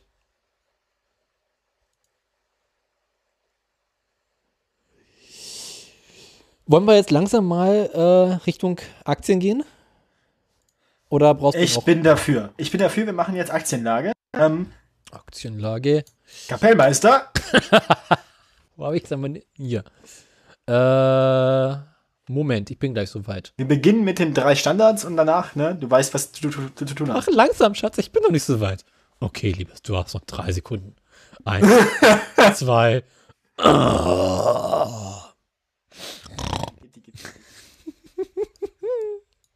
Wo kam das denn jetzt her? Äh, das ist Jung von der Lippe gewesen, Achso. wo er äh, erklärt, wie das bei Männern und Frauen so mit dem Sex ist. Und äh, ja. Mach kennt langsam. Schatz, ich bin nicht so weit. Man kennt das. Ja, Ähm, man kennt das ja, ne? Äh, ja. Ja, ähm, zum Ausklang dieser wunderbaren Sendung nochmal die Aktien. Wir beginnen diese Woche mit der Deutschen Post AG. Oh. Ich habe vergessen, wenn wir letzte Sendung aufgenommen haben. Lieber Tobi, Letzte kannst du Woche. mich nochmal ganz kurz auf den Stand bringen? Äh, Also am 31. oder am 2. oder du was? hast Oder? mich gerade Tobi genannt? Ja. Danke, ich bin Holgi. Äh, am Kein 1. Ding. Mai, Tag der Arbeit, wenn ich dich ändern darf. Ah, Tag der Arbeit. Ja. So. Ah ja, ich, deswegen habe ich nicht vergessen, weil ich habe da nicht gearbeitet. Ähm, die Deutsche Post, damals so irgendwo bei 36,20 Euro. Mal so Soweit alles okay. Die Deutsche Post kam dann nochmal hoch bis auf 37,15 Euro am 7. Mai und dann ist sie bodenlos abgestürzt und ist jetzt bei 34,13 Euro. Leider, liebe Kinder, habe ich keine Ahnung, was in der Zwischenzeit passiert ist. Und der Paket kam nicht an. Irgendwas, ja, ir irgendwas bei, also, keine Ahnung. Wir, also wir wissen es nicht so genau. Es gab ja irgendwie so eine Schlagzeile, bei, dass die irgendwie ihre Mitarbeiter jetzt doll überwachen wollen und so. Keine. Ahnung. Und wer zu viel. Nee, nee, die DHL oder Post oder sowas auch. Aha. Wenn die Mitarbeiter zu viel krank sind, dann Ja. irgendwie sowas war da. Wie auch. Ich habe noch eine Zwischenfrage. Ja, Hängst bitte. du eigentlich immer mit der Post an? Nein. Oder machst du es jedes Mal unterschiedlich? Ich, ich habe keine Ahnung. Ich mache es, glaube ich, jedes Mal unterschiedlich. Das Einzige, was ich jetzt. Das Einzige, was sich jetzt seit. Fick dich. Das Einzige, was sich jetzt seit einigen Sendungen eingebürgert hat, ist wegen des, der, wegen des Musikwechsels, mache ich jetzt Tesla zuletzt. Ja, klar. Das war auch nicht immer so. Ich habe zeitweise auch mit Tesla angefangen. Liebe Kinder. Mehr so, Abwechslung. Wo wir gerade bei Volvo waren, eigentlich hätte ich passenderweise bei Volvo weitermachen können. Volvo war ja in einer kleinen Talsohle zur letzten Aufnahme. Irgendwo so bei ungefähr 150 schwedischen Kronen. Seitdem geht es mal wieder bergauf. Mhm. Volvo hat zwar noch nicht wieder den Stand vom 23. April erreicht, da waren es 162,40 schwedische Kronen, mhm. ist aber immerhin jetzt wieder bei 158 schwedischen Kronen und nicht mehr irgendwo bei den 150ern. Ähm, wird also auch da wieder besser. Peugeot. Ähm, bei Peugeot hat sich wie eigentlich seit Anfang April nichts getan. Nein. Pe ja, doch. Peugeot ist locker seit Anfang April zwischen 20 Euro und 20,50 Euro. Zwischendurch einige kleine Ausreißer nach unten, aber hält sich alles in allem sehr stabil. Im Moment ist der Stand bei Volvo, äh, bei Peugeot gerade 20 Euro 15 Cent. Mhm. Ähm, keine große Veränderung zu den 20,25 Euro von letztem 10 Cent minus, aber 10 Cent plus minus ist bei Peugeot in diesen Tagen keine große Katastrophe. Das bringt uns, wie aufs Stichwort Katastrophe, zum Musikwechsel. Sekunde, lass mich das eine runterfahren, jetzt fahre ich das andere hoch und dass es jemand merkt und. Ah. Katastrophe. Ähm, wo wir gerade bei Katastrophen waren. Tesla, ne? Ja, Tesla. Kennen wir ja. Ich hatte letztes Mal berichtet, so um den 1. April um. Lass mich eben noch meine Herzmedikamente nehmen. Ja, ja, um den 1. Mai rum habe ich berichtet, Tesla ist gerade wieder dabei, sich zu erholen. Ne? Die Talsohle von 230 Euro, die ist jetzt überwunden. Wir waren bei fast 250 Euro, 251 Euro zwischenzeitlich. Dann kam jene Nacht. Bam, bam, am 3. Mai. Warte, warte, warte, warte, warte, warte. Wo hab ich's, wo hab ich's, wo hab ich's? Genau, hey. jene Nacht. Da fiel Tesla dann wieder am 3. Mai auf 230 Euro und 59 Cent um ganze 20 Euro. Aber, aber, liebe Pornofreunde, ähm, Tesla hat sich bis innerhalb von vier Tagen wieder erholt, als wäre nichts gewesen. Also, als würde so ein Pizzastück im Aktienkurs fehlen. Ähm, und es würde nahtlos weitergehen. Man könnte quasi den, die Zeit zwischen dem 2. und 7. Mai einfach rausschneiden, die fünf Tage, die beiden Graphen zusammenschieben und es wäre nichts passiert. Ähm, Tesla ist jetzt wieder bei 253,70 Euro. Ähm, es hat einen sehr kurzen, sehr tiefen Einbruch gegeben für Tesla durch dieses Interview, was wir am Anfang bei den News, ihr erinnert euch, wenn ihr vor drei Stunden noch wach wart, ähm, schon wach wart und es immer noch seid, meine ich. Drei Stunden 16. Wenn ihr vor drei Stunden 16 noch äh, schon wach und jetzt immer noch wach seid, war, ähm, ihr erinnert euch, dieses Interview hat einen kurzen Einbruch über ein paar Tage gebracht für Tesla, aber danach hat sich Tesla erstaunlich schnell wieder erholt. Mhm. Ähm, also erholt im Sinne dieser Tage. Wie gesagt, vor einem halben Jahr war Tesla mal bei über 300 Euro. Aber, ne, ich denke, bis wir wieder die 300 erreichen bei Tesla, da muss dann schon auch das Model 3 erstmal fließen. ähm, da bin ich mir nicht sicher, ob, ob wir da jemals hinkommen werden oder ob Aber Tesla vorher irgendwie ob, ob er den Laden vorher dicht macht und sagt, es wäre nie was gewesen. Ähm, Model 3, ich weiß von keinem Model 3. Also, ähm, auf einer mittelfristigen Skala Tester wieder im grünen Bereich, aber langfristig gesehen, sich so den Graph von einem Jahr anguckt, ich erinnere hier an so Werte wie aus, aus dem Juni 2017, 342 Euro, also goldene Zeiten sind es bei Tesla immer noch nicht, aber ähm, zumindest scheint es dieses eine Interview nicht wesentlich schlimmer gemacht zu haben, als es ohnehin schon war. Damit. Man kauft euch deine, deine Tesla-Aktien. Die kaufe ich, wenn wir unter 200 Euro kommen. Yay! Damit, äh, liebe Porno- und Autofreunde, ja. wünschen wir euch ähm, noch einen Schluss, was auch immer wir gerade haben, wenn diese Sendung dann veröffentlicht wird von Daniel der faulen Socke. Ich veröffentliche die immer pünktlich. Ja, die Frage ist, wann pünktlich? Nächste Woche Mittwoch. Das heißt, nächste Woche Mittwoch wäre hier in dem Falle der 16. Dann wünsche ich euch auch einen schönen 17. Eine schöne Restwoche und dann ist ja auch irgendwann der nächste seltsame Feiertag. Genau. Schöne Feiertage wünscht euch das Autoradio. Macht's gut. Adieu. Auf Wiederhören. Tschüss.